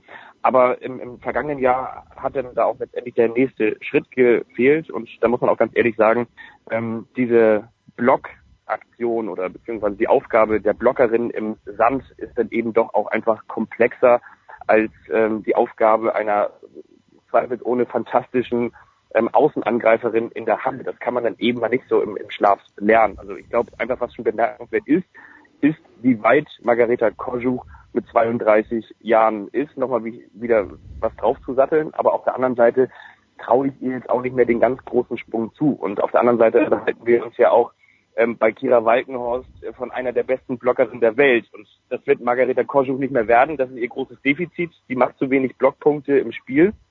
Und deshalb glaube ich, ähm, ist sie eine Lösung, die es jetzt gerade so gab. Also ist mhm. nicht die, die beste Lösung. Also vielleicht ist sie für Laura Ludwig die beste Lösung, aber sie ähm, auf der anderen Seite will ich sagen, es gibt in Deutschland eben auch nicht ähm, viel mehr Blockerinnen, die ein ein, ja, ein, ein ähnliches Niveau oder ein Niveau haben, wie Kira Walkenhorst hatte. Tja. Aber das Interessante ist ja auch, äh, jetzt treffen ja hier nicht Plus- und Minuspol aufeinander, sprich die ruhige Kira, wie Fabian sie beschrieben hat. Äh, Maggie Kojuch ist mindestens so flippig und verrückt, zumindest in der Außendarstellung, wie, wie Laura Ludwig. Also da stehen zwei äh, Starkstromspielerinnen äh, zusammen auf, im, im Sand und da bin ich mal gespannt, äh, wie das auch sein wird. Natürlich reden wir über Beachvolleyball. Das heißt, da sollte im Ranking Laura Ludwig ganz klar vorne stehen. Ähm, aber Maggie Kojoch ist auch, ähm, gerade was so die Außendarstellung Social Media ähm, äh, angeht, aufgrund ihrer Hallenerfolge äh, sehr, sehr aktiv. Sie ist, sie bringt gute, finanzkräftige Sponsoren mit, unter anderem ein Brause, äh, eine Brausefirma aus Österreich. Nein. Äh, ähm, doch, und äh, von daher bin ich mal gespannt, wie das dann ist, ob sie dann so einfach ähm, die Rolle als 1B äh, annehmen wird, ähm, wie es auch in den Medien ist. Also das, äh, man hat ja mal so oft gesehen, äh, Laura hat immer geredet, geredet, geredet und dann musste der, wusste der Interviewer, okay, jetzt muss ich Kira auch mal eine Frage stellen. Kira hätte am liebsten gar nicht was, gar, nie was sagen wollen. Äh, und bin mal gespannt, wie das bei Maggie und äh, Laura jetzt da im Zusammenspiel nicht nur auf dem Platz, sondern auch in, in, in den Medien ähm, ablaufen wird. Das werde ich mir Jetzt, ja, Fabian, bitte, bitte. Ja, ich, also ich, ich glaube schon, dass es funktionieren wird und ich kenne auch der Kojuch eben so, dass sie total wissbegierig ist. Ich glaube, das ist auch ein Teil ihres Talentes. Es gibt ja so diese, diese jungen Talente, die dann schnell Erfolg haben und die dann vielleicht auch satt sind und einfach vielleicht, weil sie so große Möglichkeiten haben, nicht weiter bereit sind, an sich zu arbeiten. Das fand ich total imposant, als sie eben 2017 dann in den Sand gegangen ist, dass sie ja auch gesagt hat, okay, trotz dieser ganzen Erfolge, ich habe Champions, ich habe alles gewonnen, habe überall auf der ganzen Welt gespielt, in den besten Ligen, aber nein, ich bin jetzt nochmal bereit, mir den Beachvolleyball-Sport erklären zu lassen. Und mit dieser Demut an die Sache ranzugehen, ähm, ist natürlich, finde ich, ein ganz starker Charakterzug und von daher glaube ich eher, dass sie sich gut verstehen werden, vielleicht auch, weil sie ähnlich sind, vielleicht gehen sie sich dann aber auch irgendwann mal gegenseitig auf den Geist. Das kann natürlich auch passieren. Ansonsten ist Margareta Korschuch, glaube ich, eine absolute ähm, ja, absolute Profisportlerin und ähm, sieht natürlich auch mit Laura Ludwig, muss man natürlich auch ganz ehrlich sagen, mit einer der besten Abwehrspielerinnen der Welt auch nochmal eine riesengroße Chance. Und sieht auch lecker aus, muss man auch mal sagen hier. Wahnsinn, Wahnsinn. Gerade waren wir auf einem so guten Weg, Heiko. Gerade waren wir auf so einem guten Weg und dann das. So, abschließende Frage für Fabian Wittke. Gibt denn andere Breitenreiter überhaupt frei oder trainiert Hannover 96 durch, seit sie auf Marbella sind? Ja, also im Prinzip 24 Stunden brennt hier das Licht im Fitnesskeller. ja, dachte ich mir. Nein, also es gibt natürlich schon hin und wieder mal einen freien Nachmittag, beziehungsweise dann vor den Testspielen. Bislang gab es ein Testspiel, ähm, dann gibt es mal einen Nachmittag frei, aber ansonsten wird zweimal am Tag und auch nicht so, wie man das vielleicht sonst kennt aus der Fußball-Bundesliga, ähm, anderthalb Stunden, sondern dann insgesamt zwei Stunden trainiert und ich hatte zum Beispiel heute mit dem Torhüter von Hannover 96 noch ein kleines Interview für, wenn ich das mal so sagen darf, für unseren Podcast Ein Ball für zwei. Äh, gibt's ja auch schon, also mal reinhören, wer man mag. Natürlich. Ähm, also und ähm, der hat äh, auch gesagt, so, also natürlich würde ich ganz gerne mal in der Freizeit irgendwie runter in Richtung ähm, dieses Jahr wirklich auch beeindruckenden Hafens ähm, Porto Banus gehen, da wo diese riesengroßen und millionenschweren Yachten liegen aber eigentlich bin ich viel zu platt und gehe dann irgendwie zwischen den Einheiten nach dem Essen auf mein Zimmer und das mal fünf gerade sein. Herrlich. Fabian Wittke, NDR im Moment auf Marbella, nicht nur mit Hannover 96, sondern mit ein paar mehr deutschen Fußballmannschaften, die sich vorbereiten auf den baldigen Start der Bundesliga. Das war's, kurze Pause, dann geht's hier weiter in der Big Show 388.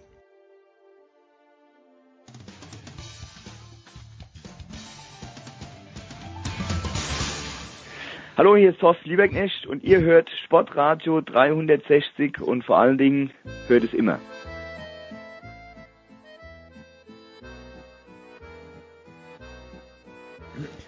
Ja, weiter geht's äh, mit dem Heiko, denn Heiko, zwei Dinge müssen wir unbedingt noch ansprechen. Das eine, Null Punkte für Dirk Nowitzki bei seinem letzten Spiel in Boston. Heiko, du hast drüber geschrieben, du hast Töne eingesammelt, aber es muss trotzdem irgendwo ein absolut geiles Erlebnis gewesen sein in Boston Garden, oder? Als Nowitzki annonciert wurde, als er reingekommen ist. Ja, das ist ja so, wenn man das weiß, äh, man ist irgendwo die Auswärtsmannschaft und es ist egal, wo man hinkommt, dann ist man in der Beliebtheitsskala nicht gerade ganz oben. Ne? Und vor allen Dingen, wenn man jetzt äh, nur mal sich die nackten Zahlen, was wir ja in Deutschland leider viel zu oft machen, vor Augen führt, der, ich weiß gar nicht, wie viele Minuten er letztlich gespielt hat, 16 oder 17, 10 Versuche, 0 Punkte hm. und trotzdem stehen die Zuschauer in den letzten zwei Minuten in der Halle, stehen nicht nur da, sondern vorher schon, als er dann irgendwann ins Spiel kommt im ersten Viertel. Und aber die, die Schlussphase war, also es war zum einen, das, das war beeindruckend, als er dann aufs Parkett kam, da sind die Leute schon von ihren Sitzen aufgestanden, haben geklatscht und es war richtig laut, aber dann die Schlussphase war noch beeindruckender, weil irgendwie muss es durchgerutscht sein, dass Dirk Nowitzki aktuell aus der Western Conference die Nummer der Spieler ist mit den zweitmeisten Punkten im Boston Garden. 426 Punkte und Kobe Bryant wir wissen alle, ähm, dass er für die Lakers gespielt hat, sprich für den Erzrivalen der Celtics. Der hatte nur einen Zähler mehr. 427. Und Kobe ist ja schon seit drei Jahren äh, in Basketballrente. Sprich, der, der wird an dem Rekord nicht mehr schrauben können. Und vielleicht lag es auch deshalb daran, ähm, dass alle wirklich dem Dirk es so gegönnt hatten. Also die letzten zwei Minuten war, ähm, dass die Celtics da gescored hatten, das war total egal. Und sobald Dallas den Ball hatte, hieß es immer, äh, we want Dirk, also gib den Ball zu Dirk und lass ihn werfen. Der hat dann auch alles versucht, auch in der letzten Sekunde nochmal einen Dreier. Und ähm, der ist dann aber leider vom Brett zurück ins Feld geprallt. Äh, das habe ich noch nicht gesehen. Ich, ich war allerdings meine ich, ich, ich bin mir nicht mehr ganz sicher, ob ich zu Kobis letztem Auftritt hier war. Ich meine, ich meine nicht. Aber generell würde ich sagen, ähm, dass die Bostoner Sportfans, äh, das Publikum, das hatte Nowitzki auch gesagt, das ist halt ein Fachpublikum, wie in einigen anderen Städten auch. Die wissen sowas zu schätzen. Ähm, und er sagte auch Boston hier, es gibt einige Hallen, das sind halt so seine, da spielt er besonders gerne New York, LA, Chicago, Boston, weil das ist Basketballgeschichte pur. Und wenn du hier in Boston unter die Hallendecke guckst, da sind halt die 17 Banner der Celtics, der, die Meisterschaftsbanner das ist schon was Besonderes und äh, deshalb war es ihm auch wichtig, hier zu spielen. Er hat sich geärgert, dass er aufgrund der Verletzung äh, ähm, nicht in Chicago und nicht in Toronto hatte spielen können, weil die Ostkustentrips, da spielen die halt immer nur einmal im Jahr. Ja. Und er weiß halt nicht, ob er jetzt wiederkommt oder nicht. Aber das war für ihn, er sagte, wenn in einer gegnerischen Halle man so empfangen wird, äh, das war, das Spiel wird er nie vergessen in seinem Leben und das war äh, emotional für ihn äh, was ganz, ganz Besonderes. Ja. Und ich muss auch sagen, für mich als Deutschen, unabhängig Ja. Journalist oder nicht, Naja. äh, ich bin danach in der Kabine gewesen und dachte eigentlich, ich, ich habe Dirk für mich alleine, äh, naiverweise, weil ich dachte, es wird sich alles um, vorher schon beim Training, morgens auch schon, da war ich auch da, es wird sich alles um Luka Doncic drehen, der ja wirklich eine Granate ist. Ähm, und äh, aber nee, da standen 30 Leute nach dem Spiel um Dirk herum. Ähm, weiß nicht, ob es jetzt aufgrund äh, dessen war, wie sich das Spiel so entwickelt hatte und die Emotionen in der Halle etc. Aber der hat da 10, 15 Minuten geredet, während Doncic sich ganz in Ruhe äh, umziehen konnte und den hat niemand dabei gestört. Also fand ich als Deutscher, denke ich, Mensch, das ist schon Wahnsinn, wie ein Landsmann hier im Alter von 40 Jahren nach einem ich weiß gar nicht, ob er jemals eine schlechtere Wurfquote hatte in seinen 1500 NBA-Spielen, so im medialen Mittelpunkt steht. Das war, das war schön zu sehen. Da war ich als Deutscher schon so ein bisschen stolz. Naja, und er ist einfach großartig. Also er ist vom Typ her einfach, wenn er, er ist so selbstironisch. Das schätze ich ja an jemanden wie ihm, der einer der größten NBA-Spieler aller Zeiten ist, dass er sich selbst nicht so wahnsinnig ernst nimmt. Das ist fantastisch. Ja, und, und, man muss ja auch, ich meine, und der, der kriegt das ja auch natürlich jedes Mal gefragt, äh, vor allen Dingen auswärts, ey, warum machst du das eigentlich noch? Du Hm. bist Dirk Nowitzki, du hast alles gewonnen, du spielst gegen Leute, äh, gegen oder auch mit Leuten. Der Luka Doncic ähm, ist 23 Tage nach Dirk Nowitzkis NBA-Debüt 1999 geboren worden. Das muss man sich mal vorstellen.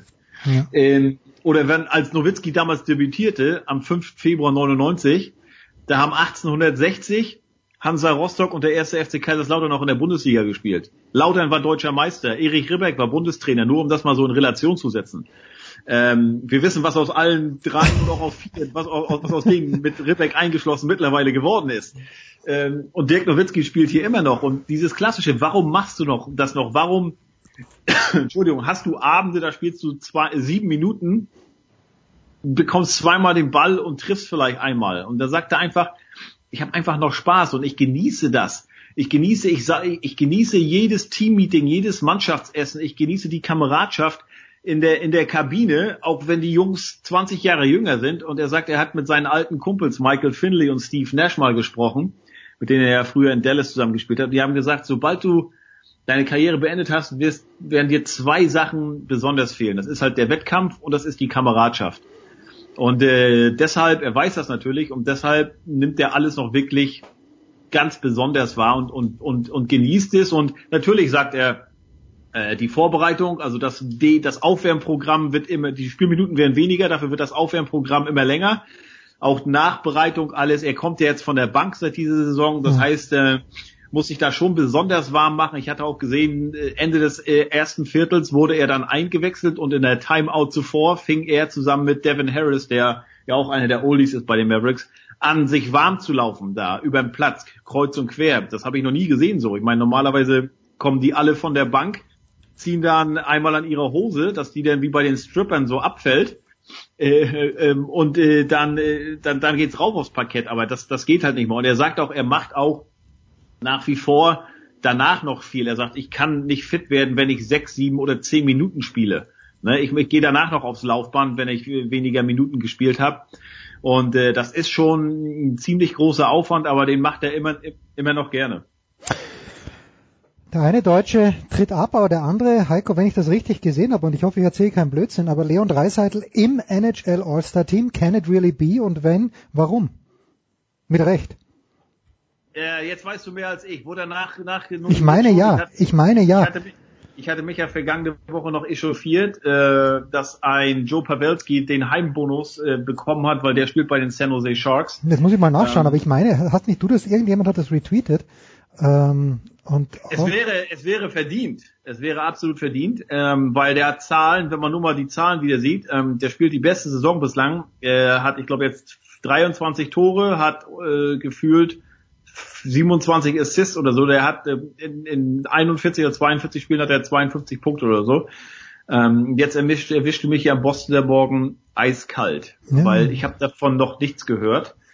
Ähm, wahnsinnig. Glaub, glaub, glaube dir aber einfach mal. Nee, bitte nicht, bitte äh, nicht, da muss ich jetzt nochmal schauen. Ich meine, dass äh, irgendjemand hat das retweetet, weil sonst, äh, ich meine, ich spreche ja gern mit dir und ich bin ja der Erste, der sagt, das ist alles äh, der NHL All-Star. Überraschende Entscheidung. Moment, Moment. Und zwar äh, für das Early... Ach, nein. Da steht, er ist nicht nominiert. Du hast natürlich völlig recht. Genau, genau. Er hat, Also hat er aber noch eine Chance. Genau, er kann auch nachnominiert Ach. werden, aber er ist, äh, ist ja die, die ist ja neu das All-Star, nicht neu, aber seit einigen Jahren gibt's ja dieses Format, äh, da gibt's ja kein All-Star-Game mehr Ost gegen West oder so, sondern es gibt diese diese Pacific, äh, diese äh, diese diese Division-Teams, da gibt's Mhm. ja vier Divisionen und da hat er es nicht in in die äh, erste in, in, in, in die ersten fünf da geschafft ähm, von den äh, von den Startern. Da ist halt ein Joe Pavelski nominiert worden von den San Jose Sharks. Äh, und wir wissen, dass das All-Star-Game in äh, San Jose San Jose stattfindet, stattfindet. Also das äh, riecht nach starkem Heimbonus. er kann aber noch, noch, in, noch nachnominiert werden. Aber halt, wenn man nur die blanken Zahlen sieht, was Leon da diese, dieses Jahr, die Saison bislang zeigt, da ähm, natürlich muss von jedem Team, von jedem der 31 Teams wird mindestens einer nominiert und wenn du halt einen Conor McDavid bei dir im Team hast, dann ist klar, dass der gesetzt ist. Aber das heißt natürlich nicht, dass äh, San Jose hat drei Spieler äh, äh, im, im All-Star-Team. Äh, einer davon ist halt der be- besagte Joe Pavelski und Edmonton hat halt bislang nur nur ähm, Conor McDavid und ich finde ein Leon Dreiseitel sage ich nicht, weil ich Deutscher bin, sondern äh, wer sieht, was er geleistet hat in diesem Jahr, der muss sagen, ein Leon Dreiseitel gehört da absolut hin. Muss dahin. Nächstes All-Star-Game, jetzt schon haben wir festgelegt, wird in Edmonton stattfinden. Kannst du das überhaupt am kommenden Wochenende, Heiko? I let you go on this question, aber kannst du das überhaupt noch toppen? Ein Abend mit Dirk Nowitzki, gibt's irgendwas, worauf du dich freust? Oder ist äh, Ryan irgendwo aktiv im Hallenfußball beziehungsweise im Eishockey? Ähm, jetzt am, Wo- am Wochenende anliegt, meinst Ja, du? bitte. Äh, ja, Sonntag 13 Uhr, ne? Patriots gegen Chargers. Ah, da fährt er dann Und raus. Es, ja, natürlich. Und es sollen 15 Zentimeter Schnee fallen. Und da kommt hier ein Team aus äh, Südkalifornien. Das wird interessant. Ähm, die spielen ja gegen die Chargers. Ähm, hat mich gewundert, dass die Chargers zurückgeflogen sind nach Hause. Die haben ja am Sonntag hier in Baltimore gespielt. Ich hätte Mhm. gedacht, dass die hier bleiben an der Ostküste, aber sind zurückgeflogen. Ähm, und wird interessant. Äh, Tom Brady gegen Philip Rivers. Philip Rivers, ich hatte gerade mal nachgeguckt, aktuell der Mann mit den meisten most consecutive Starts in der NFL. Der Quarterback hat seit 2006, seit September kein Spiel mehr verpasst. Ähm, und äh, hat jetzt mal, wie ich finde, aber ich habe mich nicht noch nicht so sehr mit den Chargers befasst, äh, eine äh, mit seinem Team eine überraschend richtig gute Saison gespielt und irgendwie ist er für mich noch so diese Quarterback-Generation Brady, Roethlisberger, Drew Brees, äh, Eli und Peyton Manning und er ist der einzige von denen halt ohne Super Bowl Ring und in den letzten Jahren ist er nicht mal mehr annähernd daran gekommen. Der war 2008 mal im AFC Championship Spiel, da haben die hier in, äh, bei den Patriots auch verloren. Ähm, jetzt das erste Mal seit fünf Jahren wieder in den Playoffs. Also Philip Rivers, äh, dem würde ich es echt mal gönnen, dass er zumindest mal in den Super Bowl käme, weil der, wer so lange spielt wie er, wirklich verdienter Spieler, ein guter Spieler äh, und trotzdem nie annähernd die Chance gehabt, äh, äh, mal um die größte, um den größten Titel in seinem Sport zu spielen. So, und wenn jemand Kira Walkenhorst Hinweise geben kann, wie man Kinder trägt, dann ist das wahrscheinlich Philip Rivers. Bei der letzten Zählung waren es acht, glaube ich. Vielleicht, vielleicht hat er schon neun. Man weiß Also es nicht. acht, ja genau, also er ist halt sehr, sehr devoter äh, Katholik. Er hat sein, wie man es manchmal so hört in Amerika, ne, sein Highschool-Sweetheart hat er damals Ah, herrlich. geheiratet. Das war Äh, ja, Mit, mittlerweile muss man sagen, das arme Mädchen. Heiko, fantastisch. Wie immer, wir machen eine kurze Pause. Big Show 388.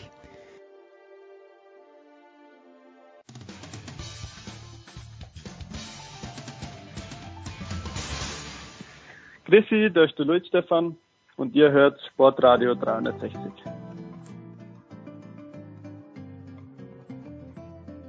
Herrschaften, es geht weiter in der Big Show 388. Nach dem neuen Jahr freue ich mich natürlich extrem, dass diese beiden Herrschaften wieder am Start sind, wenn es um die NBA geht. Zum einen von der Five, auch von der Zone, Sepp Dumitru. Servus Sepp. Hallo. Und äh, dann zurück aus Miami und wo er sonst noch war, wobei ich weiß gar nicht, war es nur Miami, der große André Vogt. Hi Dre. Mahlzeit, ja, war, war, war nur Miami mit einem kleinen Abstecher nach Orlando. Das heißt, du lässt ein bisschen nach auf deine alten Tage. Ich kann das nicht anders interpretieren. Früher mal 18-stündige Busreisen, jetzt einfach nur ein kleiner Abstecher nach Orlando. Ja, man wird gleich schon ein bisschen gemütlicher, aber dafür bin ich ja auch schon wieder in äh, LA ab Dienstag, von daher. Ach du Scheiße. Kriegt, ne? Ja, ach du Scheiße. Na gut, dann hoffen wir mal, dass LeBron dir dann äh, sich, dass er sich von seiner besten Seite zeigt. Nicht ganz so gut zeigen sich ja manche Teams. Die Frage geht an die Runde. Sepp, ich beginne mit dir. Ich äh, lese ja immer nur so Überschriften, aber wenn ich Zion Williamson lese, dann denke ich mir, der Junge kann was. Hm. Und äh, mir scheint es so, manche Teams, Cleveland ist da immer in der Verlosung, beginnen jetzt schon zu überlegen, so viele Spiele müssen wir gar nicht gewinnen. Erste Frage, wie gut ist der Junge wirklich? Der kommt dann nicht so wie LeBron aus der Highschool, sondern wenn ich es richtig verstanden habe, aus dem College. Der kommt von der Duke University. Problem natürlich bei Zion Williamson, Problem in Anführungszeichen, diese ähm, Regelung, dass Talente mindestens ein Jahr aus der Highschool raus sein müssen. Und ähm, in der Regel heißt es mindestens ein Jahr College, One and Done, mittlerweile gang und gäbe. Ja, gerade Mike Krzyzewski bei Duke University, aber auch andere Top-Colleges können ja mit diesen Jungs nur für ein Jahr mehr oder weniger planen und manchmal hast du dann, wie jetzt im Fall der Blue Devils wieder, ähm, die komplette Starting Five, die dann gedraftet wird. Ähm, um auf die erste Frage zu kommen, Zion Williamson ist der Real Deal, sieht zumindest so aus, also ein absolutes ähm, athletisches Biest, der auch ein bisschen was drauf hat, spielerisch, Feingefühl, ähm, weiß, wie er sein Leben Leute einsetzen kann, also ist kein schwarzes Loch, defensiv, immer mit vollem Einsatz. Ähm, momentan der klar projizierte Number One Pick und ähm, du hast schon angesprochen, die Cavs, Phoenix, Chicago, New York, Atlanta, alle so mit mit acht bis zwölf Siegen bisher nur, also weit unter 30 Prozent Siegesquote. Das ist schon ähm, ja die Tanking Division der NBA, wo dann äh, spätestens in Saisonhälfte zwei nicht mehr noch versteckt, sondern ganz offen dann getankt werden wird. Diese Teams sind aber auch personell jetzt schon ähm, ja ziemlicher Müll und, und als solche ganz klar in dieser Verlosung mit drin. Es wird eine neue ähm, Wahrscheinlichkeitsrechnung damit reinspielen. Die NBA hat ja das Draftmodell ein bisschen angepasst, sind nicht mehr nur die schlechtesten drei Teams, sondern die schlechtesten vier, die da mathematisch solide Chancen haben werden. Und wer auch immer seinen dann bekommt, der hat so ein Franchise-Player zumindest an der Backe. Er ist aber nicht der Einzige. RJ Barrett, sein Teamkollege, auch Duke University, der ist auch damit drin. Also ganz ehrlich, so die Top drei Teams da unten, die, die werden sich sicherlich über einen Spieler freuen, der zumindest dann auf dem Papier diese Teams viel, viel besser macht. Aber die brauchen noch viel mehr als nur einen Zion Williamson, um wieder relevant zu werden, sagen wir so. Ist das, was Sepp gerade beschrieben hat, eigentlich das Gegenteil von Luka Doncic? Dre, der spielerisch fantastisch ist, aber athletisch jetzt nicht ganz so stark ist? Kann man das so vereinfacht, wie es halt mal meine Art ist, sagen? Ähm, ja, vereinfacht kann man das sicherlich so ausdrücken, obwohl ich immer denke, ähm, dass diese, dieses Trend von Athletik und von, äh, von, von, von Spielverständnis, ja, ein bisschen, ein bisschen schwierig manchmal. Ich glaube, wird man zum einen Doncic nicht gerecht und zum anderen auch äh, Williamson nicht gerecht, weil mittlerweile fällt ja unter Athletik immer nur noch vielleicht Sprungkraft und, und Antritt, dass aber Athletik natürlich eigentlich ein viel weiter gefasster Begriff sein sollte und natürlich auch ist. Ähm, das ist ja nun mal, ist ja nun mal so. Also Athletik mhm. kommt auch Koordination dazu, zum Beispiel, wenn man sieht, was der Kollege Doncic da bei seinen Stepback-Würfen macht, was er mit seinem Dribbling macht, das ist auch alles Teil der Athletik. Aber da wir nun mal nur noch diese beiden Sachen darunter verstehen, kann man natürlich schon sagen, dass Zion Williamson athletischer ist und dass er vielleicht basketballerisch nicht ganz so weit ist, weil er wahrscheinlich mit dem Dribbling äh, nicht so viel anfangen kann, weil beim Wurf seine Füße überall hin zeigen, nur nicht zum Korb. Aber das sind Sachen, die man sicherlich äh, ändern kann. Ja, also schauen wir mal, wo er hinkommt. Cleveland hat er mit Kyrie Irving, Irving war glaube ich war ein Number One Draft, oder? Äh, Set? Ja. ja. ja okay, und mit, mit LeBron James, äh, dann können die dort ja auch wieder was aufbauen. So, wenn wir uns ein kleines bisschen umschauen, äh, ich bin bisschen irritiert über manche Ergebnisse.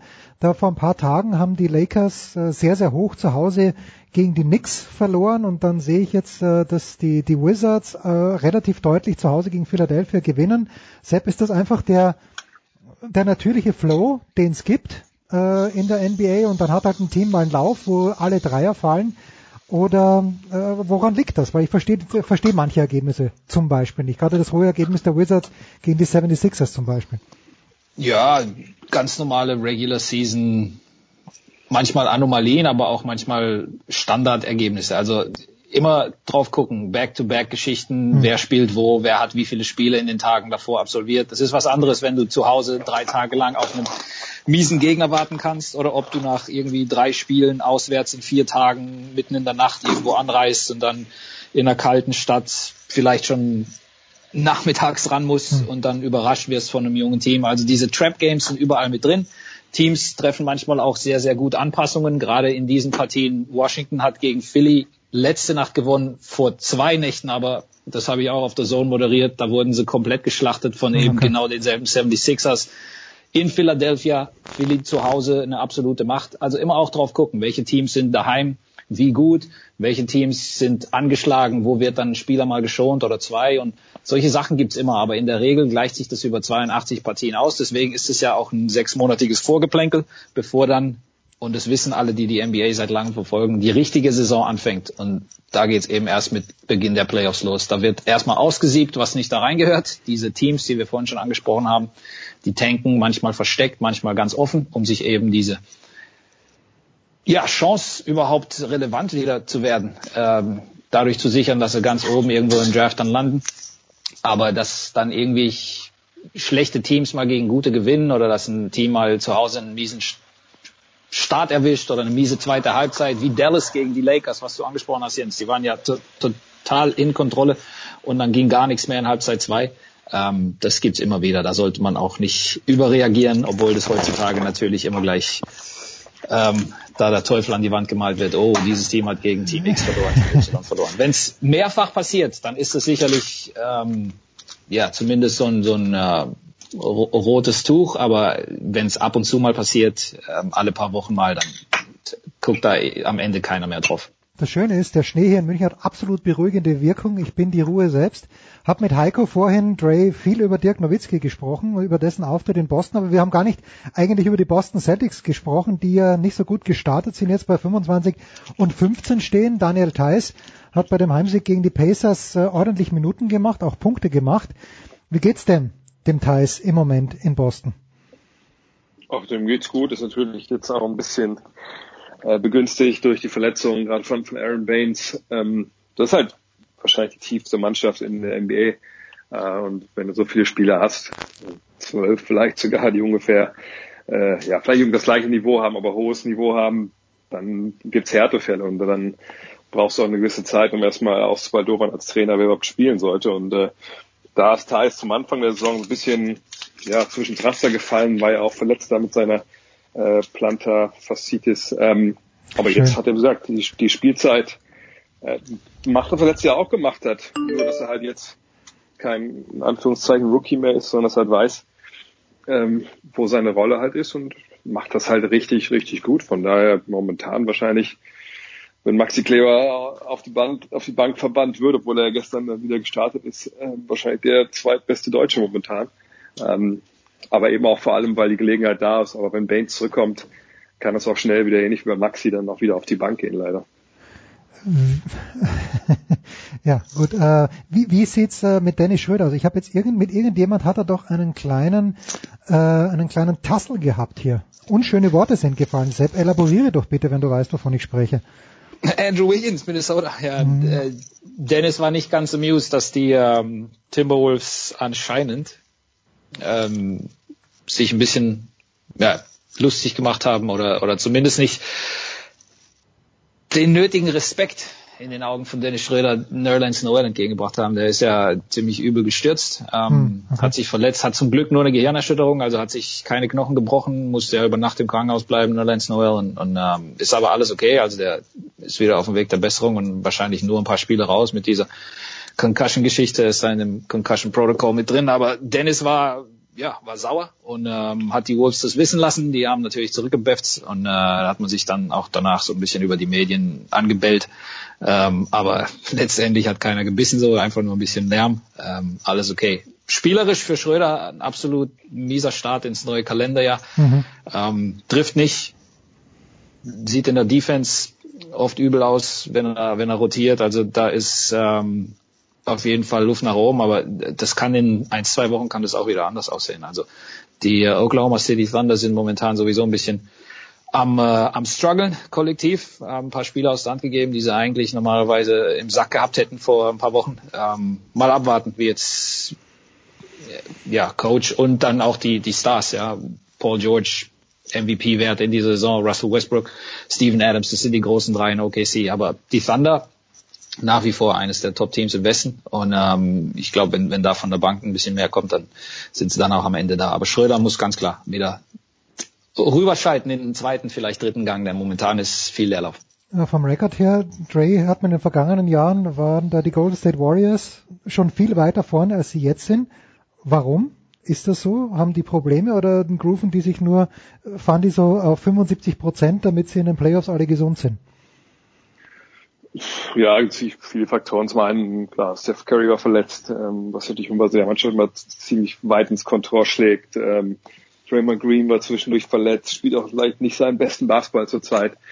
Und mein Gott, wir haben mit den letzten beiden Jahren auch schon davon geredet, ja, wenn du halt immer bis in die Finals spielst, wenn du Meister wirst, dann wird so eine Saison, wenn du es hier vor allem auch noch mehrere Jahre in Folge machst, dann immer länger, immer mhm. länger, weil du eigentlich weißt, äh, okay, eigentlich so richtig zählt's erst ab, ab Mitte April und ich glaube Kevin Durant hat vor ein paar Tagen ganz, ganz treffend gesagt, dass er sagt hat, also wir sind ja clever genug, dass wir wissen, hey, wir müssen dann da sein, wenn es halt losgeht in den Playoffs. Und bis dahin müssen wir halt uns gute Gewohnheiten äh, angewöhnen. Wir müssen äh, smarten Basketball spielen, guten Basketball spielen. Äh, und ob wir nun 55 Spiele oder 60 gewinnen, ist im Endeffekt egal. Hat er natürlich vollkommen recht. Also ich meine, als sie ihren neuen Siegesrekord aufgestellt haben und dann nicht Meister geworden sind, hm.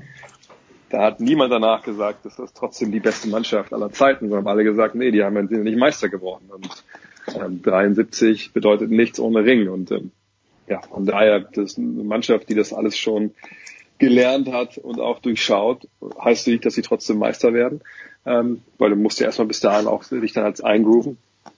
Aber dass sie vielleicht nicht, nicht jeden Abend mit dem, mit der hundertprozentigen, ja, äh, ich will sagen, ich will nicht, nur sagen Einstellung haben, mit der hundertprozentigen Leistung äh, daran gehen können, weil sie auch ein Team sind, das nicht unbedingt sehr tief besetzt ist. Das, das war, glaube ich, von Anfang an zu erwarten. Für euch schon. Ich schaue das Ganze von weitem an. Lass mir es von euch gerne erklären. Übrigens Kevin Durant, ich schaue mir gerade die vierte, ne, die dritte Staffel von Billions an auf äh, Sky Go oder auf Sky Q, wie auch immer. Ich bin kommt komplett durcheinander. Aber Kevin Durant hat eine Cameo, die sage und schreibe nicht länger maximal zehn Sekunden dauert. Und eine Folge später hat dann plötzlich Maria Sharapova ihren Auftritt, wo sie ein kleines bisschen mit John Malkovich Russisch spricht. Hoffentlich kein Spoiler-Alert, aber schaut euch das an. Billions kann ich nur empfehlen. Zwei Fragen habe ich noch. Die erste geht an, an Sepp. Du hast mir vor, vor Weihnachten gesagt, Toronto ganz klar bestes Team im Osten.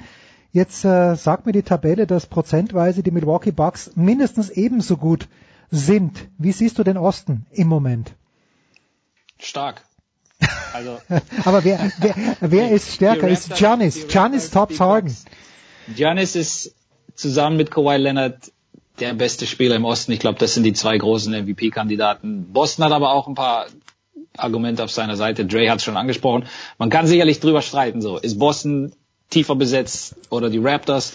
Sind die Bucks besser oder die Raptors? Momentan sind es ein paar Prozentpunkte. Es ist wie gesagt alles wurscht. Zweite Saisonhälfte kommt erst noch. Die werden letzten Endes den Top Seed unter sich ausmachen. Die Celtics sind da momentan ein bisschen hinterher, aber vier Spiele kannst du locker in sechs, sieben, acht Tagen aufholen in der NBA und äh, dann werden wir da am Ende den Dreikampf haben. Und hey, Philly ist auch noch da. Philadelphia mit Joel Embiid, Jimmy Butler, Ben Simmons, ja, die haben seit dem Trade von Jimmy Butler ähm, 60 Prozent, mehr als 60 Prozent ihrer Partien gewonnen.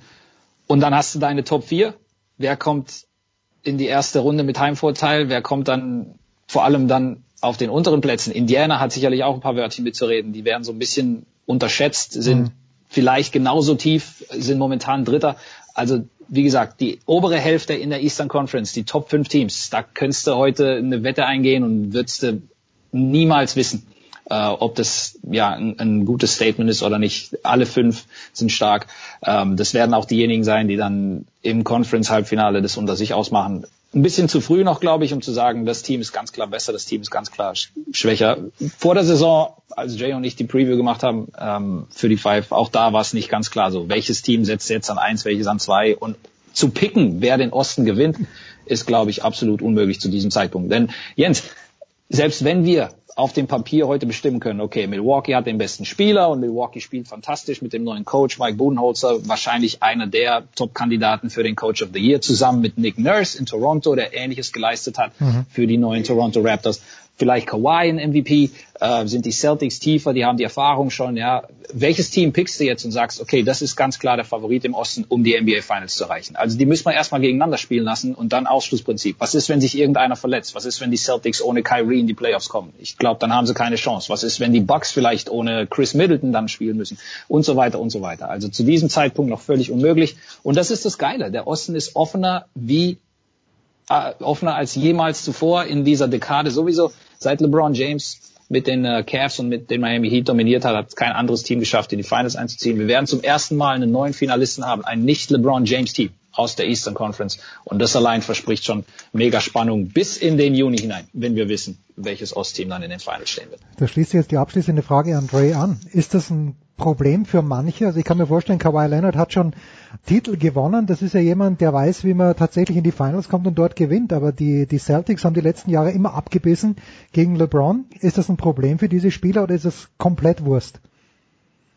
Kyrie Irving hat ja auch schon Titel gewonnen. Also ähm, ist, also ich würde eher vielleicht sagen, dass vielleicht sogar die Celtics dann einen gewissen Vorteil haben, weil sie einfach wirklich Erfolge hatten in den Playoffs. Sich hat man da verloren gegen, gegen LeBron vergangenes Jahr, aber ja, das war eine Mannschaft, die so ersatzgeschwächt war, wo so viele junge Spieler dann wichtige Rollen gespielt haben und auch wenn sie verloren haben in einem sieben Spielen, sicherlich mit einem halbwegs positiven äh, Gefühl darauf zurückgeschaut haben, äh, während die Raptors letzten Jahre ja eigentlich immer underperformed haben in den Playoffs.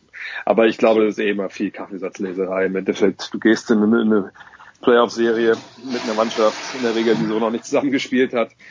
Das geht dann eigentlich von vorne los. Ähm, wie gesagt, die haben neue Coaches äh, in Toronto. Oder zumindest einen Coach, der letztes Jahr noch nicht äh, in der Chefposition saß. Also ich, ich finde sowas, äh, ist jetzt immer so ähnlich wie, wie wenn man halt eine, eine DFL-Vorschau-Mappe, die man für jedes Spiel bekommt, äh, das man kommentiert, ähm, wenn da immer Statistiken der letzten zehn Jahre drin stehen, wo ich immer denke, ja genau. Und von den Spielern, die jetzt äh, bei der jeweiligen Mannschaft spielen, war noch keiner dabei vor drei Jahren, aber wir nehmen trotzdem die Statistiken von vor zehn. Aber ja, wie gesagt, nee, ich denke, das das, das ist alles dann äh, eher nebensächlich. Das ist bei Gaub und mir genauso. Unsere Lieblingsstatistik ist die saisonübergreifende. Das ist unsere absolute Lieblingsstatistik, weil, äh, na gut, da, da kann man vielleicht sagen, im Frühjahr noch die gleichen Spieler gespielt, aber wenn der VfB Stuttgart 1976 zu Hause gegen Eintracht Frankfurt gewonnen hat, was soll das für eine Relevanz haben auf das, was am kommenden Samstag passiert? Sepp, apropos kommender Samstag, die Landebahnen am Flughafen München sind frei. Wie man hört, bist du auf dem Weg oder kommst du klimaneutral nach München und was wirst du kommentieren? Ich kommentiere heute Nacht bei The Zone ab 3.30 Uhr, glaube ich, geht's los. Irgendwann in der Nacht. Äh, San Antonio Spurs gegen Oklahoma City Thunder. Starkes Spiel im Westen, möglicherweise eine Playoff-Preview. Hey, wer hätte gedacht, vor einem Monat, anderthalb Monaten, da ähm, haben Dre und ich in der Show, glaube ich, auch schon den Abgesang so ein bisschen angestimmt auf San Antonio. Ja. Da erinnert sich kein Mensch mehr dran, haben wir alles äh, nie so getan. Die Spurs sind wieder da, Playoff-Platz, Greg Popovich, fantastische Anpassung getroffen. Ja, und, äh, also muss ich vielleicht muss ich vielleicht einschreiben. Du hast von Anfang an. äh, äh, ich habe von Anfang an. Du hast aber nach ein paar Wochen dann auch gesagt, so ja, sieht echt übel aus. So, äh, ich habe gesagt, sieht übel aus, aber ich immer ja. gesagt, ich auf die Infrastruktur. Also können wir, können wir das Tape checken. Soundbite, aber, gehen wir in, ins Archiv und suchen Soundbites rein. Nee, Spaß beiseite. Also San Antonio ähm, hätte, glaube ich, so niemand kommen sehen. Ähm, und, und ich bin bin ehrlich gesagt froh, denn der Westen ist besser, wenn die Spurs da irgendwo mit ein Wörtchen zu reden haben. Ich weiß nicht, ob es dann reicht für Conference Finals oder NBA Finals, aber zumindest sind sie wieder äh, im Tänzchen mit drin. Und ähm, wie gesagt, gegen OKC immer ein gutes Spiel. So, und jetzt nur Folgendes, weil ich habe ich hab schon Abbitte geleistet an Sepp Dumitro und auch an André Vogt, aber vor Weihnachten hat uns Sepp irgendwas von einem Nicht-Käse-Raclette ja. erzählt. Äh, was, was macht meine Tochter an Silvester? Sie macht Käseraclette. Und das wird dann zusammengeräumt und plötzlich steht dieser Raclette-Ofen wieder auf dem Tisch und ich sage mir, was wird das jetzt?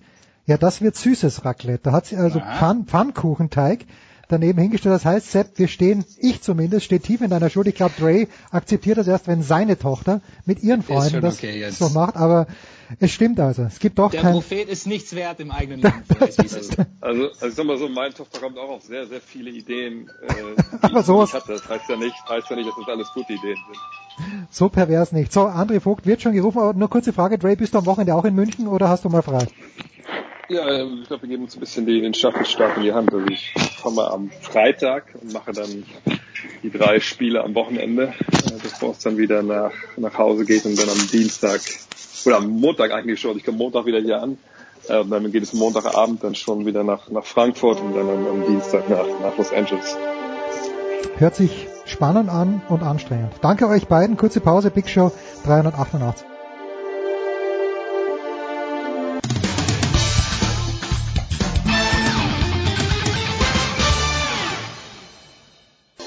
This is Christopher Mandor Russo, and you are listening to Sports Radio 360.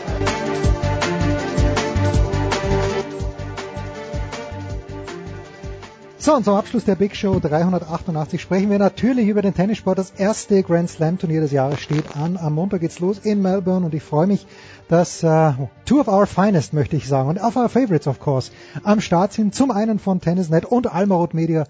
Jörg Almarot, Servus Jörg. Ich grüße. Und äh, Marcel Meinert, Sky. Servus Marcel. Hallo, servus zusammen. Jörg, du hast in den letzten Tagen, und das ist wirklich das Letzte, was wir nicht zu den Australian Open sagen wollen, aber natürlich völlig mit Recht, zwei Abgesänge geschrieben auf den Hotman Cup. Jetzt lese ich, dass Paul McNamee guter Hoffnung ist, dass der Hotman Cup weitergeführt wird, wenn schon nicht in Perth, dann woanders. Ich sehe da eine Chance von 0,14 Prozent, Jörg. Siehst du eine größere Chance?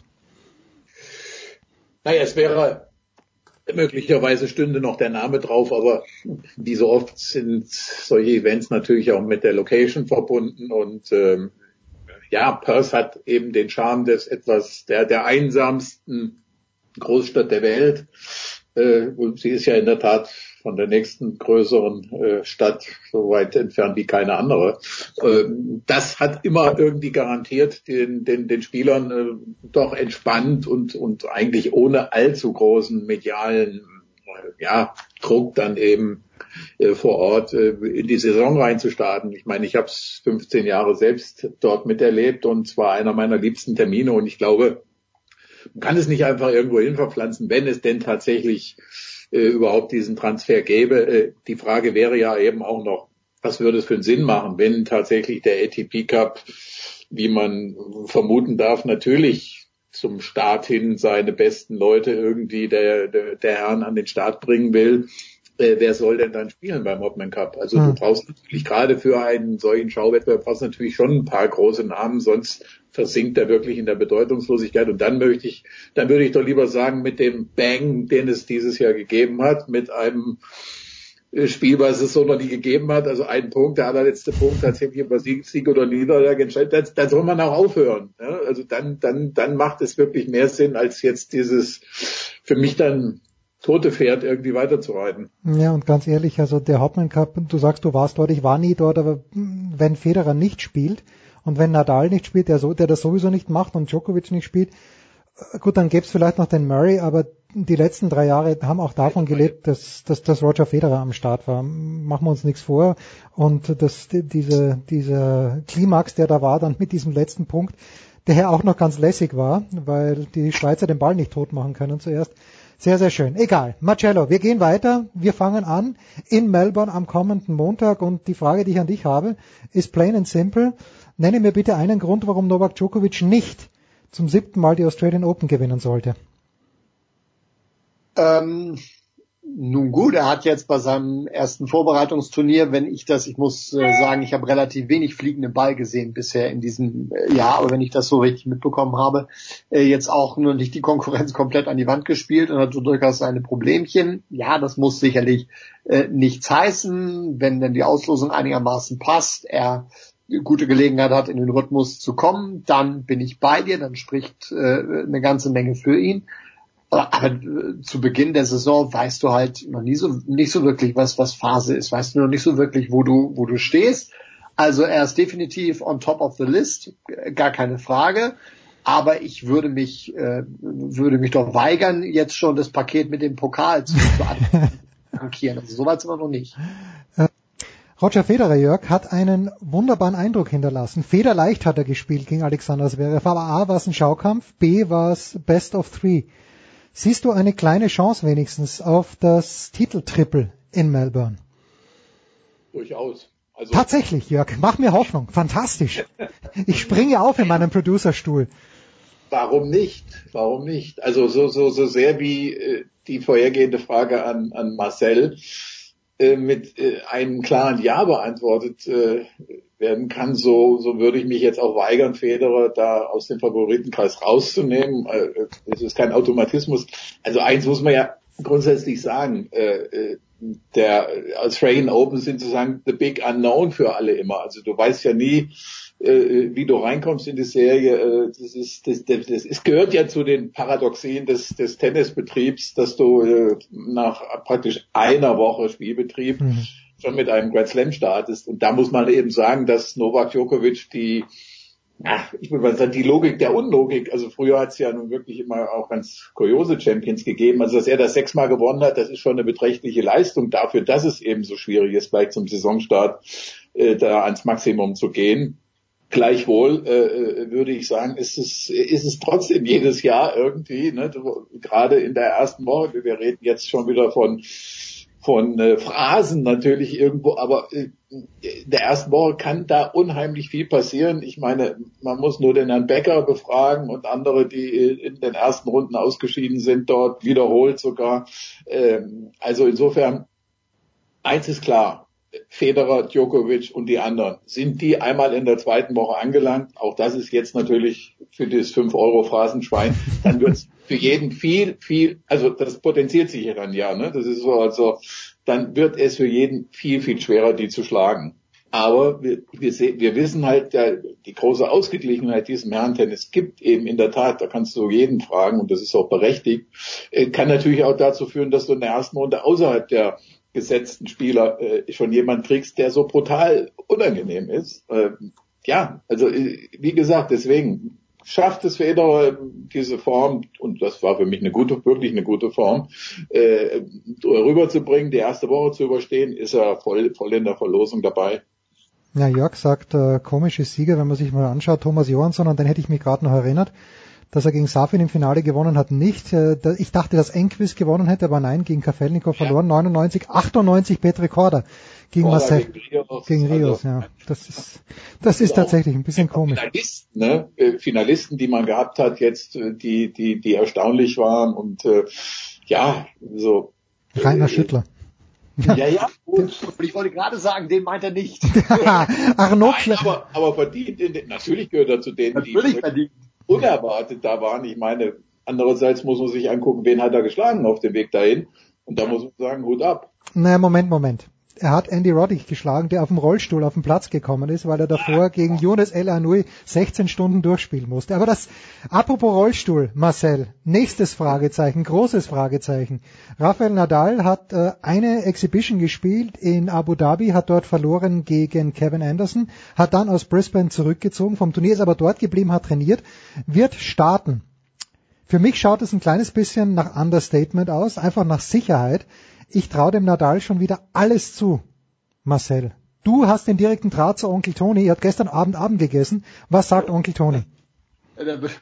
Also, da würde ich jetzt dann doch gerne wissen, woher du diesen. ja, das ist, das ist weltexklusiv, ja. diese Information, die ich habe. Es gibt ja diese, diese sensationelle Liste, die dann bei jeder neuerlichen Absage von ja. Rafael Nadal in den letzten Monaten wieder durchs Netz gegeistert ist, was denn seine Bilanz bei den Hardcourt-Turnieren in 2018 und ich glaube sogar auch darüber hinaus angeht. Das ist äh, natürlich furchterregend.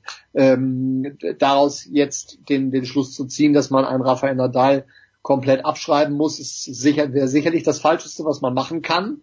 Ähm, also wenn der erstmal ins Rollen kommt, dann, dann muss man mit allem rechnen. Wir wissen, dass er sicherlich auch äh, in der Lage ist, den einen oder anderen Schweinehund äh, zu besiegen, dass er aber auch genau den Moment erkennt, bei dem es nicht mehr geht. Und dieser Moment ist halt zuletzt immer häufiger gekommen, gerade auf Hartplatz. Mhm. Der Schluss, dass sein Körper das nicht mehr mitmacht, ist absolut zulässig. Die Tatsache, dass er aber gefühlt, glaube ich, noch weit davon entfernt ist, da irgendwie den, den Schläger wegzuschmeißen, darf die Fans immer noch hoffen lassen. Aber was das Grundsätzliche angeht, Nadal und, und Hartplatz, äh, bin ich, ist es nachvollziehbar, wenn man eher skeptischer wird. Auf der anderen Seite gucken wir uns die US Open an im äh, vergangenen Jahr. Also es, das zeigt natürlich, dass man den auf jeden Fall mit auf dem Radar haben muss und, und äh, dass er na, vielleicht hat er auch die Zeichen der Zeit erkannt und jeweils ein bisschen früher jetzt die Bremse gezogen, um sich dann auf die, die wirklichen Highlights äh, zu konzentrieren. Es wäre ihm und der Tennisszene in jedem Fall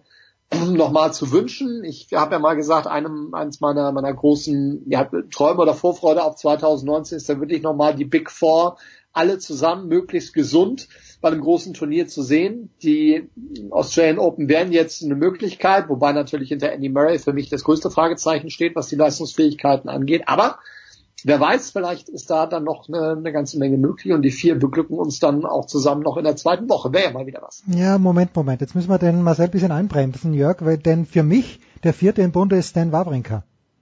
Ja. Äh, ja. Hm. Hm, sagst du, er hat gegen äh, Roberto Batista gut verloren in Doha, wo ich mir gedacht habe, warum verliert er gegen den RBA? Aber dann sieht man, der, der schlägt zuerst Djokovic und dann Berdych. Also der ist nicht schlecht drauf, der Batista Agut. Und äh, ich glaube, für Wawrinka gilt umso mehr, Jörg, als für alle anderen. Der hat in den ersten Runden immer Probleme, aber wenn der mal zwei Runden ja, ja. gewonnen hat, dann ist er echt gefährlich, selbst äh, als Ungesetzter. Günter Bresnik hat ja in Berlin äh, äh, zum Thema Wawrinka gesagt, der spielt unheimlich stark. Und, und hat ihn, äh, äh, der hat im Übrigen auch diese Feststellung getroffen, dass es äh, ein, ein wahnsinnig großes, also dass in diesem Jahr, das war seine These oder, oder eigentlich kann man es wirklich als Feststellung bezeichnen, dass 20 absolute Top-Leute, und da muss man gar nicht ganz groß nivellieren jetzt äh, hin und her, dass 20 Leute um die Top 10 Positionen spielen. Und dass das also in diesem Jahr eigentlich natürlich ganz anders als im letzten Jahr ein viel härterer Kampf sein wird, mhm. weil äh, wir wissen es alle, wer im letzten Jahr nicht durchgehend spielen konnte, das waren fast alle der, also der Großen. Also brauchen wir jetzt nur durchzugehen. Da war kein Berdich dabei, da war der Wawrinka nicht dabei, Murray war nicht dabei, Djokovic ist erst zur Saison äh, Mitte dann eben so richtig gekommen. Also wenn die jetzt alle wieder gleichzeitig in diesen, in diesen Lostopf da reinkommen. Also das wird schon spannend. Insofern, äh, ich weigere mich da jetzt Big Three, Big Four und so weiter. Fakt ist, Murray wird von denen, die mal Big Four waren, mal ganz, ganz, oder eben auch mal eine Nummer eins waren, wird mit, mit Sicherheit die größten Schwierigkeiten haben. Das ist klar, das hat sich gezeigt. Da würde ich sogar so weit gehen, dass es eine karrierebedrohende Geschichte für ihn wird und er möglicherweise in diesem Jahr für sich irgendwie auch die Entscheidung treffen will, will ich das äh, so weitermachen. Und das ist eben auch die komplexeste Verletzung, die es von allen mhm. gibt, die, die, da eben vorne. Äh, ja, Stan Wawrinka, das stimmt. Das haben wir äh, ja in Melbourne auch erlebt. Äh, äh erste Runde, ja, raus mit Applaus oder ohne Applaus möglich, aber eben auch Sieg. Und äh, ich würde mich nicht wundern, wenn er also wie gesagt, äh, das will ich jetzt nicht beschreiben, ich will dir deine Laune nicht verdämmen, aber könnte er der Schweizer sein, der am Ende das da ist mir wurscht. Fast. gewinnt oder vielleicht ist das jetzt gar nicht äh, äh so äh, schlimm dann. Nein, also ich will es wirklich nochmal, das, das muss man wirklich nochmal festhalten. Im Herren, im, im Herren, in der Herrenkonkurrenz, überhaupt im Herrentennis in diesem Jahr werden wir einen wahnsinnigen Verdrängungswettbewerb. Da, wir haben ja noch gar nicht jetzt, also ich habe ja eben diese Namen genannt, aber da haben wir jetzt noch, noch gar nicht die ganzen Jungen genannt die auch irgendwo da natürlich dabei sind. Ne? Also die äh, Tsitsipas ja. und so weiter und Medvedev, der jetzt gut gespielt hat und, und Zverev und, und so weiter und so weiter. Also das sind wirklich, wirklich, wirklich, äh, insofern wünsche ich mir das auch, was Marcelo sich da gewünscht hat, dass unsere alten Superstars in diesem Kampf sozusagen mit voller Fitness irgendwie dabei sind und dass, dass sie, dass sie, dass sie dagegenhalten können und äh, da ist es ja doch einigermaßen sicher, würde ich sagen, dass das für Federer jetzt doch das letzte Jahr ist, in dem er äh, Relevanz möglicherweise, also doch irgendwie hat vorne in, in, in, in der Spitze. Ja, aber trotzdem, wenn man sieht, mit welcher Leichtigkeit er da gespielt hat beim Hauptmann Cup, das ist einfach, das ist einfach gigantisch. Das ist, das nächstes Jahr die gleiche Zeit hier äh, sitzen und er hat äh, beim ATP Cup. so, So, naja, na gut, äh, ich dachte da, ich, ich, hab, ich bin dir ins Wort gefallen, aber dann ist Egon Marcel. Nee, nee, nee, ich, also das war jetzt für mich Mm. eigentlich, wie gesagt, ich, äh, wir haben den Namen Zverev jetzt ja noch nicht äh, äh, weiter genannt. Ich bin mir nicht, kann, kann es jetzt im Moment nicht äh, schlüssig beantworten, wie, wie beeinträchtigend diese, diese Verletzung sein wird. In jedem Fall ist klar, man, man braucht es natürlich nicht äh, bei, bei einem Turnier, wo wir natürlich auch wissen, welche äh, wie, wie, wie belastend und wie, wie auszehrend die äußeren Bedingungen sein können schon auf den Körper. Und wenn man sich dann irgendwie nicht so ganz sicher ist und irgendwie immer so im Hinterkopf diese äh, Verletzungsproblematik da dabei hat, äh, das, das ist unschön und da weiß ich nicht, wie, wie weit es für ihn gehen kann. Also das äh, ist halt unschön. Wir sind gespannt. Ein Blick noch zu den Damen. Rainer Schüttler, der Name ist gefallen, Marcel. Rainer Schüttler, Australien und Angie Kerber im vergangenen Jahr dieses epische Halbfinale gegen Simona Halep verloren. Halep äh, ist nicht gut drauf, hat am Dienstag gegen Ashley Barty, äh, am Mittwoch war es vielmehr gegen Ashley Barty verloren in Sydney 4 und 4, hat lange nicht gespielt. Die Frage ist äh, plain and simple, Marcel, kann überhaupt etwas schiefgehen für Angie Kerber? Ich sehe fast nichts. Haha, ich Optimist, ich, aus deutscher Sicht. Jens, wir sprechen über Damen-Tennis. Ja. Da kann jeden Moment was schiefgehen. Also das jetzt sagen wir, im, im, jetzt sagen wir, dass die Breite bei den bei den Herren größer geworden ist, gucken dann rüber zu den Damen und wollen da eine Vorhersage treffen. Das ist ja äh, also weiterhin weiterhin so offen. Ja, die Voraussetzungen für Angie sind gut. Ich glaube, dass äh, sie und Rainer Schüttler, dass das, dass das wirklich passen kann. Ich stelle mir das auch von den von den Charakteren so vor, wie, wie die auch zusammenarbeiten im, Training. Ich kann mir sehr gut vorstellen, dass die auf einer Wellenlänge sind und dass man da äh, ein gutes Stück weiterkommt und den, um den Schwung aus dem vergangenen Jahr äh, dann mitzugeben. Äh, ich bin da äh, durchaus positiv, aber ähm, auch da weit davon äh, entfernt zu sagen, das Ding ist durch. Aber ich glaube, wir können schon so weit, äh, so weit geben zu behaupten, äh, wenn es weniger wird als die zweite Woche, dann wäre es bei dem Leistungsstand, den Angie jetzt an, äh, angezeigt hat, sicherlich äh, eine Enttäuschung. Und da hinten drin ist dann alles offen. Ja, so und wenn wir bei den Herren schon den Abgesang eingeleitet haben, Jörg, bei den Damen, ähm, wir haben letzte Woche mit Oliver Fasnacht ein bisschen geplaudert und der meinte, er erwartet nicht mehr viel von Maria Sharapova zum Beispiel. Äh, Bei Serena weiß man es auch nicht. Äh, Bist du vor allen Dingen, was Sharapova angeht, ähnlich pessimistisch, Jörg?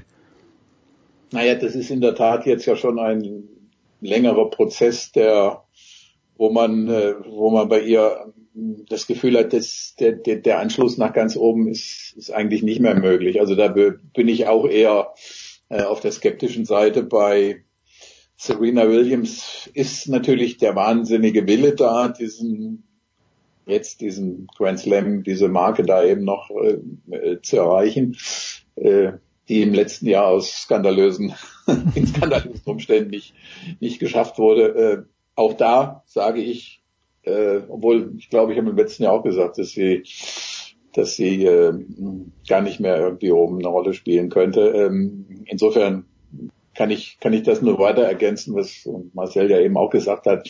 Äh, wenn gleich auf einem, wenn gleich das hier anders dann gemeint ist und auch zu interpretieren ist, natürlich ist die Bandbreite bei den Damen noch viel größer. Also da äh, sind, sind noch eben ganz andere Ergebnisse oder, oder Kuriositäten möglich.